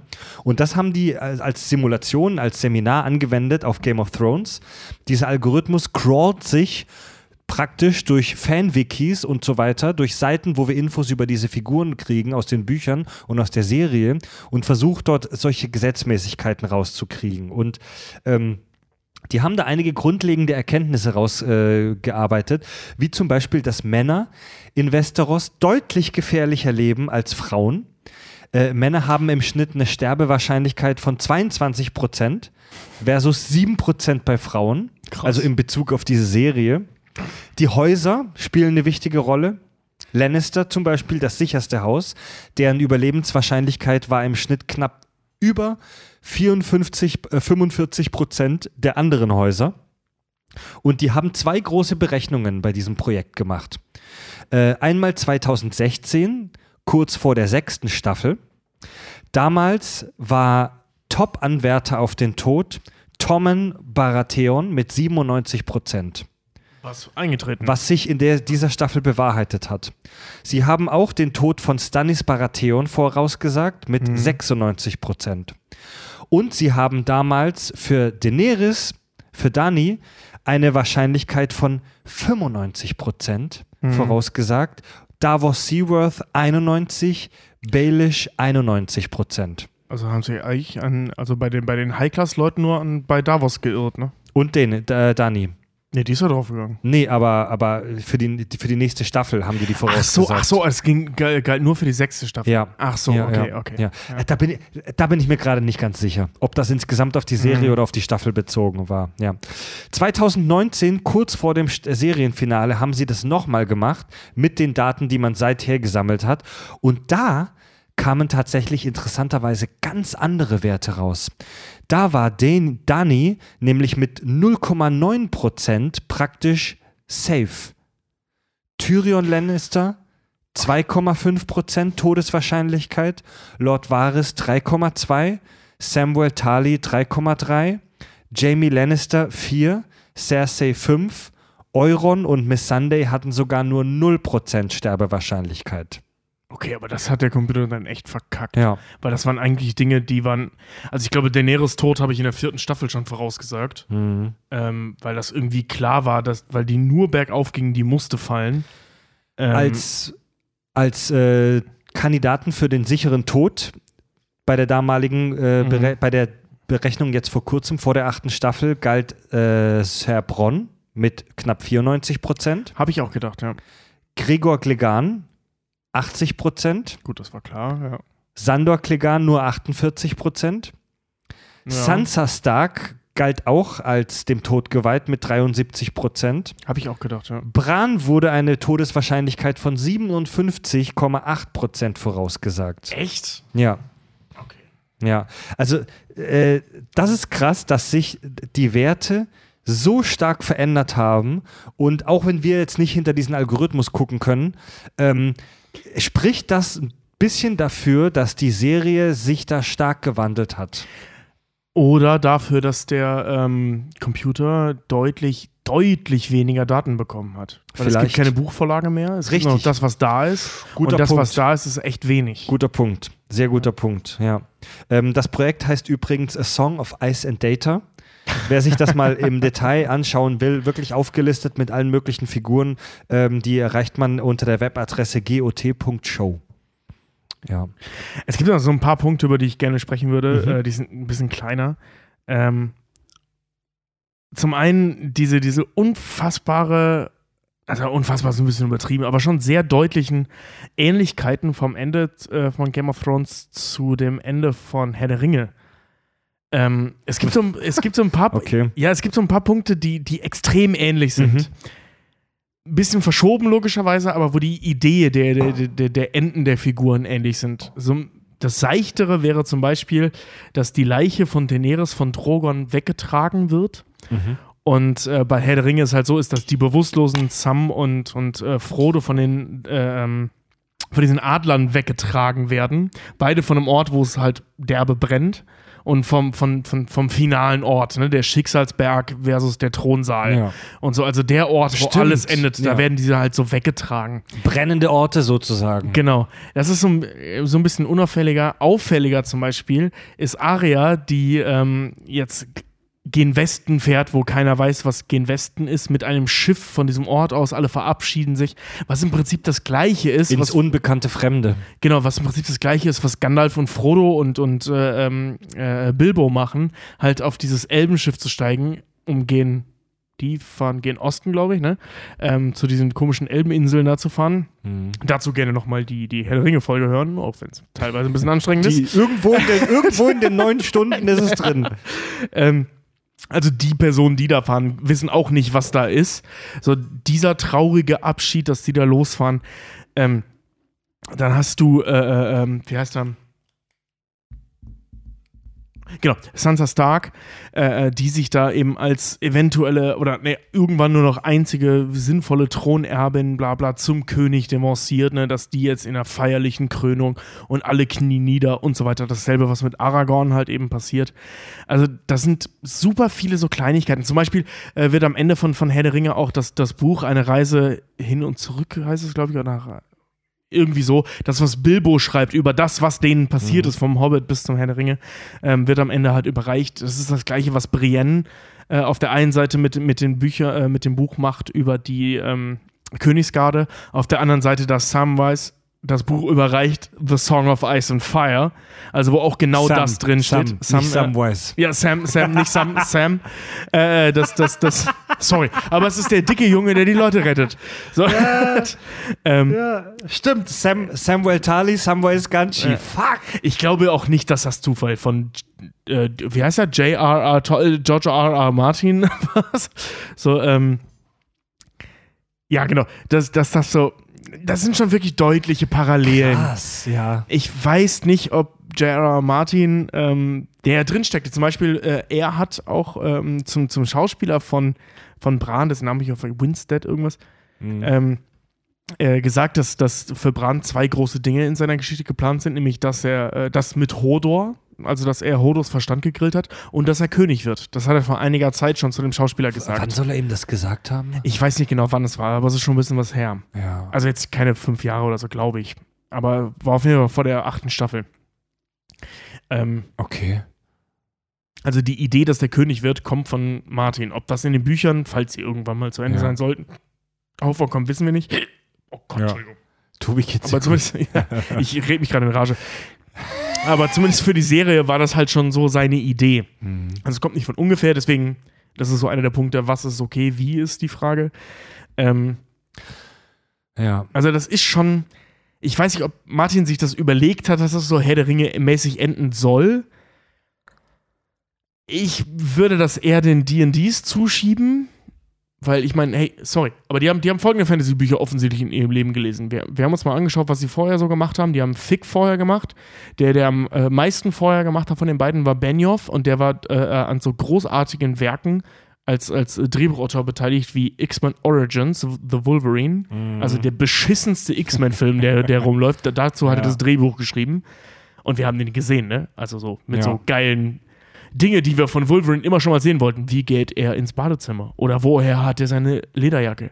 Also er hat wirklich, wirklich, wirklich tolle Drehbücher geschrieben vorher. Tobi, vorhin hast du dich noch darüber beschwert, dass wir zu wenig aus dem Alltagsleben der Figuren sehen. Ja, ja, ja, Moment. Bei einer soziologischen, äh, wie wir jetzt gelernt haben, Erzählweise. Nicht Ja. bei einer psychologischen Erzählweise. Schön rausgeredet wieder. Vielen Dank. Ähm, Ja, ja, ne, ja- wahrscheinlich ist das zweite Fantasy-Buch, was sie in ihrem Leben gelesen haben, Herr der Ringe gewesen. Und dann endet das so wie Herr der Ringe, zumindest teilweise. Oder wir, ich sag mal, mit deutlichen ja, Parallelen zumindest. Vielleicht war es eine absichtliche Anspielung, eine, äh, ein Goodie. aber vielleicht, vier vielleicht, Ebenen? vielleicht war es aus Versehen, vielleicht war das irgendwie intuitiv, unterbewusst in, ihr, in ihnen drin. Ja, das meine ich ja. Vielleicht, das sind, halt. vielleicht ja. sind das halt auch solche Fantasy-Tropes, die einfach super gut funktionieren. Ja, aber das kannst du in einer Serie, Ja. die mit all dem bricht, eigentlich nicht machen. Ja. Das, ich meine, es gibt die, die wahrscheinlich medial aufgefassten beiden größten Fantasy-Autoren, abgesehen von J.K. Rowling vielleicht, also so Full-Fantasy äh, äh, ähm, Autoren sind ja eben Mhm. J.R.R. Tolkien, Godfather auf alles, was irgendwie mit Fantasy zu tun hat, zu Recht auch, und Martin eben jetzt, der, der Game of Thrones geschrieben hat, seit, Ja. ich, ich weiß gar nicht, wann der erste rauskam, aber bestimmt 20 Jahre oder so. So, und dass, dass die sich natürlich in einigen Punkten decken, ist klar, weil alle gucken bei Tolkien ab, weil er den Scheiß im Prinzip erfunden hat. Ey, fuck, auf diese Herr der Ringe-Nummer wäre ich nie gekommen, wenn du das jetzt nicht gesagt hast. Das wär, das so- nervt ein bisschen. Auch so ein, da, zu Bran, da sind wir vorhin in der Küche beim Biertrinken in der Pause nochmal drauf kurz gekommen. Die letzte Szene von Bran, die wir sehen, da tagt der kleine Rat und Bran verabschiedet sich, weil er rausfinden möchte, wo der verbliebene Drache ja, ist. nach, nachdem er ungefähr 20 Sekunden drin war. Genau. Der kleine Rat tagt, Bran kommt rein, nach maximal 20 Sekunden gefühlt verpisst er sich wieder, lässt sich wieder von Podrick rausschieben, ähm, weil er mit seinen Psy-Kräften den Drachen aufspüren möchte. Kann er das nicht eine Stunde später? Also was, uns diese, was uns diese Szene hier in der Handlung erzählt, ist, dass Bran ein gleichgültiger, äh, kalter König ist, dem das Tagesgeschäft am Arsch vorbeigeht und der sich lieber alleine in seinem Elfenbeinturm verkriecht, um irgendwelchen Telepathiegespenstern nachzujagen. Ja, vor allem einen Drachen zu suchen. Ich meine, auf der einen Seite, klar macht es Sinn zu wissen, wo dieser Drache steckt, weil das Ding echt eine Waffe ist. Ja. Und der dürfte angepisst sein. Aber auf der anderen Seite, sorry, aber sich um das Tagesgeschäft zu kümmern, bis zu einem gewissen Grad ist das sein Job. Das ist die Jobbezeichnung. ja. Wo er sagte, warum bin ich sonst hierher gekommen? Also der wusste ja, was passiert. Der ist ein beschissener König. Mhm. Zumindest in dem, was wir sehen. Ne? Also das, was erklärt wird, macht ihn eigentlich zu einer logischen Wahl. Und das, das unterschreibe ich auch. ja. Das haben die beschissen hergeleitet und so weiter, aber die Idee ist erstmal gut. Mhm.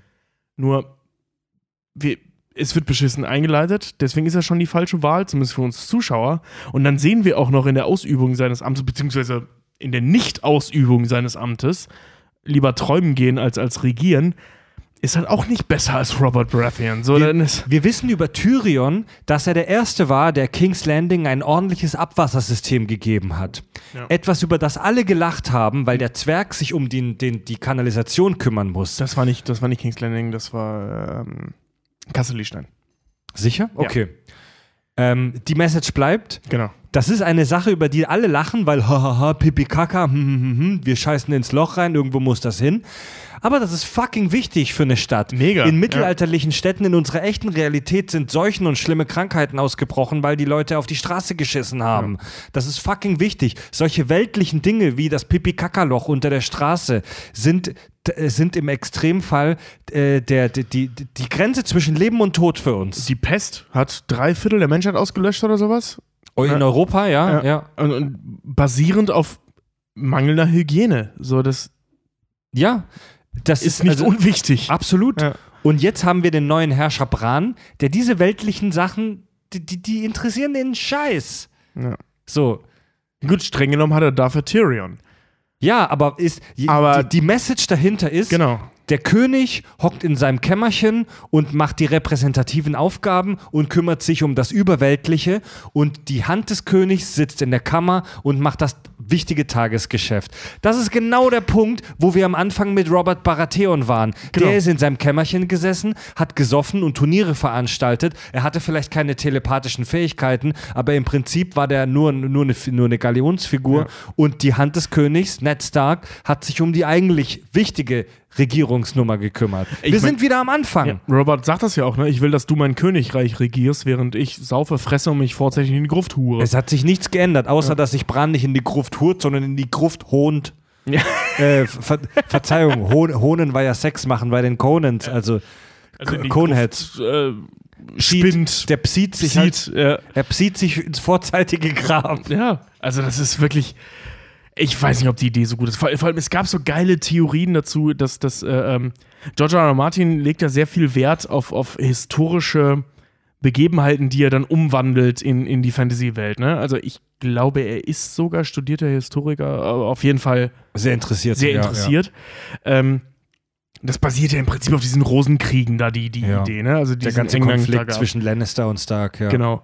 Und ähm, dass so jemand eine Geschichte zu Ende bringt mit Geschichte wiederholt sich, liegt auf der Hand. Das Problem ist nur, dass die Geschichte sich gerade wiederholt, ist gerade unsere Idee. Das ist nicht das, was die Serie uns eigentlich erzählen möchte. Das kann man da rauslesen, aber das wollen die uns eigentlich nicht sagen.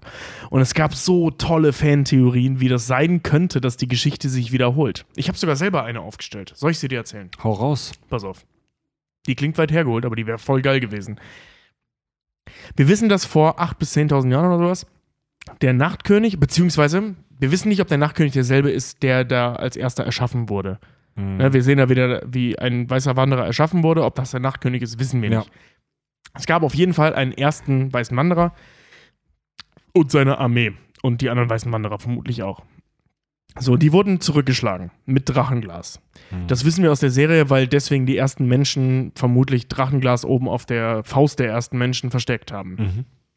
Plus die Zeichnungen, die wir in Staffel 7 sehen in den Höhlen äh, von Drachenstein.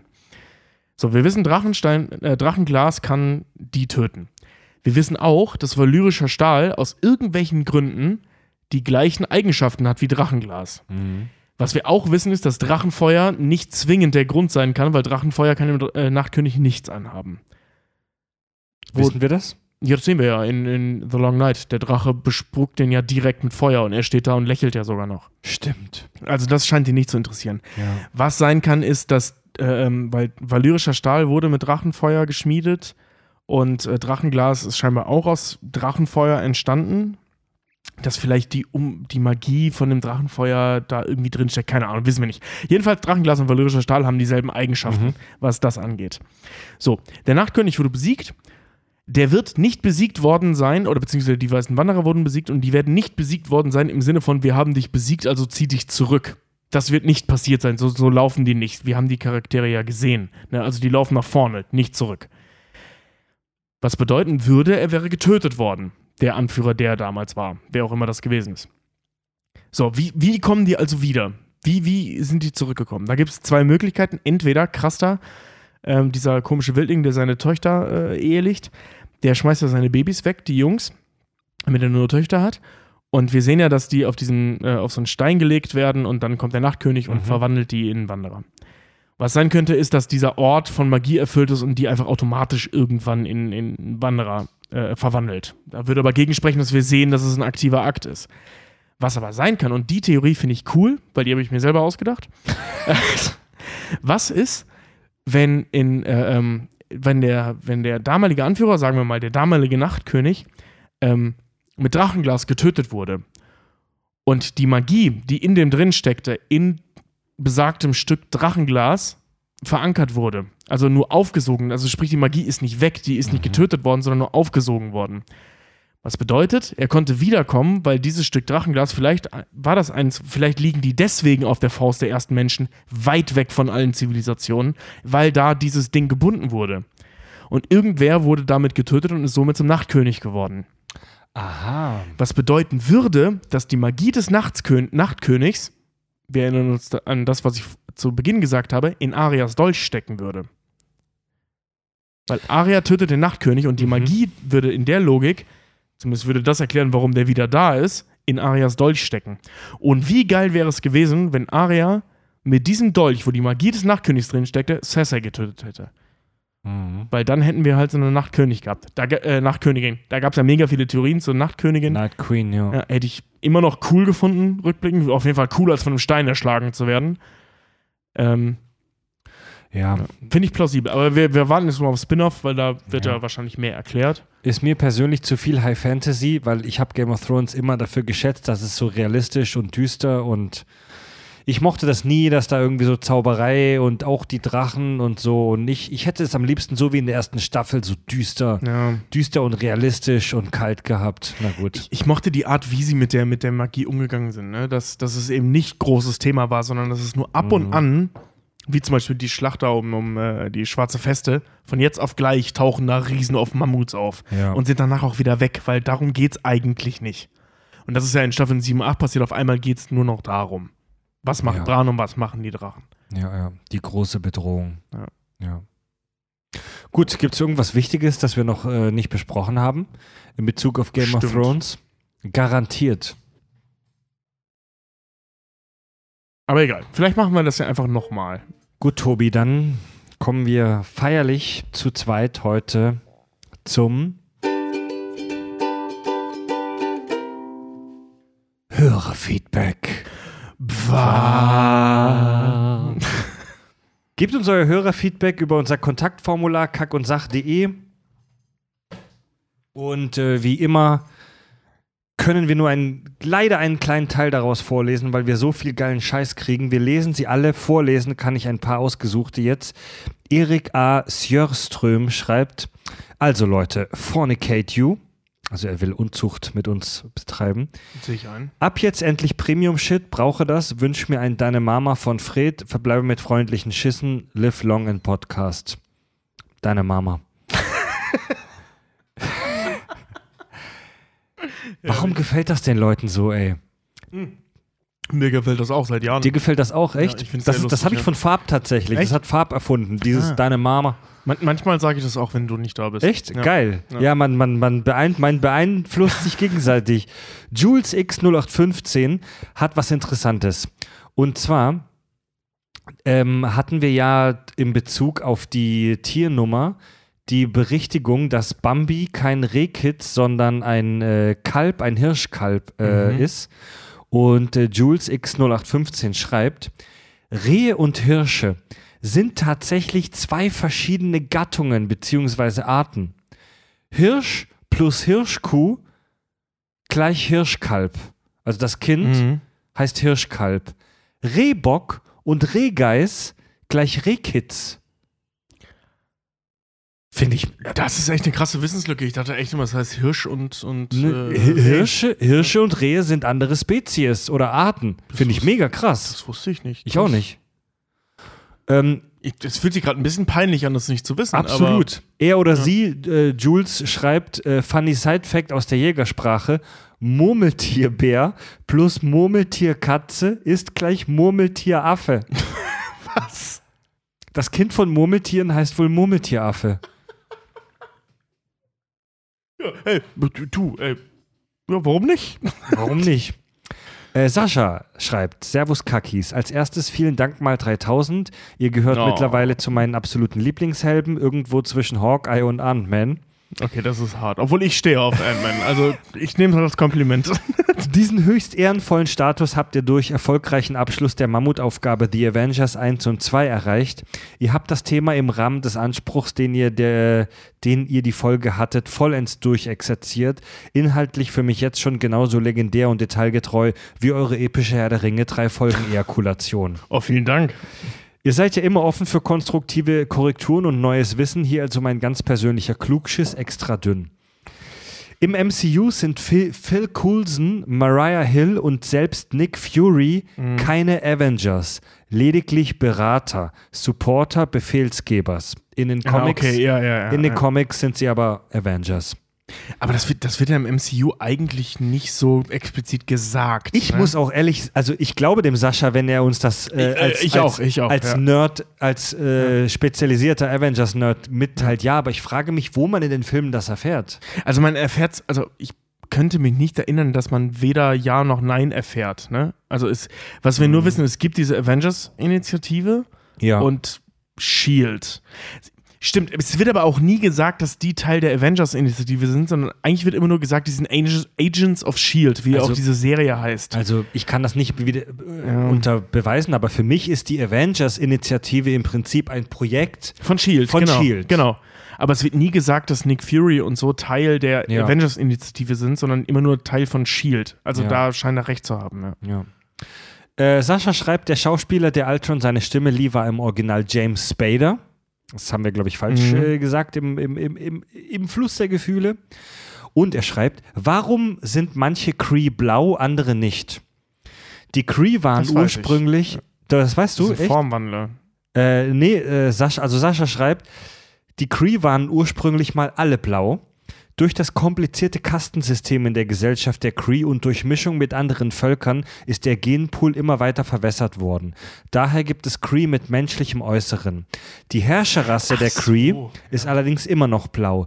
Ronan ist beispielsweise, also dieser Typ mit dem Hoodie, der Fiesling aus Avengers 1, Gal Guardians of the Galaxy. äh, und Gu- Guardians of the Galaxy, ist beispielsweise ein Verfechter der, äh, des Rassismus, des rassischen Gedankens, vergleichbar mit der Aria-Nummer bei den Nazis. PS, Richard, ich habe auch Rotz und Wasser geheult, als Tony starb. Jedes der dreimal, als ich im Kino war. Kein Grund, sich zu schämen. ich ich habe ihn auch zweimal im Kino gesehen. Ich habe auch Echt? beide Male geheult. Ich ja. nur einmal, Ja. ja. Freds Mama schreibt. Ach, Leute. Freds Mama schreibt. Titan ist ein Saturnmond. Korrekt. Korrekt ist aber auch, dass wenn sich dort Leben befunden hätte, wäre es durch Punkt 1 ausgerottet worden. Dort gibt es Seen und so weiter. Nur bestehen die zu nicht gerade geringen Teilen aus Methan und Ethanol. Ja gut, aber es kann ja trotzdem sein, dass sich da Leben entwickelt. Das wissen wir mit unserem heutigen Wissen noch nicht. Thanos hätte also mit den Steinen auch einfach das ganze Universum stinken lassen können. Wenn wer den, wenn, wenn wer von dort stammt. Ja. Sorry, bin gerade ein bisschen ein bisschen branig unterwegs. In einer Szene schleudert Thanos Tony einen Mond auf den Sack. Da Titan aber im realen Leben ein Mond ist, kann dieser keinen eigenen Mond haben aufgrund des Dreikörperproblems. Titan aus dem MCU heißt also bloß aus Zufall wie der Saturnmond. Ist ein bisschen Kann ich gerade nicht beantworten. ist ein bi- ja, also Freds Mama schreibt, Freds Mama führt das tatsächlich gerade ein bisschen chaotisch und für mich nicht ganz schlüssig aus. Wenn wir aus den Comics einen kanonischen Beweis haben, dass der Titan einen weiteren Mond hat, bedeutet das, dass der Titan nicht der Titan ist, den wir als Titan bezeichnen, sondern ein einzelner Planet. Weil es gibt in der Physik das sogenannte Dreikörperproblem, dass ähm, es super schwierig ist, drei Körper umeinander kreisen zu lassen. Also Monde haben normalerweise selber keine weiteren Monde. Das ist, das finde ich mega interessant, dass der Titan aus, dem, aus der, aus der Marvel-Lore vielleicht gar nicht der Titan ist, den wir als Saturnmond kennen. Ja. Ich google das mal währenddessen, Mhm. gerade weil das ist ein bisschen schwierig. Nee, warte Link- mal, stimmt, warte mal. Thanos ist ein mächtiger Kriegsherr vom Planeten Titan. Ja, in das- den Comics gesagt. Ja, ja, tatsächlich. Tat, Tatsache. Also das ist ein fiktiver Planet unseres Sonnensystems, der Titan heißt. Oder in diesem Universum, in dieser, ähm, ne, in dieser Welt wurde ein ander, würde vielleicht der Mars Titan genannt. Das wissen wir nicht. Linkista schreibt, Thanos will die Hälfte der Lebewesen auslöschen. Es heißt dann aber auch, dass die Tiere, also Fleisch und so weiter, ausgelöscht werden und verschwinden und so man noch weniger Ressourcen habt.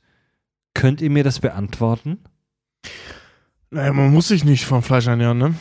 Das Allerdings würde bedeuten, alle Lebewesen die Pflanzen könnte man auch als Lebewesen bezeichnen. Genau, also das wäre dann ein Schuss in den Ofen. Aber wird definitiv gesagt, dass die Hälfte alles Lebens ausgelöscht wird? Da bin ich mir gerade auch nicht sicher. Also die Hälfte aller Bevölkerung? Das wird nicht so klar Ich ausgeführt. überlege gerade, wie er genau das sagt. Ich glaube, er sagt die Hälfte des Universums. Ja. Also er bezieht sich schon klar auf diese Ressourcenknappheit. Ja, genau, Deswegen genau. wäre es dumm, bei der Hälfte aller Menschen auch die Hälfte aller Pflanzen und Tiere zu Ja, töten. und es ist ja auch ein Wunsch, der da erfüllt wird. Ne? Es ist ja nicht, jetzt nicht so, äh, ist ja kein, kein Gesetz, wo Wortklauberei äh, herrscht. Weil, weil zum Beispiel, ähm, das wäre auch bei Wasser ja wahrscheinlich ein Riesenproblem. Wenn er jetzt sämtliche Mikroorganismen auch halbiert hätte, könntest du wahrscheinlich die Hälfte der Wasserressourcen auf der Welt auch knicken. Ja, Mann. Ey, wenn du die Hälfte aller Mikroorganismen killst, sind wir eh weg. Aus unvorhersehbaren ökologischen Gründen. Ja. Das kannst du auch nicht bringen. Also das muss dann schon wirklich die zivilisierte Bevölkerung sein, die er halbiert hat. Definitiv. Äh, Mi Mi Mikroorganismen machen einen verdammten Großteil des Gewichts der Biomasse auf unserem Planeten Ja. aus. Wenn du, wenn du radikal die Hälfte aller Lebewesen tötest, haben wir Menschen Glück, wenn du darüber nachdenkst. Weil 70% der Toten wahrscheinlich Bakterien sind. Stimmt, ja. Fuck! Vielleicht haben wir aber auch Pech und unser Planet wird so leicht und wird näher an die Sonne rangezogen. Ja, ja, vielleicht, Alter. Scheiße. Okay, eine Hörerzuschrift habe ich noch von Philipp. Ich studiere Förderschullehramt und wollte mich bei euch bedanken, weil ich dank euch auf die Idee für eine Hausarbeit gekommen bin, die mir auch eine recht gute Note eingebracht hat. In der Arbeit ging es darum, wie man mit Hilfe der Schöpfungsgeschichte aus Tolkiens Silmarillion, was ich erst durch euch, durch eure Herr der Ringe-Folge kennengelernt habe, einen Einstieg in Religionsunterricht bei gemischt religiösen Klassen gestalten kann. Alter, ja, das ist gar nicht so blöd. Ich weiß zwar nicht, ob es euer Selbstverständnis als Wissenschaftspodcast stärkt oder eher schwächt, der Auslöser für eine wissenschaftliche Hausarbeit im Religionsteil eines Lehrstu Lehramtsstudiums zu sein, aber ich dachte, ein Danke an äh, dieser Stelle trotzdem mal angebracht. Macht weiter so, Philipp. Du, auch Theologie ist eine Wissenschaft und äh, wie ich finde, sehr wichtige Wissenschaft. Mega spannend, Mann. Das finde ich, das ist echt ein cleverer Gedanke, Mann. Das ist die Idee ist fantastisch. Ja. Das würde mich tatsächlich mal interessieren, wie ihr das genau macht. Ja. Also schreib uns da gerne nochmal, wenn du Bock hast, lieber Philipp, wie genau das funktioniert, mit so einer Herr der Ringe-Story äh, gemischt religiösen Kindern sowas beizubringen. Das Ne? ist wirklich eine richtig gute Idee. Ja, das würde ich auch gern wissen. Ja. Und damit kommen wir jetzt zu den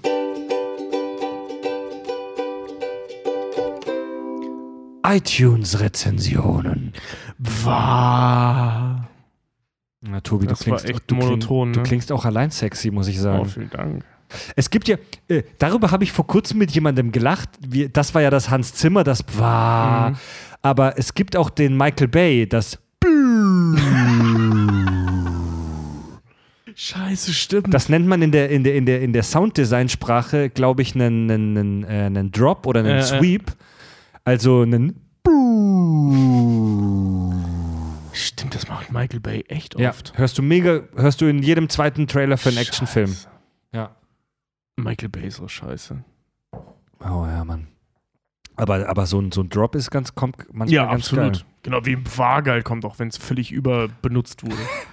Wir lesen die besten und ausreichend kurzen iTunes-Rezensionen, die ihr uns gibt, vor. Also wir lesen im Prinzip fast alle iTunes-Rezensionen vor, es sei denn, ihr schreibt zwei Seiten, liebe Leute. Ähm, und zwar schreibt uns das endoplasmatische Retikulum. Fünf Sterne, Kack- und Sachtraum. Huhu, das endoplasmatische Retikulum meldet sich zurück. Der Film, von dem ihr, äh, ich in meiner letzten Nachricht gesprochen habe, heißt Inception. Ein wahres Meisterwerk. Eure Meinung?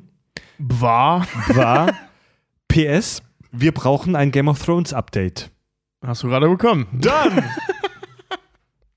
Ey, das passt thematisch. Inception war, glaube ich, der erste Film, wo das Hans Zimmer eingeführt wurde. Stimmt, ja, es, das- gibt, es gibt ein YouTube-Video, das heißt 10 Hours of Inception Sound. Dass du 10 Ja, Stunden ja. lang.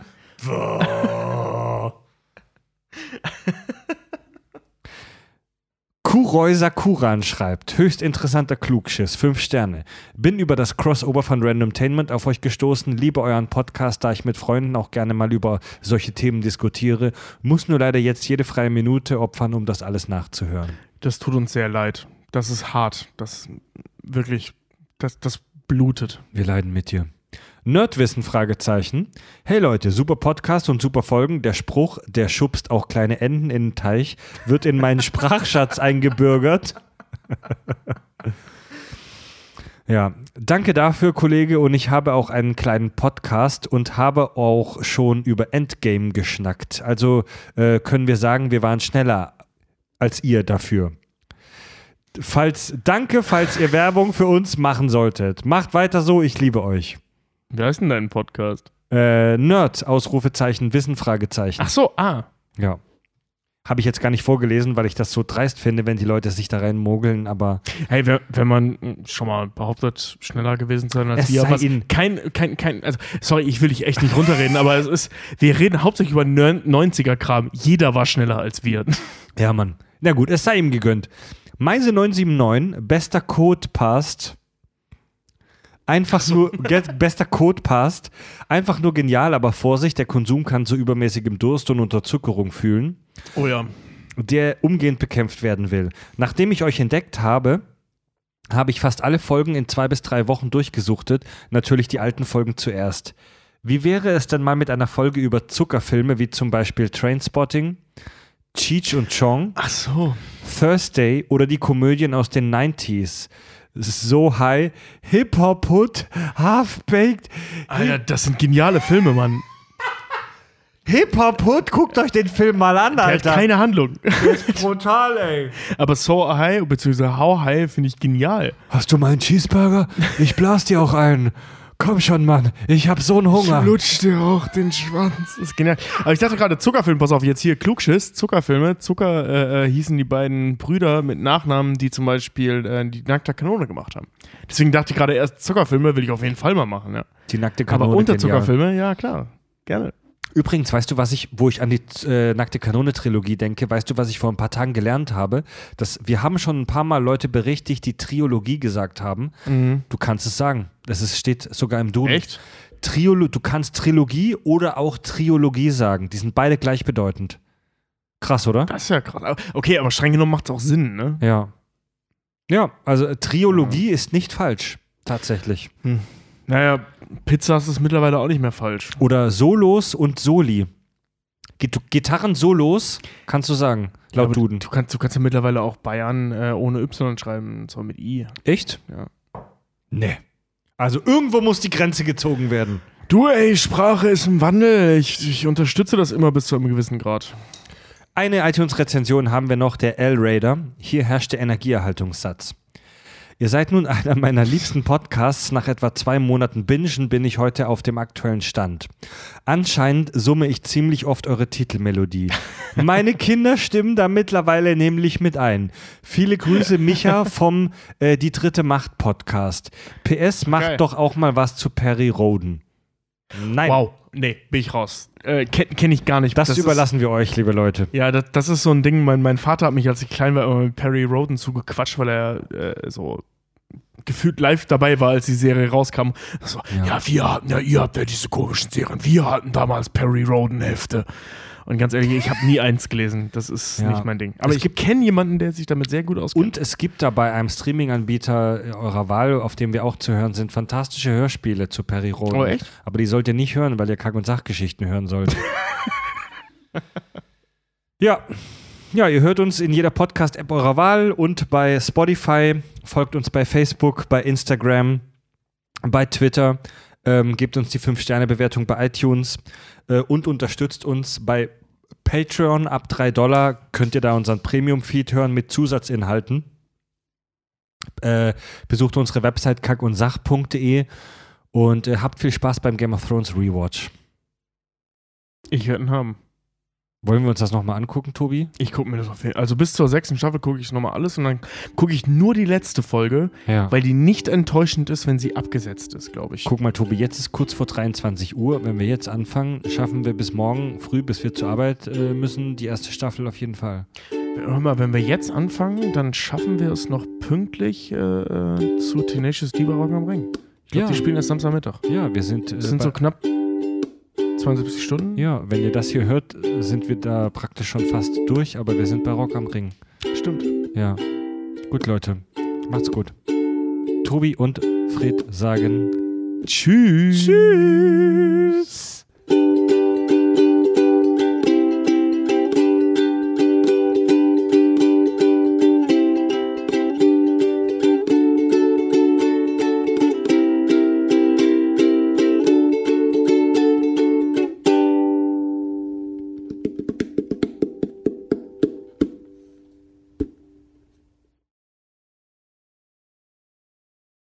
Auf Tenacious D freue ich mich richtig, ne? Ich auch, ich habe richtig Bock. Ja.